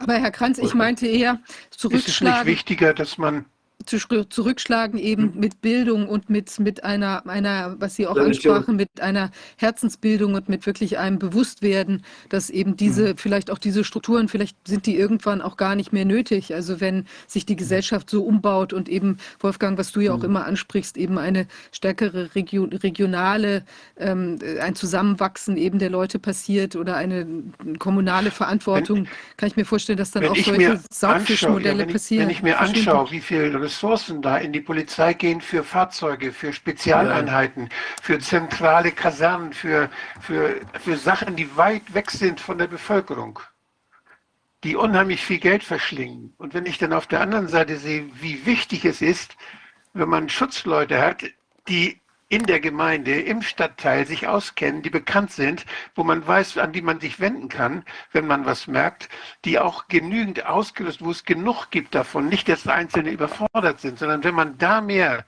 reintun würde, wenn man mehr in die, in die Wohnviertel und da, wo die Menschen Schutz brauchen, wenn man da Polizisten reintut, die müssen nicht Hightech sein. Da reicht, ein, da reicht ein Handy, mit dem die sich verständigen können, dass sie sich mhm. gegenseitig rufen können. Aber dass sie ich denke, so, solche kommunale Zuständigkeit, die auch zusammenarbeiten mit der, Kommun mit der Kommune, weil es, wenn es um Prävention geht, die sich gemeinsam mit den Kommunalpolitikern Gedanken machen, nicht erst übers, übers Innenministerium Kontakt aufnehmen müssen, sondern die dauernd zusammenarbeiten. Das sind Dinge, denke ich, also das, das sollte man zumindest mal irgendwo ausprobieren können. Das, das gibt es schon. Also das, das gibt es schon seit vielen Jahren. Wir haben den Kontaktbeamten gehabt, Stadtviertelpolizist, wenn man so will. Äh, und ich habe damals schon in Mainz, haben wir schon einen runden Tisch gemacht mit der Stadtverwaltung. Wir haben also gemeinsame Modelle gehabt, äh, Präventionsmodelle. Ich weiß noch gut, dass ich da angestoßen habe, in der Altstadt um den, um den Bahnhof äh, herum ein, ein Präventionskonzept anzuzetteln. Ich habe ein Projekt aufgelegt, das hieß Light and Crime. Da geht es darum, wo, wo, Licht ist, kann keine Kriminalität sein. Äh, heute werden die Lampen wieder abgeschaltet aus stromtechnischen Gründen, das ist eine andere Sache. Aber äh, solche Gedanken, äh, diese, diese städtischen ja, roten Tische, die gibt es fast überall in allen großen Die Gedanken gibt es und geredet wird viel, aber investiert wird nicht in diese Strukturen. Investiert wird wenig, da gebe ich dir recht. Das stimmt, weil ich meine, wo ist, wo in Berlin hat man jetzt zum Beispiel den freundlichen Kontaktbereichsbeamten, der wirklich auf der Straße äh, rumläuft? Also die sind, also es könnte, wäre ja auch möglich, dass man für irgendwelche äh, Viertel dann eben genau so jemand hat. Wenn ich mir vorstelle, ich weiß nicht, ob das jemand kennt, aber es gab ja immer diese schöne Zeichnung da bei Mary Poppins, wo auch ein freundlicher äh, äh Kontaktbereichsbeamter, ein Bobby unterwegs ist, an den man sich dann genau. wenden kann, wenn irgendwas schief geht. Ganz recht, ja. Ja. Das war der alte Bobby. Und wir haben, wir haben ja noch ein, ein zweites, aber das ist wiederum das alte Prinzip, Outsourcing, möglichst alles rausgeben an der, außerhalb der staatlichen Hoheitsgewalt. Das sind diese äh, äh Bürgerwehren, in Anführungszeichen, in Baden-Württemberg, oder in Rheinland-Pfalz eingerichtet worden sind. Äh, das ist, äh, der, Gedanke, der Gedanke ist richtig, aber es ist auf die falschen Leute gesetzt. Der Gedanke ist völlig das, falsch. Das, das sind Leute, die leben davon, dass es Kriminalität gibt. Das Geschäft boomt so richtig mit diesen Sicherheitsfirmen. Nur weil. Nein, nein, ich spreche, ich spreche nicht von Sicherheitsfirmen. Das sind, äh, das sind Ehrenamtliche, die ah, also ja. abends, okay. abends Schleife gehen und sozusagen die Polizei ersetzen, weil die Polizei fehlt vorne. Ein bisschen richtiger wäre der Gedanke, Streife zu gehen, Präsenz zu zeigen, aufmerksam zu sein, Sachen festzustellen, die sonst äh, hinter der verschlossenen Tür nicht gesehen werden. Das ist die Grundidee, die ich richtig finde und die ich meinte eben. Aber äh, eigentlich müsste das Polizeibeamte machen. Und die müssten auch wirklich dann auch die entsprechenden Kompetenzen haben, dann auch genau. einschreiben zu dürfen. Denn die, die Bürger werden, die können allenfalls Huhu rufen und das Telefon nehmen und dann laufen, ne? weil sie uns verhauen werden. Tja, da ist noch viel zu diskutieren. Vielen Dank, oh ja. ähm, Herr Kranz, für diese vielen Anregungen, die wir da jetzt bekommen haben. Müssen wir mal mitnehmen und weiter drüber nachdenken und vielleicht ich hätte, noch, ich hätte ja. noch eine, ich hätte einen Punkt, den ich gerne ansprechen müsste. Ja. Das ist die untägliche ICT-Code Z280. Wolfgang weiß, was das ist. Das ist ein ganz übles Spiel, das derzeit von der WHO vorangetrieben wird. Z28.0 heißt nicht durchgeführte Impfung aufgrund von Kontraindikationen. Das wird eingetragen als AU-begründete Diagnose auf dem Krankenschein. Oder, äh, es wird also tatsächlich äh, auch noch unter, gibt es noch Untergruppen, die 28.1 Impfung nicht durchgeführt. Und jetzt kommt aufgrund einer Patientenentscheidung aus Gründen der Überzeugung oder des Gruppendrucks. Hallo? Ja. Was interessiert denn diese Affen, was, warum ich mich nicht impfen lasse? Ist das eine neue Krankheit? Ist das eine neue Krankheit, die diagnostiziert werden muss? Die dritte ist, Impfung nicht durchgeführt aufgrund einer Patientenentscheidung aus anderen nicht spezifizierten Gründen. Jetzt wird es vage. Jetzt wird auch noch die, die, der Verdacht ausgedrückt, irgendwas hast du, weil du dich, dich impfen lassen willst. Und das erfassen wir jetzt auch. Und dann gibt es noch eine 28.8. Und dann gibt es eine 39 sonstiger Impfstatus, Status säumiger Impfung, verfallenen Impfplatz. Frau Fischer, das ist abenteuerlich, was Sie da erfassen. Das ist ja. abenteuerlich. Und das dient nur der Vorbereitung für den digitalen Impfpass, sonst nichts. Und wir ja, werden dann die, das sind die Studien, die laufen, diese Daten. Ja, wir werden sichtbar gemacht. Für die Studien. Da brauchen die noch Klick zu machen und sagen, der ist noch nicht geimpft, der wird jetzt gejagt. Ja. Dann holen wir uns, bis er geimpft ist. Das ist ein, das ist ein Hammer. Das ist ein, das, ist das schlimmste Ding, was die WHO bisher so auf den Tisch gehauen hat, unabhängig davon, dass sie jetzt Weisungen geben kann, Kontrollmöglichkeiten, 50 Milliarden Dollar jedes Jahr haben will, damit sie ihren 7 Milliarden Haushalt äh, noch ein bisschen aufpushen können. Das ist eine Liste von Dingen, die ich also unerträglich finde, aber wir kämpfen an der Front noch weiter. Ich wollte es nicht intensiv behandeln, aber ich wollte es nicht vergessen haben, es angesprochen zu haben. Ja, das ist gut. Ich glaube, ich, also ich setze ja da auch auf eine gewisse Wurstigkeit der Leute, dass man einfach, nachdem man jetzt ein paar Mal den Spaß äh, mitgemacht hat und dann doch äh, irgendwie Corona bekommen hat, äh, dass die Leute mhm. dann auch einfach irgendwie sagen, was soll das? Ja, ich habe keinen Bock mehr und sich dann einfach auch durch äh, mit den Füßen abstimmen und da eben nicht mehr hingehen. Aber wir werden es beobachten, mal gucken, äh, je mehr Leute auf jeden Fall da fernbleiben von der, mhm. von der sogenannten Impfung. Äh, ich denke, wahrscheinlich umso besser. Ja, Herr Kranz, ganz herzlichen Dank. Dank. Wir bleiben Alle. in Kontakt und äh, ja, bleiben Sie weiter ja. auch aktiv. Vielen Dank. Ja, tschüss. Danke Ihnen auch. Vielen Dank. Tschüss. tschüss. Ja, jetzt haben wir ähm, unseren nächsten Gast, Frau äh, Dr. Christidis. Ich freue mich, dass Sie da sind. Ich sehe Sie schon auf dem kleinen Bildschirm. Ich bedanke mich auch, dass ich, ähm, dass ich das Thema nach vorne bringen darf, ähm, was mir schon lange auf der Seele brennt äh, vor zwei Wochen habe ich bereits ein Interview in der Sendung auf 1 dazu gegeben. Ähm, und das wird heute ausgestrahlt, so viel weiß ich. Ich weiß bloß noch nicht wann. Ähm, vielleicht kann ich es irgendwo äh, auf Telegram noch finden. Frau Christine, ich möchte Sie sich ganz kurz selber noch einen Moment vorstellen, vielleicht für die äh, Zuschauer, die Sie noch nicht kennen, dass wir ein bisschen Hintergrundinformation haben. Ja, okay. Ich bin promovierte äh, Psychologin ähm, habe eine, eine Ausbildung in Verhaltenstherapie und systemischer Familientherapie, habe Postgraduate äh, sozusagen äh, Kriminalistik und Forensik in meinem Studium noch äh, universitär äh, angeschlossen.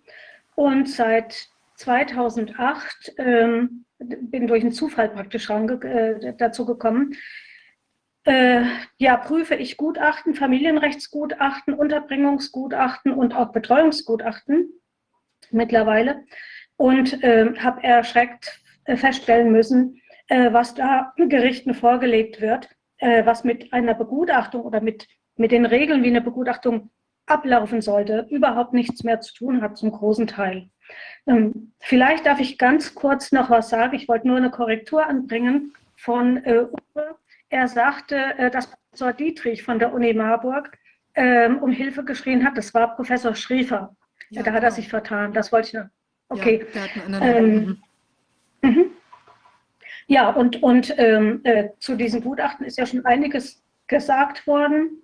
Ähm, Professor Hörmann und Dr. Körner äh, wollten mit einer ganzen Riege von Wissenschaftlern ein Buch zu diesem Gutachten, also das Buch heißt äh, familienrechtliche Verfahren, äh, nein, familienrechtliche Gutachten und Verfahren auf dem Prüfstand, wurde auch verlegt vom Bells Juventa Verlag, äh, ist aber nach, ich glaube, nach zwei oder drei Wochen zwar schon gut verkauft, ist es vom Markt genommen worden aufgrund einer Klageandrohung äh, von Frau Professor Dr. Anja Kannegieser, die ähm, im BDP als Funktionärin, äh, Funktionärin tätig ist, weil wir eben diese, ich nenne es mal Falschgutachten oder, oder Gefälligkeitsgutachten offengelegt haben. Also da läuft ganz, ganz viel. Das ist eine unglaubliche Lobbyvereinigung. Ja, das ist ein Verein, der, äh, der Gutachtern, die bei Ihnen äh, für Geld eine Fortbildung im Bereich Rechts, ähm, äh, Rechtspsychologe machen ähm, die, die kommen dann auf eine Liste und diese Listen sind dann Familienrichtern ähm, zugänglich und dort suchen die sich ihre Gutachter aus, die sie im Familienrecht ähm, verwenden. Ist das eine Zugangsvoraussetzung da, um, um, auf diese Liste zu kommen? Also das ist wahrscheinlich Bundesverband, wie heißt das? BDP? Wie heißt das ausgeschrieben? Der Berufs, Berufs, Berufsverband Deutscher Psychologen e.V. Also es ist ein eingetragener Verein und ähm, ja, die, die, die, die, die verteilen dann äh, auch so Stempel, äh, der dann auf diese Gutachten draufkommt. Die äh, die vermitteln so ein bisschen den Eindruck, als handelt es sich um Psychotherapeuten, weil ansonsten nur approbierte Psychotherapeuten eigentlich solche Stempel haben. Damit wird äh, einfach suggeriert, äh, wir sind jetzt was Besonderes, wir haben äh, besondere Kenntnisse. Ja. Und aber die Leute, die sich dort entsprechend weiterbilden können, was sind denn die, wenn die keine Psychologen sind? Was sind die dann auch noch gegebenenfalls von der Ausbildung? Also ich weiß jetzt nur vom Psychologen. Ähm, aber ja, es ist eine also Aufwertung quasi des, es ist eine Aufwertung ja. des, okay. Mhm. Ja. Und ähm, damit kann der Verein eben Geld verdienen, ja. Also mit diesen Schulungen und so weiter. Die machen auch andere Schulungen für Psychologen, zum Beispiel äh, MPU-Fortbildungen, äh, wo, wo, man dann als, als äh, ich weiß gar nicht, wie die sich nennen, Verkehrspsychologe sich dann nennt. Das sind aber alles überhaupt keine anerkannten Titel, das muss man einfach so sagen, ja. Mhm. Und dann, das heißt, aus dieser, aus dieser Weiterbildung, da kommen dann auch äh, Gutachter, von denen Sie oder auch die zwei Autoren ähm, jetzt den Eindruck gewonnen haben, dass da Gutachten entstehen, die eben nicht ganz sachgerecht sind.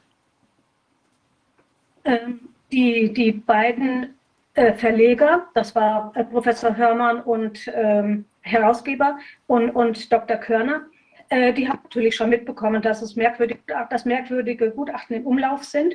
Sie haben sich früher hauptsächlich äh, mit dem Thema Kindesmisshandlung, Vernachlässigung und so weiter befasst und sind irgendwann, also ähm, diese, diese Taten von Eltern begangen und irgendwann haben sie mitbekommen, dass Ähnliches bei bei Pflegeeltern, aber insbesondere auch in Kinderheimen geschieht, weil, weil immer mehr Eltern berichten, Kinder, die aus den Heimen herausgekommen sind, die es irgendwie geschafft haben, äh, entweder vorzeitig oder dann mit 18 rausgekommen sind, die darüber berichtet haben, äh, die sind teilweise völlig zerstört. Ja, die, die, diese Kinder sind äh, zu 70 Prozent, da gibt es eine Studie, äh, die ich gerne mal zuschicken kann, damit Sie es veröffentlichen können. Es gibt eine Studie, dass 70 Prozent dieser Kinder, die aus Kinderheimen kommen, ähm, drogenabhängig sind oder sonst irgendwie suchtmittelabhängig sind. Äh, viele schaffen es gar nicht, einen Abschluss, ähm, äh, einen Abschluss geschafft zu haben ähm, und, und, und äh, können später überhaupt nicht äh, eine, eine, eine vernünftige Arbeit nachgehen. Sie werden dann ausgebeutet. Ähm, die, äh, der, der, der Berufsverband Deutscher äh, Psychologen speist sich aus, aus Mitgliedern, äh, äh, äh, wie soll ich es denn sagen, die, ich bin jetzt ein bisschen verwirrt, weil ich gerade eine Nachricht bekommen habe, Entschuldigung, äh, aus Mitgliedern, die, äh, ja, die, die, die froh sind, einem Berufsverband anzugehören, weil sie dann hoffen, äh, dass sie Aufträge bekommen als, als Gutachter oder egal welcher Form von Gutachten. Das Problem ist, dass eine Psychotherapeutenausbildung in Deutschland ähm, zwischen 30 und 70.000 Euro kostet. Und wenn man als Student seinen Abschluss gemacht hat, ist es ganz, ganz schwer, äh, dieses Geld aufzubringen. Also gehen viele ins Ausland und machen dort äh, ihren Abschluss. Äh, der wird aber in Deutschland dann im, im Endeffekt fast nie anerkannt. Ja, das mhm. ist das Problem. Ja. Okay, dann hat man eine Möglichkeit, eben über diesen Verein quasi dann eine Art von, von äh, Weiterbildungsstempel zu bekommen und ist dann da eben sozusagen da drin. Und was ist denn Ihre, gibt es denn Erkenntnisse, ähm, ist, sind das jetzt immer Missbrauchsstrukturen, äh, dass die Kinder da so geschädigt aus diesen Kinderheimen herauskommen? Gibt es da Erkenntnisse? Na gut, es, ja, es gibt ja Missbrauch äh, vielfältiger Art. Also äh, Einige der Kinder sind sexuell missbraucht worden, und zwar eine ganze Menge der Kinder. Aber andere sind auch einfach an irgendwelche Firmen regelrecht, ich sag's mal, äh, regelrecht verkauft worden, indem, äh, also Firmen, die, die keine Lehrlinge bekommen, äh, zum Beispiel in der Gastronomie oder äh, andere Kinder werden ins Ausland verbracht, äh, äh, sollen dort auf Plantagen arbeiten, mitten in der Sonne. Also das sind alles Geschichten, die mir die äh, Jungs und Mädchen erzählt haben. Äh, sie werden irgendwo hin verschachert, ja, äh, wo sie dann auch noch äh, arbeiten sollen, bekommen aber gar nicht das ganze Lehrgeld. Es wird als Lehre praktisch verkauft, ist aber, die wenigsten haben im Anschluss irgendeinen Abschluss. Ja, das muss man sagen. Und vor allem habe ich viele, insbesondere Jungs gehabt, die in der Gastronomie arbeiten mussten, und zwar im Schichtdienst, was äh, dem Jugendschutzgesetz völlig wieder, wieder läuft. Ja? Und wenn man das öffentlich macht und man redet darüber, wird man unglaublich verfolgt. Ja? Das Jugendamt hat, äh, hat von vielen äh, Kindern äh, Mitteilungen bekommen, die haben dorthin geschrieben, bitte helft mir. Äh, die Briefe werden dann an die äh, Kinderheime oder die Betreuer gesandt und dann haben die, diese Jugendlichen gerade noch mal Ärger. Ja, so läuft es ganz oft. Mhm. Ist ja Wahnsinn, aber dieses, dass die Kinder da in der Gastronomie äh, arbeiten oder die Jugendlichen, sind das dann ja wahrscheinlich mhm. eher, das, äh, das ist dann mit Absegnung durch das Jugendamt oder pass passiert das einfach freischwebend vom Heim aus dann? Na gut, in der Regel ist es so, dass das Jugendamt ja die, äh, die Vormundschaft bekommt, also Amtsvormundschaft, und dann dürfen die die Verträge, also einer muss es ja unterzeichnen, ja. Es sei denn, sie, äh, sie geben die, äh, ja, die, die, diese Vormundschaft ab oder, oder wie nennt man es noch, Ergänzungspflegschaft heutzutage ist auch ganz modern, ist aber was anderes. Äh, äh, die unterschreiben das dann einfach und die Eltern wissen oft nichts davon und es ist auch nicht im Einverständnis mit den Eltern. Ja. Oft werden diese Kinder von ihren Eltern lange Zeit isoliert. Es äh, wird dann immer von den Jugendämtern gesagt, ich habe unzählige Akten, über 1000 ähm, Familienrechtsakten, worin ich das auch lesen kann. Ja. Es wird dann ganz oft gesagt, ja, die Kinder müssen erstmal ähm, äh, sich hier einfinden, sie, sie, sie, äh, sie dürfen nicht so, so sehr an zu Hause denken und dann, äh, ja, und dann haben die Eltern einfach keinen Kontakt. Sie wissen teilweise nicht mal, wo ihre Kinder sich aufhalten. Wahnsinn. Ja. Also äh, da gibt es unglaublich viel zu, viel zu berichten. Ich habe unzählige Fälle selbst begleitet. Äh, einen Fall, der mir immer wieder am Herzen liegt und, und den ich äh, sehr lange begleitet habe, ist eine Mutter, eine relativ junge Mutter, die zwei, inzwischen vier Kinder hat, aber, aber damals zwei kleine Kinder hatte, eine Tochter mit drei Monaten und einen Sohn äh, der, mit drei Jahren. Die, äh, ihr wurden die Kinder weggenommen mit, mit mit wirklich banalen Begründungen. Sie würde zu viel ihre Wohnung putzen und hätte deswegen gar keine Zeit für ihre Kinder. Sie würde das Kind schreien lassen und, und also es gab, es gab praktisch nichts wirklich, was man dieser Mutter vorwerfen konnte. Dann wurde eine Gutachterin, äh, Frau äh, Leopold Linke, eingesetzt aus Gießen. Die hat äh, ein, ein verheerendes Gutachten, was man gar nicht ein Gutachten nennen darf im Grunde, ja, verfasst, sodass die Mutter die Kinder weggenommen bekommen hat. Äh, sie hat, ähm, sie sind zu Pflegeeltern gekommen, zu italienischen Pflegeeltern in, ähm, in, im Nachbarort Gießen, Lolla, das sagt Ihnen jetzt nichts, aber diese, äh, diese Kinder, insbesondere der kleine Junge, haben sich äh, später als absolut verhaltensgestört gezeigt. Der Junge hat aus Panik sich ähm, unter seinem als er sechs Jahre alt war, unter seinem Schultisch äh, versteckt und hat, äh, hat die Hände über dem Kopf zusammen, hat gezittert, hat gleichzeitig äh, obszönste Ausdrucksweisen ähm, äh, von sich gegeben. Und äh, ihm wurden dann äh, pharmazeutische Beruhigungsmittel verschrieben. Die Mutter hatte noch die Gesundheitssorge, die hat, war ihr bis dahin ähm, verblieben. Sie hat gesagt, ich möchte auf keinen Fall, dass meinem Kind solche äh, Psychopharmaka verabreicht werden. Äh, als sie das gemacht hat und dagegen angegangen ist, ist ihr kurzerhand von einem äh, Richter am Oberlandesgericht äh, Frankfurt-Grün äh, auch noch die Gesundheitssorge entzogen worden. Ja? Sie hat ganz lange Zeit überhaupt keine Kontakte zu ihren Kindern haben dürfen, obwohl sie ganz nah etwa zehn äh, Kilometer maximal ähm, äh, entfernt gewohnt hat.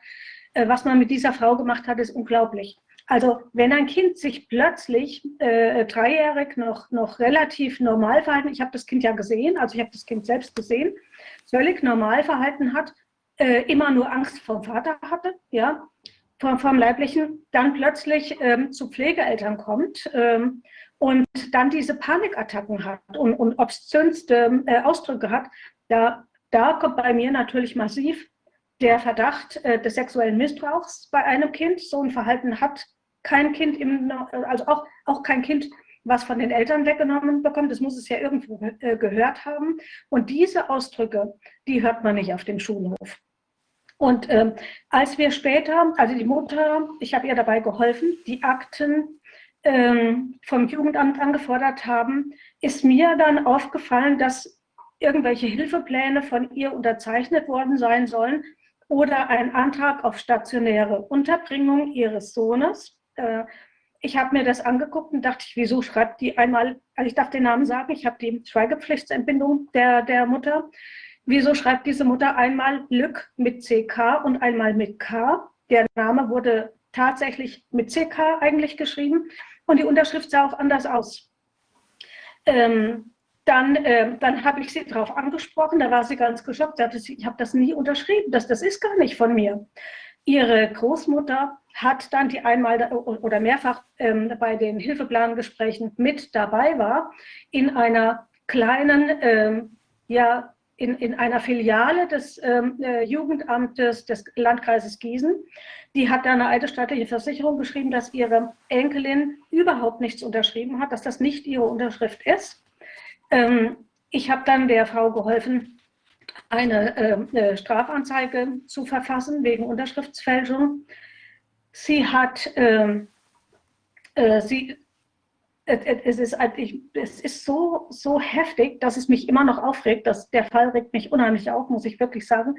Ähm, sie hat dann keine Nachricht bekommen äh, aufgrund äh, für ihre Strafanzeige gar nichts, länger nicht. Sie hat mehrfach angerufen, nachgefragt, was ist daraus geworden. Ja, und irgendwann haben sie gesagt, ja, sie hätte es doch, sie hätte doch die Sache, das sei eingestellt, sie hätte das doch bekommen. Sie hat nichts bekommen. Und an einem Tag, wo ich gerade im Landgericht Gießen sowieso als äh, Beistand für jemanden, der in der, Entschuldigung, in der Forensik untergebracht war, ähm, äh, war, habe ich mich mit dieser Mutter getroffen, zusammen mit dem Rechtsanwalt Thomas Saschenbrecker, der jetzt leider nicht mehr lebt. Wir sind direkt drüber, gegenüber war die äh, Staatsanwaltschaft, wir sind dorthin, also wir möchten gerne diesen Einstellungsbescheid sehen. Und ähm, wir haben anderthalb Stunden gewartet, bis er dann endlich äh, abgegeben wurde. Und man muss sich vorstellen, die Staatsanwaltschaft hat sinngemäß äh, geschrieben, äh, sie hätten den Täterkreis nicht näher eingrenzen können, deswegen sei das Verfahren eingestellt worden. Es, es ist irre, dieses kleine, diese kleine Filiale des Jugendamtes ähm, hat fünf Mitarbeiter gehabt und es waren drei Unterschriften auf dem einen Hilfeplan, dabei die eine gefälschte, blieben zwei übrig. Ja? Ähm, äh, Frau Gunkel, das war eine ehemalige äh, ASD, also ambulante, äh, weiß gar nicht mehr, wie es heißt, äh, ambulanter sozialer Dienst. Ähm, äh, die, hat unterschrieben und, und eine, äh, den Namen weiß ich gar nicht mehr, Schiller, eine, ja, eine Frau Schiller, die als ähm, Familienhelferin in der Familie eingesetzt worden ist. Ja da ist, der, da ist der Täterkreis sehr leicht einzugrenzen. Das ist überhaupt nicht nachvollziehbar, wieso man da nicht nachgeht. Ein Polizist hat ähm, äh, das Jugendamt angeschrieben per E-Mail, fand ich sowieso schon höchst merkwürdig, und sagte, ja, ich weiß zwar gar nicht, warum diese Mutter überhaupt eine Strafanzeige äh, gemacht hat, die kriegt doch ihre Kinder sowieso nicht zurück, ja, das muss man sich vorstellen. Und dann schrieb die Teamleiterin, eine Frau Dorothea Lange, äh, zurück, ähm, ja, also Sie könnten auch äh, das nicht aufhellen, weil die Frau Bunkel sei inzwischen in einen anderen Bezirk äh, äh, weggezogen und, und sie sei nicht mehr im Jugendamt tätig. So einfach hat man sich das gemacht, ja. Aber, aber äh, der, das Irre war, ich habe dann eine Strafanzeige bekommen, die die, die Sache mit aufgeklärt hat, ja, nur, nur mal ganz kurz am Rande und bin äh, über fünf Jahre strafrechtlich verfolgt worden und zwar, die Strafanzeige kam vom Landkreis Gießen. Ähm, die, äh, die damalige Mitarbeiterin oder, oder Justiziarin ja, hat ähm, die, die, die Strafanzeige gemacht und hat äh, gesagt, ich hätte nie Psychologie studiert, ich sei überhaupt keine Psychologin und, und äh, sie macht Strafanzeige wegen Titelmissbrauchs. Die, äh, diese Frau hat hat dann auch den Berufsverband Deutscher Psychologen übrigens angeschrieben, ich sollte vor ein Ehrengericht gehen und so weiter. Die waren sauer, weil ich ganz viele Gutachten schon auseinandergenommen hatte. Ja? Und auch Kinder zurückkamen zu den Eltern. Das muss ich vielleicht noch vorausschicken. Ja? Und ähm, es war dann auch ein Fall, der Pro Familia betroffen hat. Pro Familia hat ähm, äh, Sexualtherapeuten in die Grundschulen geschickt, hat dort äh, sogenannte Aufklärung äh, betrieben. Und einer der kleinen Jungs hat anscheinend dem einen Sozial, äh, Sexualtherapeuten ziemlich gut gefallen und er ist ein paar Tage nach dem Unterricht nochmal in die Schule, hat den Lehrern erklärt, er müsste das Kind äh, mal alleine äh, sprechen, da sei etwas im Argen und so weiter. Er bräuchte dann extra Raum, ist mit dem Kind dahin, ist ihm immer näher gekommen und, und hat ihn äh, über sexuelle Dinge ausgefragt. Der Junge hat Angst bekommen, rennt weg.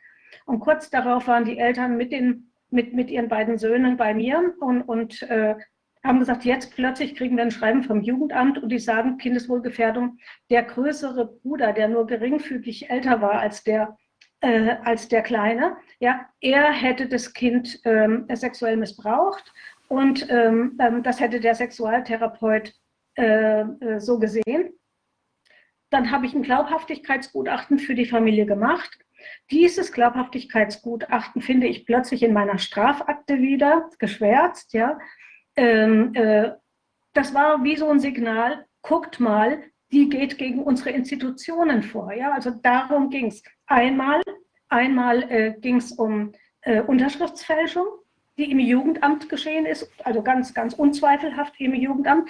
Und dann ging es darum, dass hier sexuelle Übergriffe an, äh, ein, gegenüber einem kleinen Jungen, der war, glaube ich, damals sieben Jahre alt oder so, ähm, äh, passiert sind. Und dann hat man eben mich verfolgt. Und zwar fünf Jahre lang. Ich glaube, äh, es war erst 2018, Anfang 2018, als ich äh, aus rechtlichen Gründen freigesprochen wurde. Und natürlich habe ich weitergemacht. Äh, ich bin schon froh, dass diese Richter, also erst 2016 wurde ich in erster Instanz freigesprochen, dann ist die Staatsanwaltschaft in Berufung gegangen, dann ging es weiter bis zum Landgericht. Und äh, ich hatte in der ganzen Zeit insgesamt sechs Richter. Also irgendwie sind die alle dann weg, so Überlastung, krank oder irgendwas, immer irgendwas gewesen. Der Richt, äh, mein Rechtsanwalt hatte dann mit dem Richter telefoniert, äh, was das soll. Und dann sagte der Richter, ja, die soll die doch endlich aufhören mit den Gutachten, ja, mit den Gutachtenprüfungen. Und dann sagt er, wieso, wenn sie das kann, wieso soll sie damit aufhören? Also das war der, das war der Grund, warum ich verfolgt werde. Und es ist jetzt gerade wieder, jetzt behauptet man, mir seien meine Titel, meine akademischen Grade aberkannt worden, äh, ohne wirklich was in der Hand zu haben. Und ob sie es glauben oder nicht, ich kann es nachweisen, ja. Ich habe meine Professoren und die Verwaltung der Universität als Zeugen benannt und wollte, dass die angehört werden. Und ich sage Ihnen, mir wurde das verweigert mit der Begründung, mit der, mit der Begründung, die, die erstmal von der Staatsanwaltschaft kam, von der Richterin Fulat Gießen aber übernommen wurde. Äh, äh, die könnten sich ja selbst mit strafbar machen und außerdem nach so einer langen Zeit könnten die sich gar nicht mehr an mich erinnern. Das muss man sich vorstellen. Ja, das ist die Begründung. Ich kann die gerne mal rüberschicken. Aber das, das ist das, was da passiert, teilweise sogar in Gerichtssälen. Äh, ich habe jetzt einen Fall, äh, wo ein Vater sich an mich gewandt hat, weil seinem Sohn übelst mitgespielt wurde und äh, auch ein Gutachten gegen ihn war. Ich habe das geprüft. In diesem Fall bin ich immer noch mit drin. Ähm, da hat äh, da hat es eine mündliche Gerichtsverhandlung gegeben. Es hat zwei gegeben. Einmal vor dem Amtsgericht Frankfurt und einmal vor dem Amtsgericht in Büdingen. Äh, da steht in den, steht in den Protokollen äh, nichts drüber, dass, äh, dass zum Beispiel eine Jugendamtsmitarbeiterin klar gesagt hat in der Verhandlung, äh, ich habe dem Jungen gesagt, wenn er nochmal zu seinem Vater rennt, der Junge war in einem Heim im im Haus Petra oder wie sich das nennt, ähm, äh, in einem Heim und wollte weg. Äh, wenn er nochmal wegrennt und länger bei seinem Vater bleibt, dann stecke ich ihn in die geschlossene Psychiatrie. Das hat sie in der Verhandlung gesagt. Das hat die Richterin nicht protokolliert. Der Anwalt hat gesagt, äh, hat auch hingeschrieben, er möchte, dass das protokolliert wird. Sie hatte dann in der Verhandlung noch gesagt, ich habe es schon protokolliert. Er merkte dann, es war nicht protokolliert. Dann hat er sie wieder angeschrieben, sie mag das äh, Protokoll entsprechend ähm, ergänzen. Das hat sie nicht gemacht. Und jetzt ist mir dann, kurz, kurz vor meiner Abreise nach Griechenland, ich bin jetzt in Griechenland, ja, ist mir ein Tonband zugespielt worden, äh, in meinen Briefkasten eingeworfen äh, worden. Ich habe mir das kurz angehört. Ich war ein bisschen im Stress kurz vor der Abreise. Ich habe also nur grob mitprotokolliert und da war genau die Aussage dieser Jugendamtsmitarbeiterin drauf, auf dem Band, auf dem Protokoll. Und äh, eine äh, Richterin, äh, ich glaube Zimmermann hieß sie, ich weiß nicht, ob sie vom Amtsgericht äh, ähm, Frankfurt oder von, von Würdingen jetzt war, ich hatte die Zeit nicht zu prüfen, äh, hat tatsächlich gesagt, sie hätte es protokolliert und hat es dann doch nicht protokolliert. Und jetzt kann sie sich nicht erinnern. Es ist einfach so irre, was da läuft, ja. Aber was, so die, was ist denn, ich meine, das sind ja wirklich sehr merkwürdige Konstellationen dass da ja. ähm, auch so Einfluss genommen wird, offenbar auch von Richterseite. Und das wirkt ja wie so ein Netzwerk. Was ist denn die Interessenverquickung? Also ich meine, man kann sich ja jetzt kaum vorstellen, also, äh, oder ich weiß es nicht, also ich sage es jetzt einfach mal, also sind denn diese Richter, haben diese Richter beispielsweise irgendein Interesse daran, dass es eben zu so Aufrechterhaltung von kindswohlgefährdenden Konstellationen kommt? Oder ist da Geld im Spiel? Also Sie hatten ja, oder wir haben vorhin ja auch mit dem Herrn äh, Klaus Tyson darüber gesprochen, da ist ja sehr viel Geld auch. Also die, die die, ist ja. ja ein Riesenmarkt. Er sagte, ich glaube, 65 Milliarden Euro oder so ist dieser ganze Jugendhilfemarkt ja. Äh, ja. Äh, wert quasi. Und wenn die Leute jetzt ins Heim kommen, die Kinder ins Heim kommen, ich glaube, Sie hatten das, meine ich, im Telefonat auch, hatten Sie das gesagt, 8.000 bis 18.000 mhm. Euro im Monat kann dafür so ein Kind aufgerufen werden. Ähm, also geht es da um Geld? Kriegen die irgendwie ein Kickback oder sind es eben irgendwelche anderen Strukturen, die gedeckt werden sollen? Weil es ist ja schon eigentümlich, ja, dass jetzt so ein, Richter ähm, da auch was aus dem Protokoll rauslässt. Das ist jetzt nicht unbedingt, also jetzt, wenn wir mal nicht Corona-Fälle angucken, sondern eben auch solche, die man vielleicht für mhm. normale Familienrechts- oder sonstige Fälle, Jugendhilfefälle halten, halten könnte, äh, dass dann solche quasi Manipulationen oder auch Attacken gegen Sie jetzt in der Form. Warum stört es, dass Sie sich die Gutachten angucken? Da könnte man doch froh sein.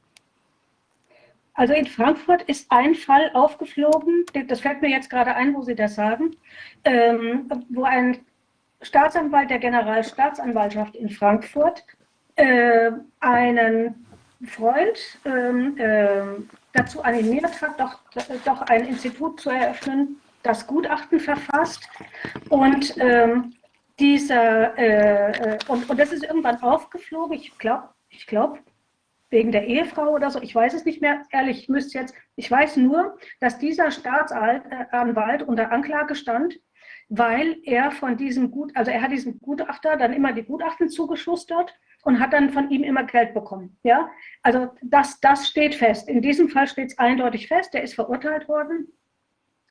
In anderen Fällen kann man nur vermuten. Ich habe hier ein Gutachten gerade ähm, aufgemacht. Ich möchte Ihnen ganz kurz mal zeigen. Ich hoffe, ich kriege das hin. Ähm, hm. Ich weiß nicht, ob Sie es ah, freigeben, muss ich sagen. Hier, äh, vielleicht sehen Sie das jetzt hier. Noch nicht. Können Sie das sehen? Noch nicht. Noch nicht. Ich weiß nicht, ob diese Freigabe ja, angenommen wird. Ah, jetzt sehen wir was. Okay, ja, genau. mein, Bildschirm, mein Bildschirm. Jetzt sehen Sie es, oder? Mhm.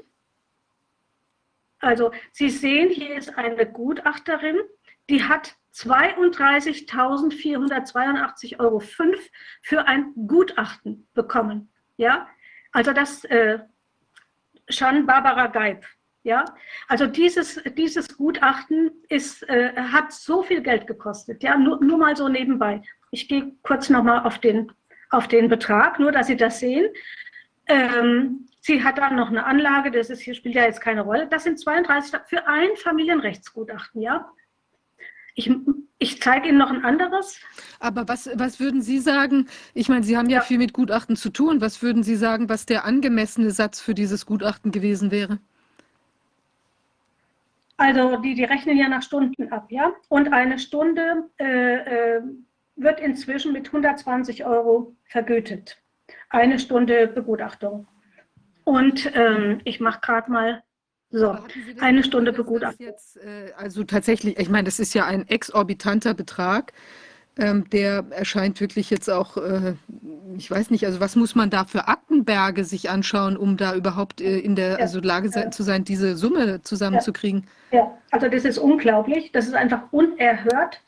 Ähm, wenn, wenn ich zum Beispiel, ich, ich bekomme teilweise fünf bis zwölf Akten äh, von, von Anwälten oder, oder von, äh, von Betroffenen und äh, nehme für ein Plausibilitätsgutachten, ähm,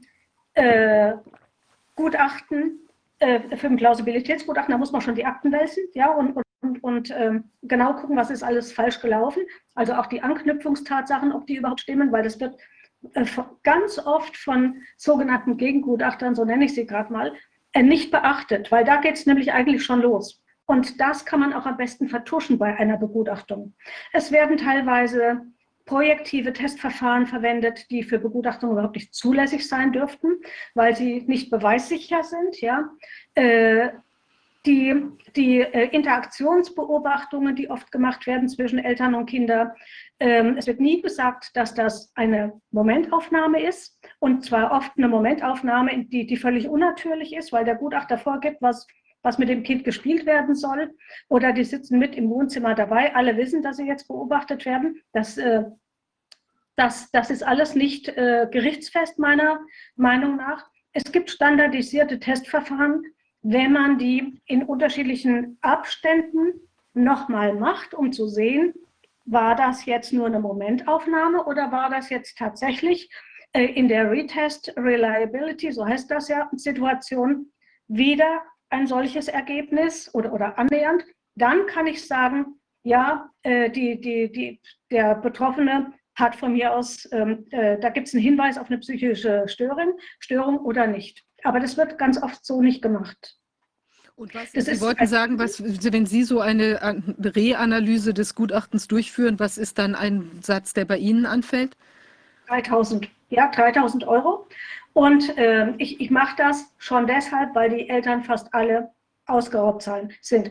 Mache ich aber einen, äh, äh, eine Untersuchung für Eltern, ja, also das kommt auch ganz oft, dann äh, also eine Untersuchung, Untersuchungsbericht, dass ich selbst Testverfahren und so weiter mit denen mache, dann nehme ich 1500. Die Testverfahren kosten auch Geld, die muss ich auch einkaufen und so weiter.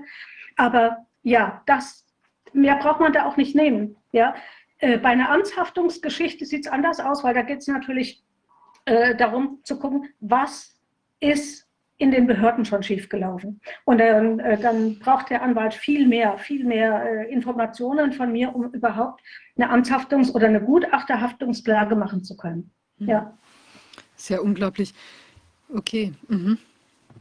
Aber das, äh, das System wird natürlich auch gespeist durch die äh, ja, schon, das geht schon los im, ähm, im Jugendamt und im Jugendhilfeausschuss. Das heißt, die Jugendamtsverwaltung und ähm, der Jugendhilfeausschuss sind praktisch ineinander verzahnt.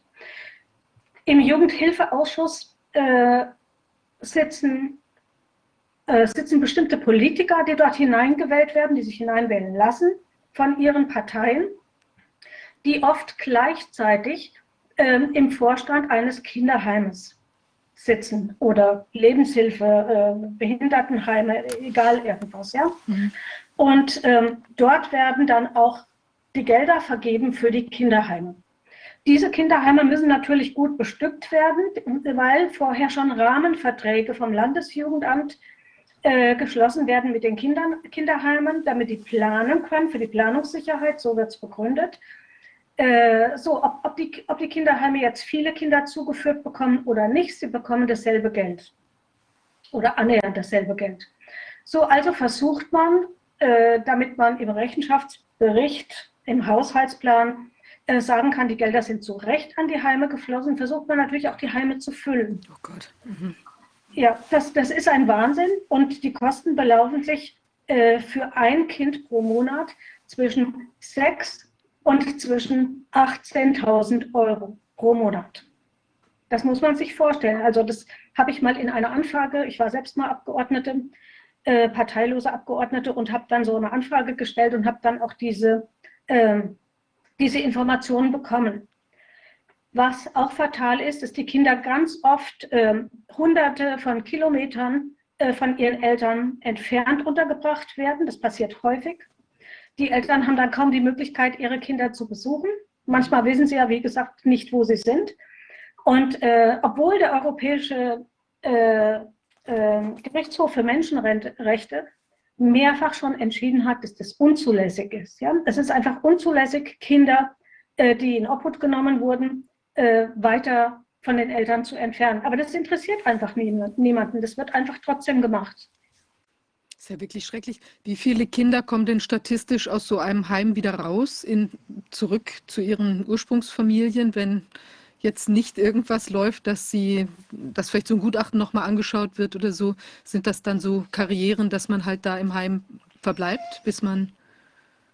Ja, also das ist, also ich, das, das kann man so gar nicht sagen von diesen Kindern. Also die, die gewaltsam in Obhut genommen wurden gegen ihren Willen, äh, die, die Zahlen werden vermischt mit Kindern, die mal sauer auf die Eltern waren, die so in der Pubertät sind, wenn es dann losgeht, dass man sich mit den Eltern nur noch zofft, sag ich mal, ja, die dann sagen, so, dann gehe ich eben zum Jugendamt. Dann werden die in Obhut genommen, irgendwann merken sie, es gefällt ihnen nicht und wollen wieder zurück, was natürlich ungleich schwieriger ist, äh, aber sie aber manchmal klappt es eben, ja. Und insbesondere, wenn sie alt genug sind. Also wenn ein Kind über 14 ist, sollte es selbst bestimmen dürfen. Äh, so sagt das Gesetz, weil es ja immerhin dann eingeschränkt äh, äh, geschäftsfähig ist. Und ähm, es gibt aber auch Fälle, wo man einem Kind die Geschäftsfähigkeit schlichtweg abspricht. Und da gibt es irgendein Gutachten und dann sagen die, nö, der ist ja äh, zurückentwickelt und, und äh, äh deswegen kann der gar nicht selbst entscheiden. Also es, es, es, die, die dollsten Sachen, die mir einfach unterkommen. Ja. Viele Kinder werden tatsächlich sexuell missbraucht. Das ist kein Einzelfall. Es werden nicht alle sexuell missbraucht, aber, aber viele werden sexuell missbraucht und zwar nicht nur von, von jetzt Betreuern im Heim oder von, von Priestern oder was weiß ich was. Wir haben ja auch viele, viele kirchliche äh, Heimorganisationen. Aber Kinder werden auch von anderen Jugendlichen, die im Heim sind, sexuell missbraucht natürlich. Und dieser Fall, der jetzt gerade kürzlich im Fernsehen war, ich glaube in Wuns, Wunsbüttel oder wie das hieß, dieses Kinderheim, wo die Zehnjährige ermordet aufgefunden wurde in einem äh, Kinderheim. Das ist äh, kein Einzelfall und erst viel später, äh, da war ich noch in Deutschland, erst viel später, mindestens zehn Tage später, ist im Fernsehen dann ganz kurz berichtet worden, dass tatsächlich das Mädchen vergewaltigt worden ist und, und dann ermordet. Ja. Also das, das sind die Dinge, die passieren. Und ähm, das kommt nicht ans Tageslicht. Erstens, also solche Dinge kommen fast nie ans Tageslicht, weil wir es spätestens seit dem Jahr 2009 mit dem neuen Familienverfahrensgesetz, äh, FAMFG, ähm, keine öffentlichen Verhandlungen mehr haben. Das heißt, die, die, äh, ja, die Öffentlichkeit ist ausgeschlossen. Die machen jetzt, äh, egal ob es Betreuungs-, Unterbringungs- oder Familiensachen sind, alle nicht öffentlich. Dann ähm, ist, ist es auch ganz leicht für Jugendämter einzugreifen, weil im Jahr 2005 bereits der Paragraph 8a SGB 8 eingeführt wurde. Dieser Paragraph äh, wird auch der Schutzauftrag des Jugendamtes äh, im Falle einer Kindeswohl- oder einer, oder einer eventuellen Kindeswohlgefährdung äh, eingesetzt. Ähm, das heißt, das Jugendamt darf einfach irgendwelche Helfer in der Familie einsetzen.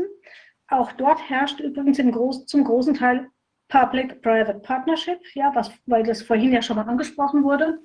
Irgendwelche Kinderheime verdienen natürlich äh, ihr Geld damit. Und ähm, ja, und, und, und dann kommt äh, irgendein ein Familienhelfer, meistens von einem äh, Heim, der sowieso dann Interessenskollision hat, ja, die soll nach der Familie gucken. Und ich habe einige dieser Berichte gelesen von solchen Familienhelfern, die lesen sich wie ein Bericht von der Stasi. Anders kann ich es nicht sagen. Aber ganz genauso. Die ganze Familie wird ausgeleuchtet. Jede kleinste Schwäche wird runtergeschrieben. Wenn mal irgendwas auf dem äh, äh Boden liegt, was bei Kindern, bei, insbesondere bei Kleinkindern, immer mal der Fall ist, dann wird es sofort aufgelistet. Irgendwas findet man immer. Ja, die, die Mutter hat dem Kind nicht gut genug in die Augen gesehen und deswegen müssen wir davon ausgehen, dass das Kind keine Bindung zur Mutter aufbauen kann und lauter so ihres Zeug, ja. Also so, so wird einfach irgendwas erfunden, ja. Unglaublich, aber das ist ja wirklich beängstigend, wenn man dann Helfer da hat, die ja im Prinzip auch dafür sorgen sollen, dass die Kinder sich in den Familien halten und vielleicht jetzt, wenn, ich weiß nicht, auch in einer Stresssituation oder in sonstigen Erziehungsproblemen oder was weiß ich, die da eine Unterstützung bekommen, man eigentlich das die Familie zusammenbringen möchte wieder oder das zu, also dem Kind da in dem natürlichen Umfeld quasi Unterstützung geben möchte. Äh, und dann gucken die möglicherweise wie die Geier, äh, ob da eben was zu finden ist, um die Kinder dann da gegebenenfalls rauszuziehen. Ich meine, wie kommt denn das, dass da die, die äh, so viele äh, Missbraucher oder ich meine jetzt, äh, das ist ja das eine, ob, ob jetzt vielleicht die Leute in irgendeiner, also keinerlei Verständnis von meiner Seite, aber, aber dass die Leute vielleicht in einer, sagen wir mal, eine Streitsituation sich zum Beispiel inadäquat verhalten würden, jetzt ein, ein Erzieher im Heim oder so. Es kann ja mal passieren im Eifer des Gefechts. Aber diese Geschichte, dass da Leute sind, die dann gleich bereit sind oder vielleicht sogar äh, lauern auf eine Gelegenheit, da sexuelle Übergriffe zu machen, das ist ja schon erstaunlich. Also ist das einfach so, dass das dann auch so Täterprofile da anzieht in den Heimen, dass die dann da rumhängen und eben quasi Nähe suchen zu Kindern und sich dann da vergehen? Oder gibt es da keine ja. Schutzmechanismen, solche Leute auch nochmal zu durchleuchten, bevor die da tätig werden? Nee, also das, das, äh, es ist ja bekannt, dass gerade Pädokriminelle sich immer die Nähe von Kindern suchen, in, in, in Kindergärten, in, in, in Schulen, in Sportvereinen. Wir hören es ja ständig in den Medien, dass Kinder auch in, in Sportvereinen sexuell missbraucht wurden, in der Kirche, äh, in Kinder- und Jugendeinrichtungen generell. Die, klar, die, die haben immer den Wunsch, in der Nähe der Kinder zu sein, also versuchen sie sich dort auch ähm, äh, zu bewerben, ganz massiv. Und oftmals äh, haben wir ja gerade bei den Tätern solche Strukturen, dass die Missbraucher sich untereinander oft kennen. Und es ist auch so, dass wir massiv viele äh, äh, Kindesmissbraucher in Behörden und in der Politik haben. Das ist einfach bekannt. Ich spreche einfach nur mal ganz kurz äh, den Fall an, der ja durch die Medien ging, was normalerweise so gut wie nie passiert. Ja, normalerweise wird alles vertuscht. Äh, zum Beispiel der Fall mit Sebastian Edati, der irgendwelche Posing-Bilder sich gekauft hat, äh, die aber legal waren. Also was anderes hat man wohl auch nicht gefunden. Ähm, er ist aber, er hat aber Morddrohungen erhalten. Das hat er ja selbst in den Medien auch so gesagt, ja. Ähm, und ich vermute, das hing damit zusammen, dass er ja damals den NSU-Ausschuss geleitet hat. Und äh, es war ja vorhin auch die Rede vom äh, NSU. Äh, dazu kann ich sagen, dass der, äh, dass der Vorsitzende, glaube ich, war es vom Heimatschutz Thüringen, äh, ja Tino Brandt war. Tino Brandt ist wegen äh, Zuhälterei von, von minderjährigen ähm, Jungs hauptsächlich äh, ver, verurteilt worden und auch wegen, wegen eigenem sexuellen Missbrauch an Jungs. Ähm, wir wissen, dass bei den, bei den beiden Uwes, Böhnhardt und Mundlos, äh, im, im äh, was war das, ein Wohnwagen, im Wohnwagen Kinderschuhe, äh, Kinderspielzeug und so weiter gefunden wurde. Wir wissen, dass äh, auf dem äh, Laptop von Beate Zschäpe, Zschäpe Kinderpornografie äh, drauf waren. Aber die Richterschaft hat befunden, die anderen Taten, die sie angestellt hätten, seien ja so schwerwiegend, äh, dass man da, Entschuldigung, nicht näher drauf eingeht. Äh, auch die Tatsache, dass von einem der Uwe, ich weiß nicht mehr, wer es war, ich glaube Böhnhardt, ich kann es aber nicht genau sagen, ähm, sind ja äh, an den Kleidungsstücken von der kleinen Peggy Knobloch äh, Gen, Genspuren, Genmaterial gefunden worden. Und dann hat die Polizei später gesagt, ähm, äh, das sei noch aus einer anderen äh, Untersuchung verschmutzt gewesen. Das wäre nicht von denen. Das ist natürlich Unsinn. Also es ist klar, dass die, dass die praktisch äh, Kinder ich weiß nicht, woher sie sie hatten, das kann ich Ihnen gar nicht sagen, selbst missbraucht haben und verkauft haben. Dafür ist der Brand ja auch äh, verurteilt worden.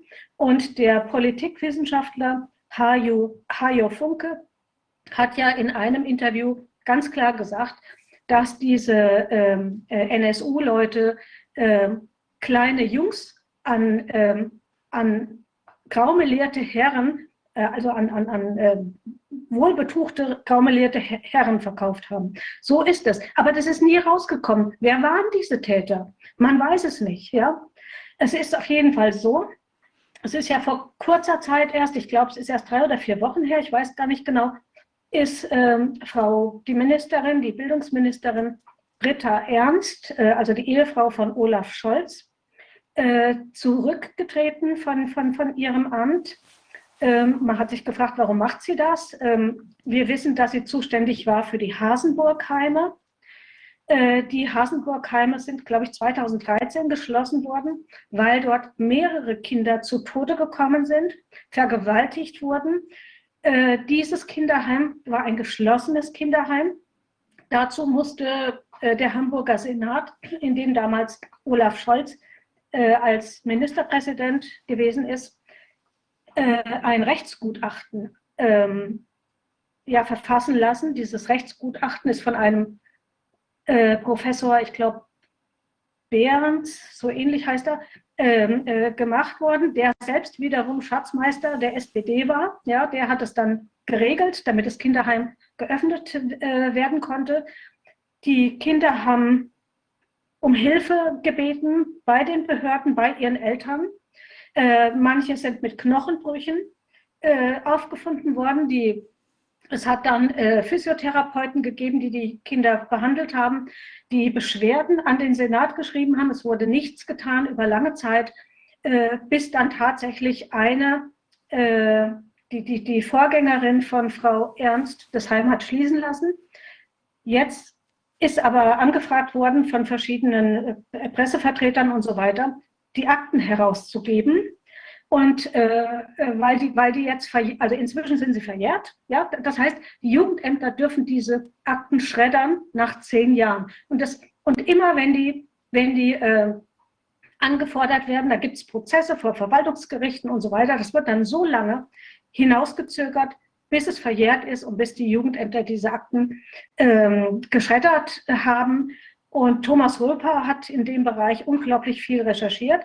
Also da ist in dieser, in dieser Geschichte ist der Olaf Scholz, der ja schon im Jahr 2002 ähm, gegenüber der Welt und anderen ähm, äh, äh großen Medien äh, äh, gesagt hat, seine Partei habe bereits die Lufthoheit über die Kinderbetten erworben. Ja? Und da fragt man sich natürlich, was sind das für, für Leute, die bei uns an der Regierung sind? Was sind das für Leute, die damit werben, auf der Homepage der Bundesregierung, dass Pubertätsblocker eingesetzt werden sollen bei Kindern, die sich noch nicht sicher sind, ob sie Junge oder Mädchen sein wollen. Jeder weiß, dass diese Pubertätsblocker die Entwicklung schädigen, ja.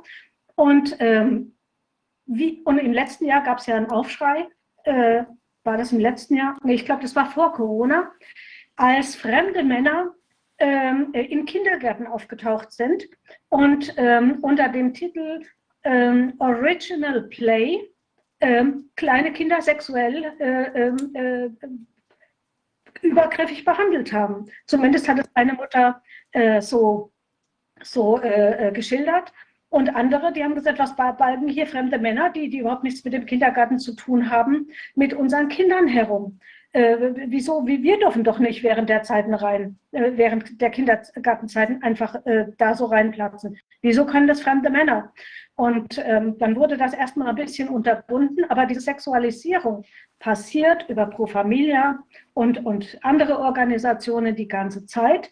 Und mittlerweile ist es so, äh, dass die WHO, die ja heute auch schon im Gespräch war, selbst, ähm, äh, selbst äh, äh auf ihren also Ratgeber herausgibt. Ich muss jetzt gerade mal gucken, wie der eine heißt. Ich habe ihn hier, vielleicht kann ich ihn auch direkt einblenden. Ja, ich habe ihn.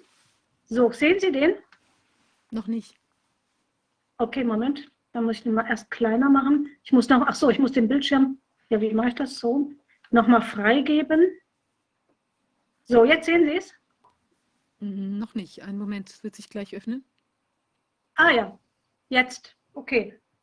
Äh, die, der, der Titel heißt The Eighth March Principles for a Human Rights-Based approach to criminal law prescribing conduct associated with sex, reproduction, drug use, HIV, homelessness and poverty. Also das ist ein, ein Leitfaden, den kann man sich selber herunterladen. Ich kann Ihnen den aber auch mailen, damit Sie ihn äh, auf die Seite stellen können. Es geht darum, insbesondere ähm, in, in Europa Kleinkinder direkt nach der Geburt ähm, denen schon beizubringen, wie man masturbiert. Und dieser Vorschlag kommt vom ICU.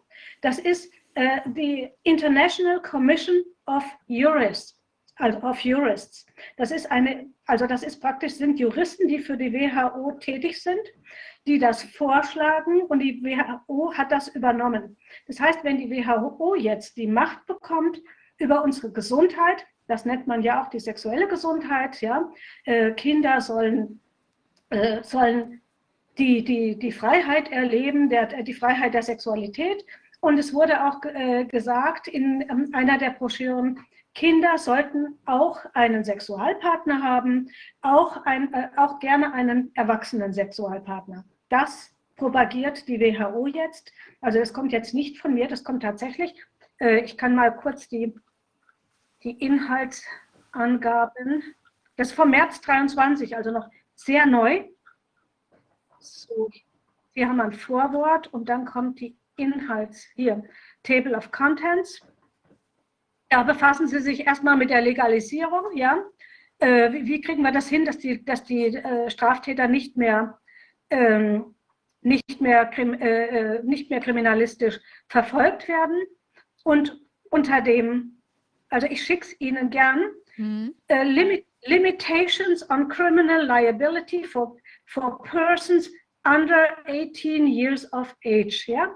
Also sie versuchen das gerade zu legalisieren und das hat unsere Frau Nancy Faeser, die ähm, unsere äh, Innenministerin, übrigens hat sie schon dafür gesorgt, dass einige Teile äh, dieses, dieses, äh, des Sexualstrafrechts legalisiert äh, wurde. Ich kann Ihnen die, äh, die, die, die Pressemitteilung dazu schicken. Also genau das passiert längst, ja.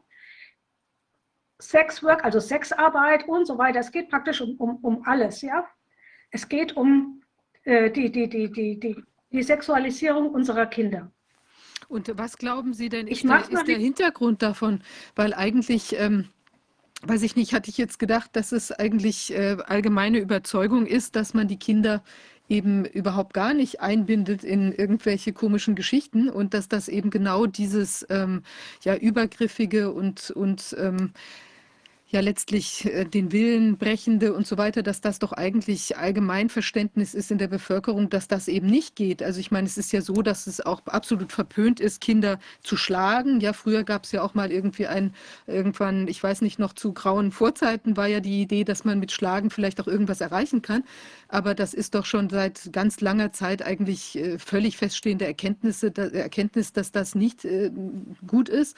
Und dieses ist ja noch viel stärker eindringend quasi quasi in die, in die, ja, wirklich die Intimsphäre der Kinder und in Übergriffigkeit und in Ohnmachtsgefühle erzeugend. Und ich verstehe gar nicht, wie man auf die Idee kommen kann, dass das jetzt irgendwie was ist, was gefördert werden soll. Zumal man ja auch den Missbrauch und der Fehldeutung durch die Erwachsenen ähm, also Tür und Tür öffnet. Also selbst wenn man jetzt mal den Weg gehen wollte, gedanklich, ja, ich glaube, die Grünen hatten das ja auch irgendwann schon mal in ihren Ursprungsprogrammen äh, auch drin, dass man sagt, ja. ähm, wenn es theoretisch, wenn es so wäre, dass Kinder da auch äh, irgendwie offen wären ab einem gewissen Alter, aber dann ist es doch unglaublich schwierig zu erkennen, also wie aus einer Vertrauensverhältnis, ja, was da für das Kind irgendwie eine akzeptable Vorgehensweise ist und was nicht, weil die sind ja in einem völligen Abhängigkeitsverhältnis und müssen sich dann auch eventuell Sachen gefallen lassen oder werden sogar hinmanipuliert. Also auch das ist ja Gewalt, ja. Wenn ich sie dann hinmanipuliere mhm. zu etwas, wo sie dann eben später Probleme bekommen oder in der Situation auch Probleme. Also ich kann es wirklich nicht nachvollziehen. Was sagen Sie dazu? die alten Forderungen der Grünen, die jetzt gesellschaftsfähig gemacht werden sollen. Genau das. Also es geht zwar darum, dass man sagt, wie es auch früher die Grünen schon gesagt haben, ja, ähm, Sex mit Minderjährigen ist doch dann in Ordnung, wenn ähm, und kann legalisiert werden, wenn es im gegenseitigen Einvernehmen geschieht. Ja? Also so wird es ja gesagt. Nur welches Kind, was dann vielleicht Angst kriegt oder sich in die Ecke gedrückt, äh, gedrückt fühlt, sagt dann nicht irgendwann, ja, ja, äh, okay oder, oder irgendwie, ja. Und ähm, wie, viel, wie vielen Kindern, die sexuell missbraucht wurden, die erst viel, viel später damit rauskamen, ist gesagt worden, äh, deine Mama wird ganz krank, wenn du das erzählst, oder die kommt ins Gefängnis und dein Papa und so weiter sagt besser nichts. Ja, dann sagen die Kinder nichts. Das ist doch ganz klar, das weiß man ja. ja. Und auch die, auch die vielen Kinder, die, die in, in der Odenwaldklinik oder äh, Odenwaldklinik und in, in dem Odenwald äh, Kinder, nein, Internat, so, Entschuldigung, äh, ähm, geschult wurden, wo die Eltern viel Geld für bezahlt haben, ja, damit ihre Kinder eine gute Ausbildung kriegen, die sind dort missbraucht worden sexuell, ja. Und die wiederum, die, dieser Herr Becker, ich weiß nicht mehr seinen Vornamen, der das Heim geleitet, äh, der das Internat geleitet hat, war wiederum ein guter Freund von Helmut Kendler. Und Helmut Kendler ist bezahlt worden ähm, äh, vom Berliner Senat. Der hat praktisch dieses Sexualkonzept äh, geschrieben, nachdem heute noch, heute noch äh, Pädagogikprofessoren unsere Erzieher in den Kindergärten, äh, Sozialpädagogen und so weiter schulen. Das Programm läuft weiter und so kommt es, dass auch in ki unseren Kindergärten Frühsexualisierung stattfindet. Ich kann von einem Fall berichten, da betraf es meine kleine Enkelin, da war die vier Jahre alt, glaube ich, die ist jetzt sieben, geht zur Schule woanders. Ähm, die kam nach Hause und hat geweint, ihr, ihr, ihr tut es äh, am Popo so weh, ja. Und dann äh, hat ihre Mutter geguckt, hast, hast, du eine Blasenentzündung oder was ist los? Und dann äh, hat sie geguckt, da war die völlig verletzt an der Vagina und hat gesagt, was ist denn da passiert? Ja, das war der und der Junge, der hat mir da was reingesteckt, ja. Und ähm, dann ist sie dahin, hat sich beschwert, auch bei der Kindergartenleitung. Äh, da ist damals der Bürgermeister von, das war in Grünberg, kann ich Ihnen sagen, in einem Kindergarten in Grünberg, Hessen. Äh, da ist, ähm, der, ist der, äh, ähm, der Bürgermeister gekommen, mit, gleich mit einem Anwalt, hat eine Eltern, äh, einen Elternabend gemacht und da sind die regelrecht bedroht worden, wenn die nochmal sowas sagen und so weiter, obwohl mehrere Mütter berichtet haben, dass ihre kind, ihren Kindern Ähnliches passiert ist. Ja? Also es ist einfach irre. Meine Tochter ist dann aus diesem Ort weggezogen, weil sie, weil sie so schockiert war, was da passiert ist. Also es ist nicht immer schön, weil Kinder können mit sowas überhaupt noch nicht umgehen. Die tun sich weh. Ja, da, da, da hat ein anderer, ein kleiner Junge, ihr was äh, reingesteckt. Wir wissen inzwischen, dass der Helmut Kendler selbst ein Kind sexuell missbraucht hat, ein Minderjähriges. Ja. Ähm, jetzt führt das Programm fort ein Herr Siedler, ich weiß aber den Vornamen nicht, Professor Siedler, der auch die Programme, die Unterrichtsprogramme für Hochschulen schreibt, zum Beispiel zu diesem Thema. Wir haben es hier mit einer mit, mit, mit einem ganzen Netzwerk zu tun. Kendler hat Kinder äh, äh, an, an Pädophile vermittelt, also nachgewiesene Straftäter, die bereits im Gefängnis saßen, mit Wissen des Landesjugendamts und vieler Jugendämter. Und der hat das nicht nur in Berlin gemacht, der hat das im gesamten Bundesgebiet gemacht. Das muss man einfach mal wissen. Hier sind reihenweise Kinder äh, in der Verantwortung der deutscher Behörden sexuell missbraucht worden, vergewaltigt worden. Unglaublich, aber was hat denn diesen Mann, also der wollte einfach seinen Buddies, äh, wie auch immer, ähm, dann Kinder ja. zuschanzen. Ja, und es scheint irgendwie über Jugendämter immer noch zu laufen. Der, der Uwe Kranz hat es vorhin gerade gesagt, in, ich glaube, das war Lüttke, in, ähm, äh, wo, wo, die, wo diesen Mann, also irgendeinem Rentner, der in einem Wohnwagen wohnte, in einem Wohnwagen, äh, Kinder reihenweise gebracht wurden. Und ähnlich soll es wohl auch in Bergisch äh, Gladbach gelaufen sein. Ich weiß nur, dass äh, diese Pflegeeltern, die, die, die äh, von Frau Lück, äh, damals hieß sie, äh, die Kinder bekommen ähm, haben, dass die Hartz IV bekamen. Das, das darf eigentlich gar nicht sein, ja, weil man damit gar kein Geld verdienen dürfen soll. Also ich weiß überhaupt nicht, wie sowas möglich ist. Ich weiß aber, weil ich in diesem Ort auch groß geworden bin von Bekannten, ähm, äh, dass die Nachbarschaft den Verdacht hat, dass der zur Mafia gehört, dieser Mann, ja, und regelmäßig äh, ähm, äh, nach, nach Kalabrien mit den Kindern Urlaub macht. Also, ja. ja absolut. Also, Wahnsinn. das kann ich nicht, ja, das, das ist irre. Ich kann das nicht beweisen, aber der Verdacht ist schon massiv. Das muss ich einfach sagen. Und es wird vertuscht, es wird verdeckt. Ähm, ich habe ganz oft in Gerichtsverfahren über diesen Fall, ich habe natürlich viele weitere äh, gesprochen, aber es sieht sich kein Richter veranlasst, weil das dürfen die nämlich, die könnten von Amts wegen ermitteln. Sie tun es nicht. Sie machen sich alle mitschuldig. Die Staatsanwaltschaft hat das Verfahren eingestellt, dann lieber gegen mich reihenweise äh, ermittelt. Ich habe auch von, von, von, von Gutachtern äh, jede Menge Strafanzeigen bekommen, weil die natürlich sauer sind, weil ich ihre Gutachten angreife. Ähm, also so läuft das einfach. Das sind die Netzwerke, ähm, äh, Berufsverband, der die Rechtspsychologen ausbildet, die kommen auf Listen, auf die die Richter zugreifen dürfen. Und äh, die Richter sind wiederum mit denen verbandelt. Die Staatsanwaltschaft, in dem einen Fall dieser, dieser Oberamtsrätin, die da äh, die Strafanzeige gegen mich verfasst hat, äh, eine Frau Stefanie Ulrich, äh, die, die äh, musste gehen im Jahr 2018. Die hat ihren Beamtenjob verloren. Äh, mir hat das ein Insider aus der Behörde selbst erzählt. Und ähm, als ich dann mit diesem Insider gesprochen habe, sagte der zu mir, also wir kennen uns vom selben Ort, äh, der sagte, liebe Andrea, weißt du, warum du den Ärger hast und warum die Staatsanwaltschaft dich weiterverfolgt, weil die jetzt auch sauer sind, weil die Frau Ulrich gehen musste. Hier in unserer Behörde arbeitet der Staatsanwalt Ulrich. so läuft das. Und der hatte auch regen Kontakt mit einer anderen Richterin vom äh, Land, nee, doch Landgericht Würzburg, wo ich als Sachverständige bestellt worden war. Oh, Entschuldigung. Äh, Entschuldigung. Äh, ich bin da als Sachverständige bestellt worden in einem Fall, wo einer Pflegemutter äh, übelste Dinge angedichtet wurden, die eigentlich vom Jugendamt, die eigentlich im, vom Jugendamt ähm, vermurkst wurden. Äh, ich habe nachgewiesen, forensisch nachgewiesen, dass die, die, die solche Kinder misshandelt haben. Ja?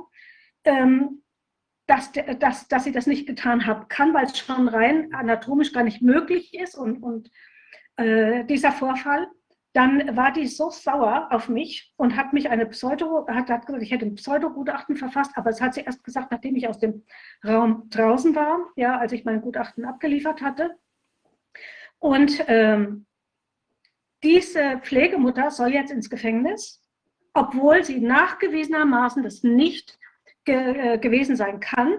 Und zwar mit der Begründung der Richterin, ähm, diese äh, Pflegemutter hätte ja, äh, diese Pflegemutter hätte ja, äh, ähm, hätte ihre Strafe schon, die sei schon rechtskräftig und weil, weil, das, weil das schon rechtskräftig ist, äh, wird das Gutachten gar nicht, äh, von mir gar nicht in Betracht gezogen. Warum sie mich dann bestellt hat, weiß ich nicht. Ja, auf jeden Fall läuft da jetzt gerade die Revision. Und ich kann eins versprechen, wenn diese Frau ins Gefängnis muss, dann werde ich die Akten veröffentlichen, damit sich jeder selbst ein Bild machen kann. Ja. Wahnsinn. Jetzt hatten Sie gesagt, dass die Kinder teilweise auch in unglaublich brutaler Weise aus den Familien rausgeholt werden, teilweise auch mit der Polizei, was ja auch an sich schon eine, ein traumatischer ja. Vorgang ist. Ja. Ja. Was, was ist dazu also, zu sagen? Ja, also mir sind ganz viele äh, Videos von Eltern zugeschickt worden. Äh, die werden heute auch bei auf 1, also drei davon, verkürzt, stark verkürzt, äh, werden auf 1 äh, gezeigt. Ähm, die haben das verpixelt wegen dem Datenschutz. Das muss ich ja dann so machen. Ähm, das war in der Kürze der Zeit von mir aus nicht mehr zu schaffen. Äh, sonst hätte ich die Ihnen auch geschickt, aber die kann ich Ihnen nachträglich. Die müssen halt verpixelt werden, das ist wichtig. Eine, eins ist davon verpixelt mit Gewalt, also mit mehreren Polizeibeamten, äh, die die Wohnungen gestürmt haben oder die Kinder sich gepackt haben und weggebracht haben. Ähm, ich habe eins von, von, wo ein Vater vor seinen kleinen Kindern auf den Boden geworfen wurde. Ihm wurden Handschellen angelegt. Die Kinder haben geschrien, wie, wie, also waren völlig traumatisiert. Die waren vier, fünf Jahre alt. Ähm, dann ein zehn Jahre altes Mädchen, äh, was von mehreren Polizeibeamten äh, eine Treppe heruntergezerrt wurde. Und ähm, äh, als ich gesagt ich will, lasst mich hier, ich will nicht mit euch mit. Und dann hat ähm, eine Polizistin zu ihr gesagt, wir können dir auch mal wehtun. Das hört man in dem Video. Ja? Und ähm, in einem anderen Video, wo ein Junge äh, äh, bei seinem Vater unbedingt bleiben wollte, den sie weggeholt haben, ähm, Und äh, äh, die, die, die, dieses Kind hat geschrien wie verrückt. Das wollte nicht mit, ist dann auf den Boden äh, gefallen. Das Kind lag auf dem Boden. Ähm, die haben, sie haben es dann hochgenommen und auf der Schulter einfach weggetragen. Das Kind hat geschrien wie verrückt. Ja?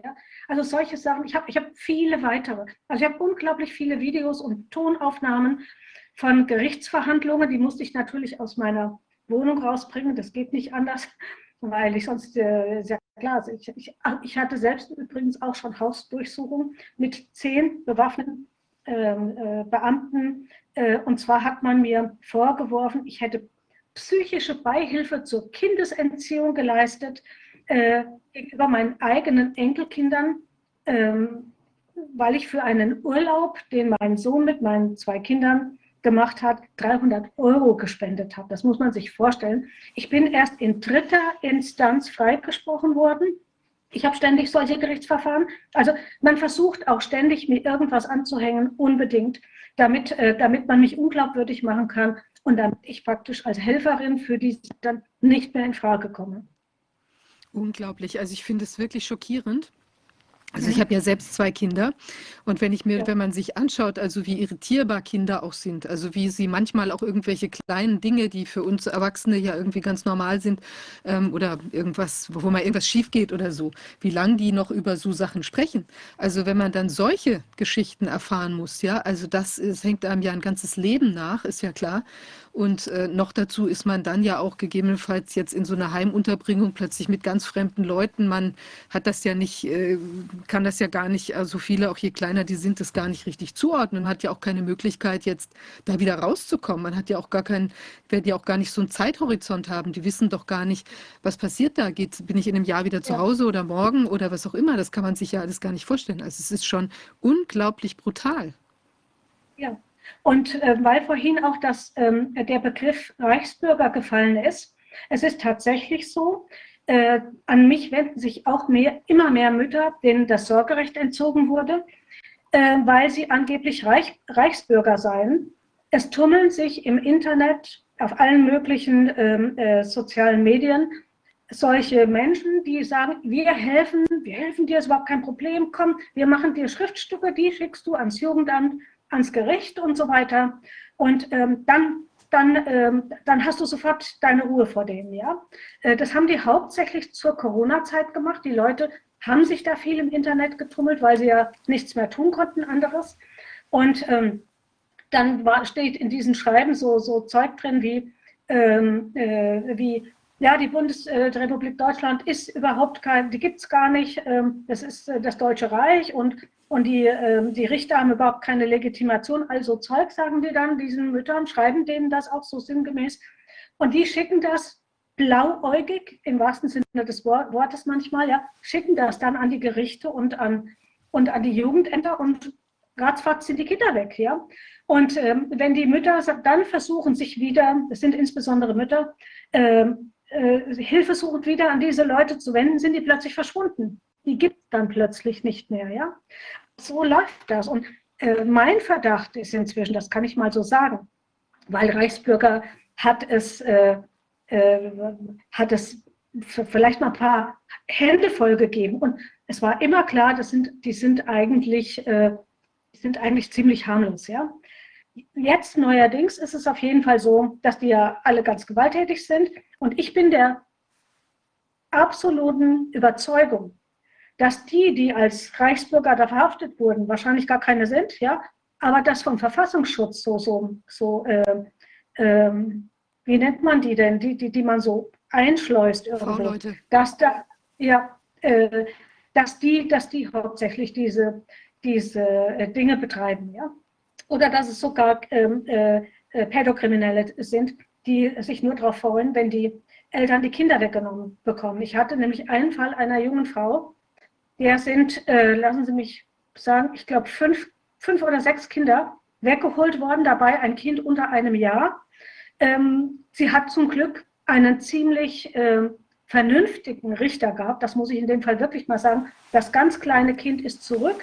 Die Kinder, die anderen Kinder äh, sind zu ihrem Vater gekommen, fühlen sich da nicht wohl, weinen, wollen zurück zur Mama. Es ist klar, dass die Frau keine Reichsbürgerin ist, die wusste ja nicht mal, was das ist. Ja.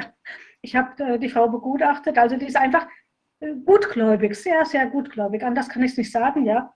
Und äh, hat sich Hilfe erhofft, die, die natürlich keine Hilfe war. Und jetzt ähm, kämpfen wir gerade um die restlichen Kinder und hoffen, dass die wieder zur Mutter zurückkommen. Ja. Der, der, der, der leibliche Vater, die sind, ähm, die sind geschieden, hat behauptet, die Mutter würde ihren Kindern Fliegenpilze äh, zu, zum Essen geben und lauter so Zeug. Dann sind die Kinder untersucht worden, aber da ist natürlich nichts gefunden worden, weil wie, wie käme eine Mutter dazu, ihren Kindern Fliege, Fliegenpilze äh, zu essen zu geben? Ja. Oh Gott, also die Fantasie blüht.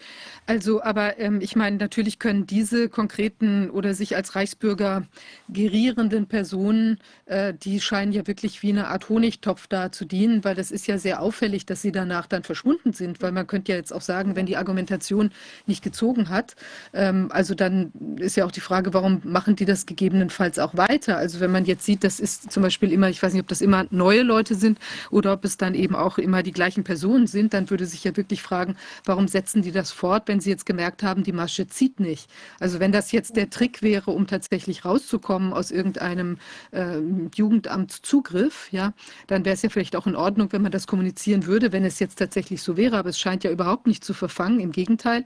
Und dann hängen die Leute da und äh, sind äh, völlig hilflos und natürlich auch mit einem, also wie wird man dann dieses, wir hatten das ja vorhin auch von dem Herrn äh, Klaus Tyson gehört, wenn dann auch eben zum Beispiel Dokumente ähm, quasi verunstaltet werden und dann wieder an das Gericht geschickt werden, ja, also wo das dann ja auch so aussieht, als käme das alles von der Mutter oder dem Erziehungsberechtigten, das dann wirkt es, wirkt es natürlich so crazy, dass die auch dann wahrscheinlich äh, wirklich den Eindruck gewinnen, möglicherweise dann auch scheinbar zu Recht, dass mit der Person was nicht stimmt, ja, also das ist ja wirklich äh, unglaublich, ja. ja. ja. Also man, man, muss ja nur äh, sich überlegen, dass plötzlich jeder, der nicht mit der Regierung einverstanden ist, oder viele, ähm, und die in öffentlichen Ämtern sitzen, dass, äh, dass Nancy Faeser äh, da gesagt hat, oh ja, da, da, da, da kehren wir einfach die Beweislast um und dann kriegen wir die schneller äh, aus ihrem Beamtenstatus raus. Ja? Also so einfach geht das. Diese Beweislastumkehr, die haben wir ja schon bei dem Paragraph 8a SGB 8. Ja? Das heißt, wenn, da, äh, wenn, es irgendeine Gefährdungsmeldung von irgendjemandem gibt, egal wie anonym das ist, ja, dann, äh, dann, äh, dann, werd, dann sind die Eltern gezwungen, nach diesem Schutzauftrag des Staates, ähm, äh, eine fremde Person in ihre Wohnung zu, ähm, zu lassen, die sie dann beobachtet. Und ähm, wenn die Beobachtung entsprechend wie die das wünschen, ausfällt, dann werden die Kinder ja sowieso rausgenommen. Ja? Also so läuft das einfach. Diese Beweislastumkehr läuft die ganze Zeit. Und bei diesen, äh, wir wissen, dass einige Soldaten und Polizisten, äh, KSK und so weiter, äh, ja verhaftet wurden, weil sie angeblich rechtsradikal sind. Ja? Und ähm, ich weiß zum Beispiel, ich habe mir sämtliche Videos extra angeguckt von diesem, der auch ähm, äh, gefangen genommen wurde, in diesem, in demselben äh, Aufwasch, nenne ich es jetzt einfach mal, wie diese Rentnerband, ja, die alle Rechtsterroristen sein sollen, den, den Oberst ähm, Max Eder. Ich habe nicht ein Wort gehört, der was, was überhaupt auf Reichsbürgerschaft äh, schließen lassen könnte. Ich habe mit seinen Bekannten gesprochen, die haben gesagt, der hat noch nie sowas gesagt, ja. Aber er hat ein Video veröffentlicht, indem er die, Politik, die Politik bedroht und sagt, ich weiß, dass ihr kleine Kinder, viele von euch Politikern, ich weiß auch wer, dass ihr kleine Kinder missbraucht und ich weiß, wie man das ermittelt und freilegt. Ich habe Beweise äh, gegen euch und, und ich werde das an die Öffentlichkeit bringen. Und schwapp wurde er einfach als Reichsbürger mit weggeschlossen. Ja? Wenn, wenn Politiker den abtun wollten als Spinner, hätte man ihn nicht weggeschlossen, ja? Also äh, von wegen als Reichsbürger. Der, die haben Angst vor seinen Beweisen, das ist alles. Deshalb ist für mich ein Zeichen, dass es diesen sexuellen Missbrauch durch Politiker gibt. Vor allem hat auch eine Kriminaloberkommissarin mitgeholfen, dass der Film äh, Operation Zucker äh, und Jagdgesellschaft Operation Zucker äh, im, im ersten deutschen Fernsehen gezeigt wurde. Und diese, dieser Film, der ja darlegt, wie Kinder in Kinderheimen von Richtern, von allen möglichen Leuten sexuell missbraucht wurden, äh, beruht auf Tatsachen. Das wurde ja auch genau so gesagt. Die, diese Filme beruhen auf Tatsachen. Da, äh, da kann man sehen, wie irgendwelche reichen Bonzen sich kleine Kinder bringen lassen von Pflegeeltern, von Kinderheimen und mit ihnen machen, was sie wollen. Sie gehen dann, äh, gehen dann mit ihnen ins Bett. So, ich gehe jetzt, ich nehme, wo ist meine Frau? Ich nehme ein kleines Mädchen und geht jetzt äh, und geht dann mit dem Kind ins Bett. Dann werden die Kinder sexuell missbraucht, ja. Gott, absolut gruselig. Absolut man, gruselig. Man braucht sich nur angucken und man kann es lesen, ähm, dass, dass, dass der Film tatsächlich auf Tatsachen beruht, ja. Ich meine, das ist, das ist wirklich schon also unglaublich. Also die, ich hatte, wir hatten ja auch darüber gesprochen, mein, mein Vater, der war ja also Professor Gottfried Fischer war ähm, der, der Leiter des ähm, oder Direktor des Instituts für klinische Psychologie der Universität zu Köln. Und der hat sich eben auch sehr intensiv mit sexuellem Missbrauch auseinandergesetzt, also allerdings in der Psychotherapie. Und auf, aufgrund seiner Forschungen äh, sind dann auch, ist der Paragraph 174c ins Strafgesetzbuch eingefügt worden, wo, wonach eben dieses, diese, diese Regelungslücke quasi geschlossen wurde, weil vorher konnte man eben in diesem, weil das dann dann ja in der Regel Erwachsene sind, eben der Ausnutzung eines solchen Abhängigkeitsverhältnisses, der konnte man nicht, nicht Herr werden, ja, weil das ja auch ein Straftat, also auch natürlich äh, entsprechende Verletzungs- und, und auch psychische Verletzungsgefahr für die Menschen ähm, eben auch äh, beinhaltet hat, aber man konnte das eben damals auch nicht, noch nicht so richtig fassen. Und ähm, ich weiß, dass ihn das damals auch wirklich sehr beschäftigt hat und auch mit, mit Stolz erfüllt hat, dass das dann wirklich da eben im Strafgesetzbuch auch verankert worden ist und wie unglaublich wichtig das ist. Also ich finde, ähm, also er hat auch ein Buch geschrieben, ich weiß nicht, ob man es mal kurz einblenden kann, dieses, äh, da gibt es auch für Leute, die nämlich traumatisiert sind, auch durch solche äh, Vorkommnisse.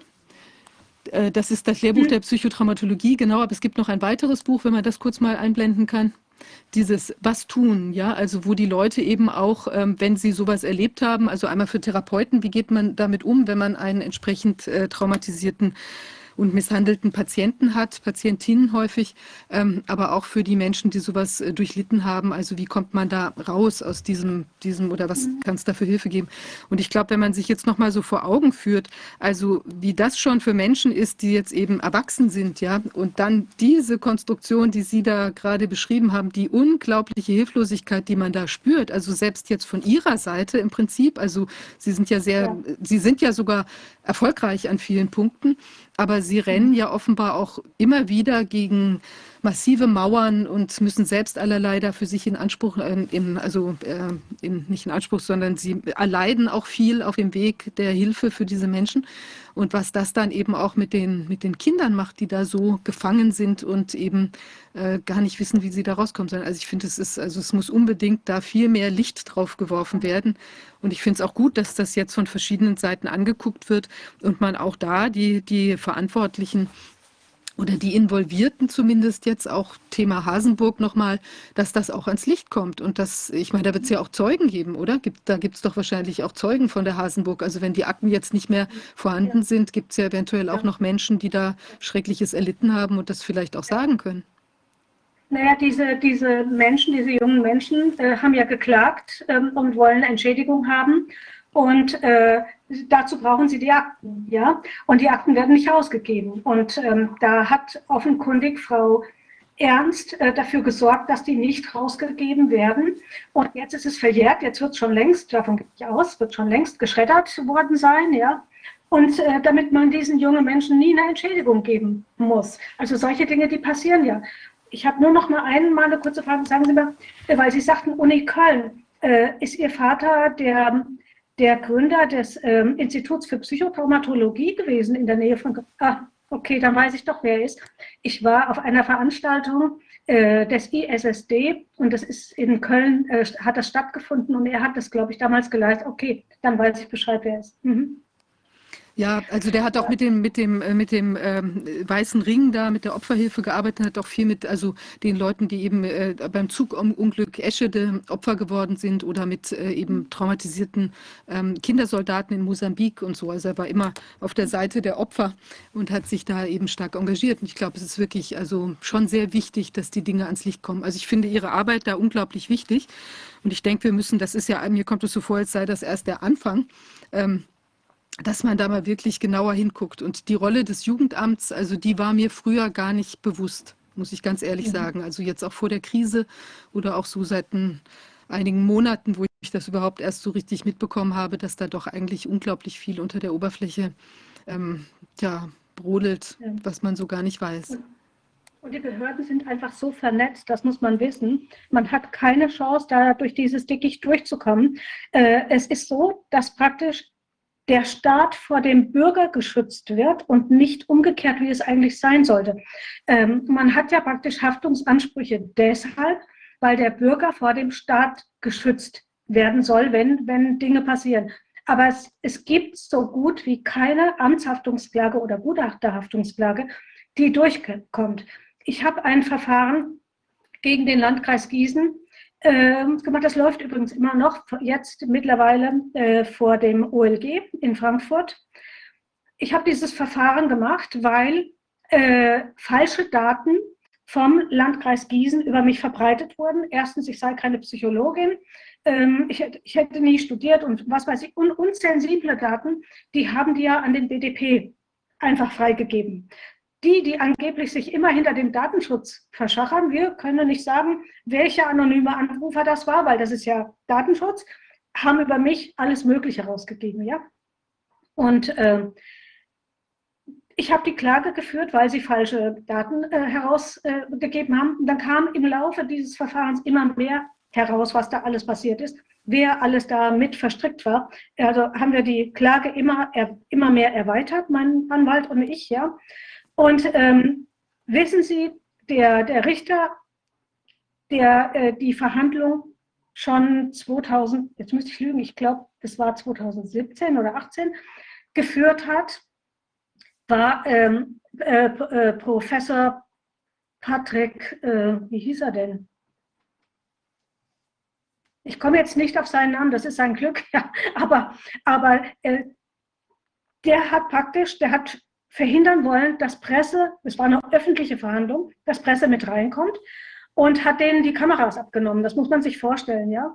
Und dann hat er gegenüber der Polizei, ich habe die Akte bekommen, ähm, hat er gegenüber der Polizei ähm, äh, Professor Patrick Goetheke, er hat die Polizei äh, belogen und äh, hat gesagt, die hätten während der Verhandlung gefilmt, was eine Lüge war.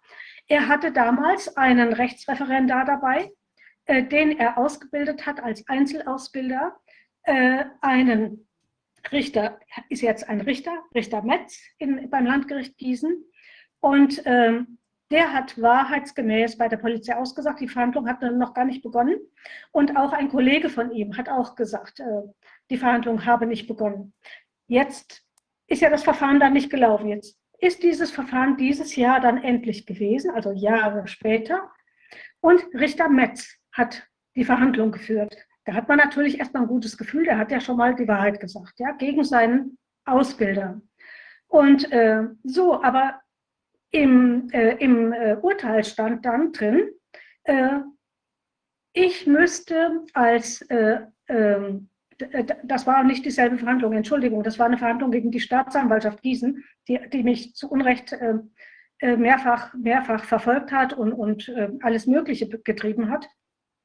Aber dann schreibt dieser Richter, das muss ich als Bürger gegenüber dem Staat erdulden. Also ich muss das erdulden. Ja, es ist irre. Ja, ich, ich muss erdulden, aber der Staat muss gar nichts erdulden. Die dürfen Strafanzeigen rausschicken, wie sie wollen. Die dürfen einem jahrelang verfolgen aber sie dürfen sich nicht wehren. Das heißt, der Bürger kann sich in diesem Land nicht wehren, zumindest nicht mehr wehren. Wahnsinn. Ja. Also, ja also das ist, das ist, wie soll es erst den Eltern, den vielen Eltern gehen? Ja? In dem Buch, wo ich, was noch veröffentlicht wurde vom Bells Juventa Verlag, das ich auch mit Professor Hörmann und, und Dr. Körner und vielen anderen. Also das sind die Herausgeber und viele andere haben auch mitgeschrieben.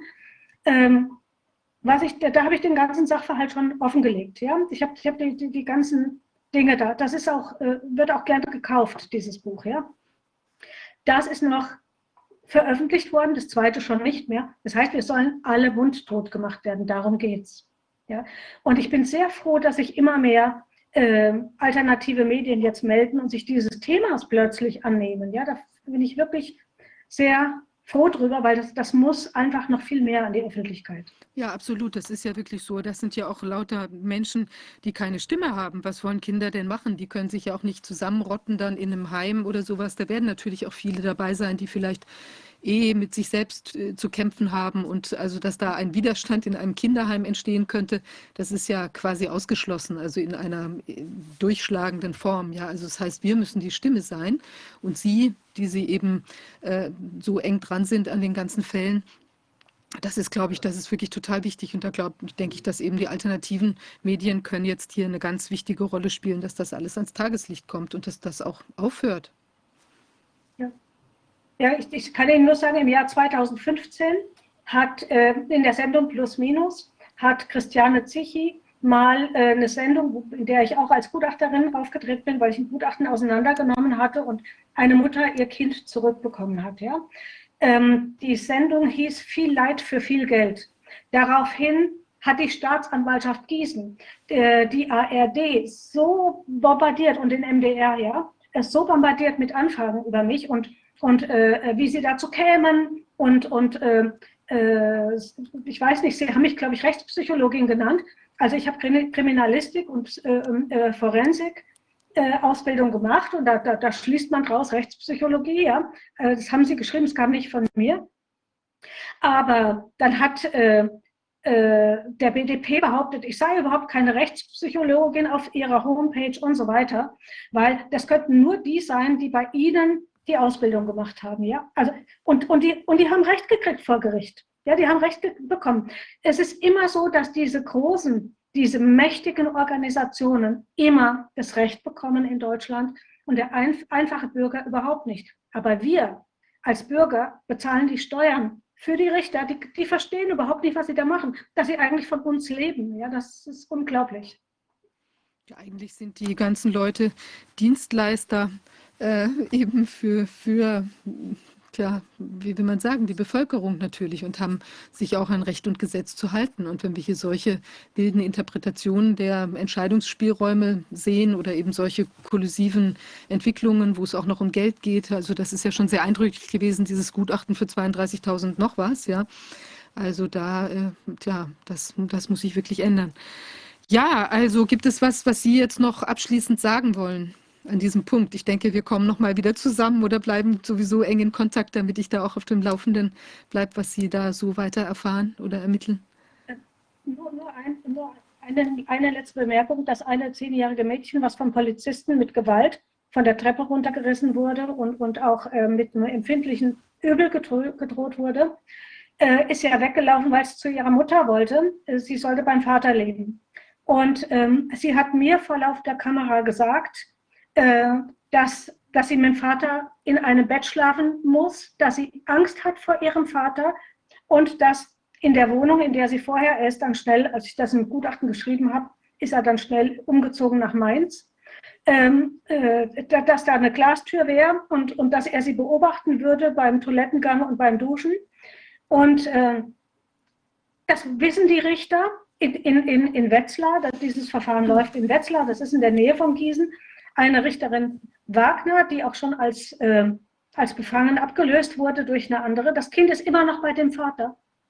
Das Kind hat Angst vor dem Vater und weder die Verfahrensbeiständin noch die neue Richterin haben dafür gesorgt, dass das Kind endlich zurück zur Mutter kommt, dass es beschützt wird. Das ist, ist für mich unfassbar, ja. Das, das, das wollte ich nur noch zum Abschluss sagen, ja. Oh Gott, wahnsinnig. Okay, das ist ja wirklich schockierend. Ja, ähm, Frau Dr. Christidis, ich finde das ganz toll, was Sie da machen und dass Sie sich da so reinhängen und auch diese ganzen Hürden da so nehmen und sich da auch nicht unterkriegen lassen, weil das könnte einen ja auch wirklich abbringen von dem Weg, den Sie da beschritten haben, wenn Sie sich selber auch ständig so wehren müssen. Das ist ja auch belastend. Aber es ist wirklich ganz toll und wichtig und mutig, dass Sie das machen und da unbeirrt den Kindern weiterhelfen. Ja.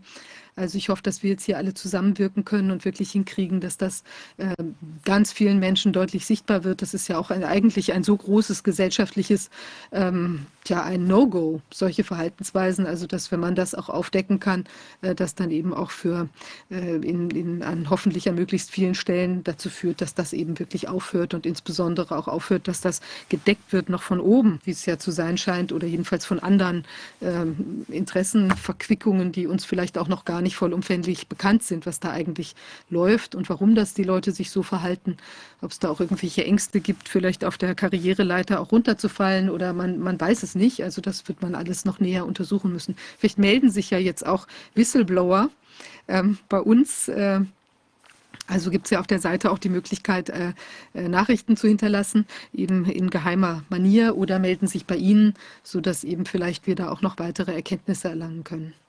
Ja, ganz herzlichen Dank für die tolle Arbeit und wir bleiben ja, dann in, in Kontakt. Danke sehr. Okay, herzlichen Dank auch. Danke. Tschüss. Ja, wow, das ist ja ganz schön was. Wir sind jetzt am Ende der Sitzung angekommen. Wir spielen gleich noch ein die, ähm, die äh, Darstellung von dem ähm, Gerd Antes, Professor Gerd Antes, der äh, jetzt sich da nochmal zu der, der ähm, Kohorte, äh, der nationalen Kohorte geäußert hat, dass man die ja eigentlich auch hätte untersuchen können, äh, eben im Bezug auf die ganze Corona-Angelegenheit, wie sich der Virus, das Virus ausbreitet und wie gefährlich es ist. Das war ja genau das, was ich damals also mit meiner Studie da eigentlich mit meiner Petition hatte erreichen wollen. Ich habe sogar auch mal mit ähm, äh, Herrn Antes da telefoniert und irgendwie vielleicht fiel es ihm in dem Moment nicht ein, aber das wäre ja auch eine großartige Sache gewesen, tatsächlich zu dem Zeitpunkt da auf ähm, drauf, drauf zu gehen. Also ich habe das jetzt heute auch zum ersten Mal gehört. Wir haben es auch sonst noch nie besprochen, aber es scheint ja tatsächlich ein sehr interessanter Weg zu sein, auch insbesondere vielleicht jetzt für die äh, Impfschäden, was wir vorhin besprochen hatten. Ja, ansonsten möchte ich darauf hinweisen, es gibt jetzt, wir strahlen das gleich auf dem englischen Kanal aus oder streamen mit, ähm, gibt es jetzt von CHD eine, ähm, eine kleine Konferenz, ähm, an der auch äh, zum Beispiel Rechtsanwalt ähm, Philipp Kruse mitwirkt äh, und auch die ähm, Silvia Behrendt, ähm, wo es um die, und auch Wolfgang Wodak, der uns jetzt auch verlassen hat, ich denke, weil er in die äh, Konferenz nämlich jetzt gleich reingeht, ähm, wo es um die WHO, die neuen WHO-Aktivitäten und vertraglichen Regelungen da geht. Ja, ähm, wir können unsere Arbeit nur machen, wenn wir ähm, von Ihnen unterstützt werden dabei. Ich äh, würde mich sehr freuen, wenn Sie uns weiter unterstützen würden, sodass wir eben auch an der Aufdeckung von Dingen äh, mitwirken können. Ich glaube, es ist sehr wichtig und ich habe das Gefühl, da wird der Ausschuss auch noch von einer ganz neuen ähm, Relevanz, zusätzlichen Relevanz noch werden in den nächsten Wochen und Monaten.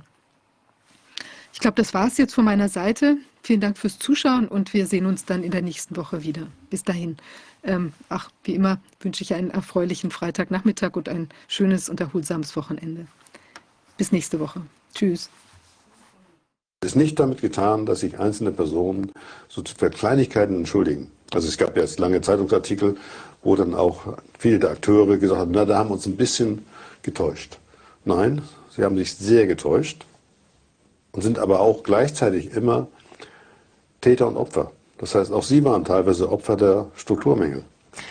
Und es ist völlig unverständlich, auch nachträglich, wir haben diese Kohorte, die nennt sich NACO, die nationale Kohorte. Die hat inzwischen 200.000 Mitglieder und man hätte sofort an der Stelle losfahren, wirklich losfahren können, im wahrsten Sinne des Wortes, mit dieser Kohorte, indem man zum Beispiel 50.000 Leute herausgenommen hätte, genau nach diesen Strukturmerkmalen und verfolgt hätte, was passiert in diesen 50.000. Ja, die Modellierung war extrem abenteuerlich, weil sie sich gar nicht, wenn ich Modelle habe, dann baue ich ja sozusagen im Computer die Wirklichkeit, aber dafür brauche ich Daten, um diese Modelle an die Realität anzupassen. Und da ging es ganz zu Anfang schon völlig schief. Und dann waren auch die Modelle untauglich und schlecht. Es war ja sehr früh bekannt, dass die Alten ein über, weit über hundertfach erhöhtes Risiko haben gegenüber den Jungen. Aber damit hat es man dann gelassen. Ich habe also irgendwann mal wirklich viel Kraft investiert, zu erreichen, dass auch die negativen Schnelltests dann danach abgeklärt wurden. Das ist völlig vom Tisch gewischt worden. Das ist dann wirklich mit sogar mit der, also auch gerade Baden-Württemberg mit Machtwort vom Ministerpräsidenten gestoppt worden, mit dieser sogenannten Bundesnotbremse.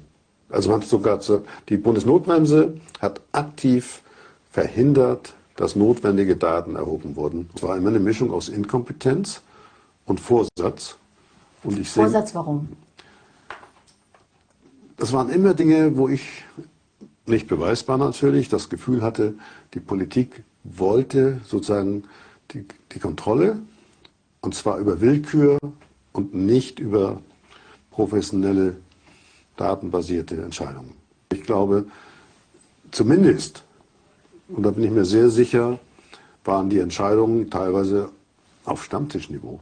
Selbst von den, den sogenannten Qualitätsmedien, da sehe ich Äußerungen von manchen Journalisten, wo ich immer denke, das kann nicht wahr sein. Beispiel? Also nicht, nicht in Persona, also nicht namentlich, aber einfach die Äußerung. Also die, mit die größte Enttäuschung ist die Süddeutsche Zeitung, muss ich ganz, ganz klar sagen. Ja, also was da in den letzten Jahren auf den Wissenschaftsseiten über Corona fabriziert worden ist, ist an vielen Stellen nicht zu rechtfertigen. Nein, aus meiner Sicht ist es, und das wird auf vielen Stellen ja offen oder auch verdeckt so formuliert, die Unterstützung der Regierungspolitik. das heißt aber, Als, als Funktion der Medien und damit, das ist natürlich genau nicht die Funktion der Medien, sondern die Funktion der Medien ist, den Diskurs voranzutreiben und, und sozusagen auch als vierte Macht, werden sie oft bezeichnet, sozusagen auch einen Machtausgleich darzustellen, so damit auf den anderen, auf den anderen Achsen die, die dort Tätigen nicht gerade machen können, was sie wollen, wozu sie ja die letzten drei Jahre geneigt haben. Der englischsprachige Begriff False Balances, sozusagen die Minderheiten müssen ausgegrenzt werden und sozusagen, da sie ja sowieso nicht die Wissenschaft vertreten, dürfen sie auch keinen, keinen Platz in den Medien kriegen. Und da war, ich glaube, ich würde mal sagen, der Spiegel war da sozusagen die übelste, die übelste Realisierung dieses Prinzips, die das auch selbst in eigenen Newslettern so formuliert haben. Ja, und das grundsätzliche Problem ist tatsächlich die falsche Kausalitätszuweisung. Und das sehen wir von morgens bis abends. Und es ist eigentlich völlig klar, dass viele Dinge nicht stimmen. Das vermitteln wir den Medizinstudenten schon im ersten Semester. Da gibt es das berühmte Beispiel, die Storchenanzahl nimmt ab und die Geburten nehmen ab. Das ist der Beweis, dass der Storch die Babys bringt. Ich meine, das ist so dämlich trivial, dass man sich kaum noch traut, das zu nennen. Das war von morgens bis abends in den Medien, in den Politikermündern.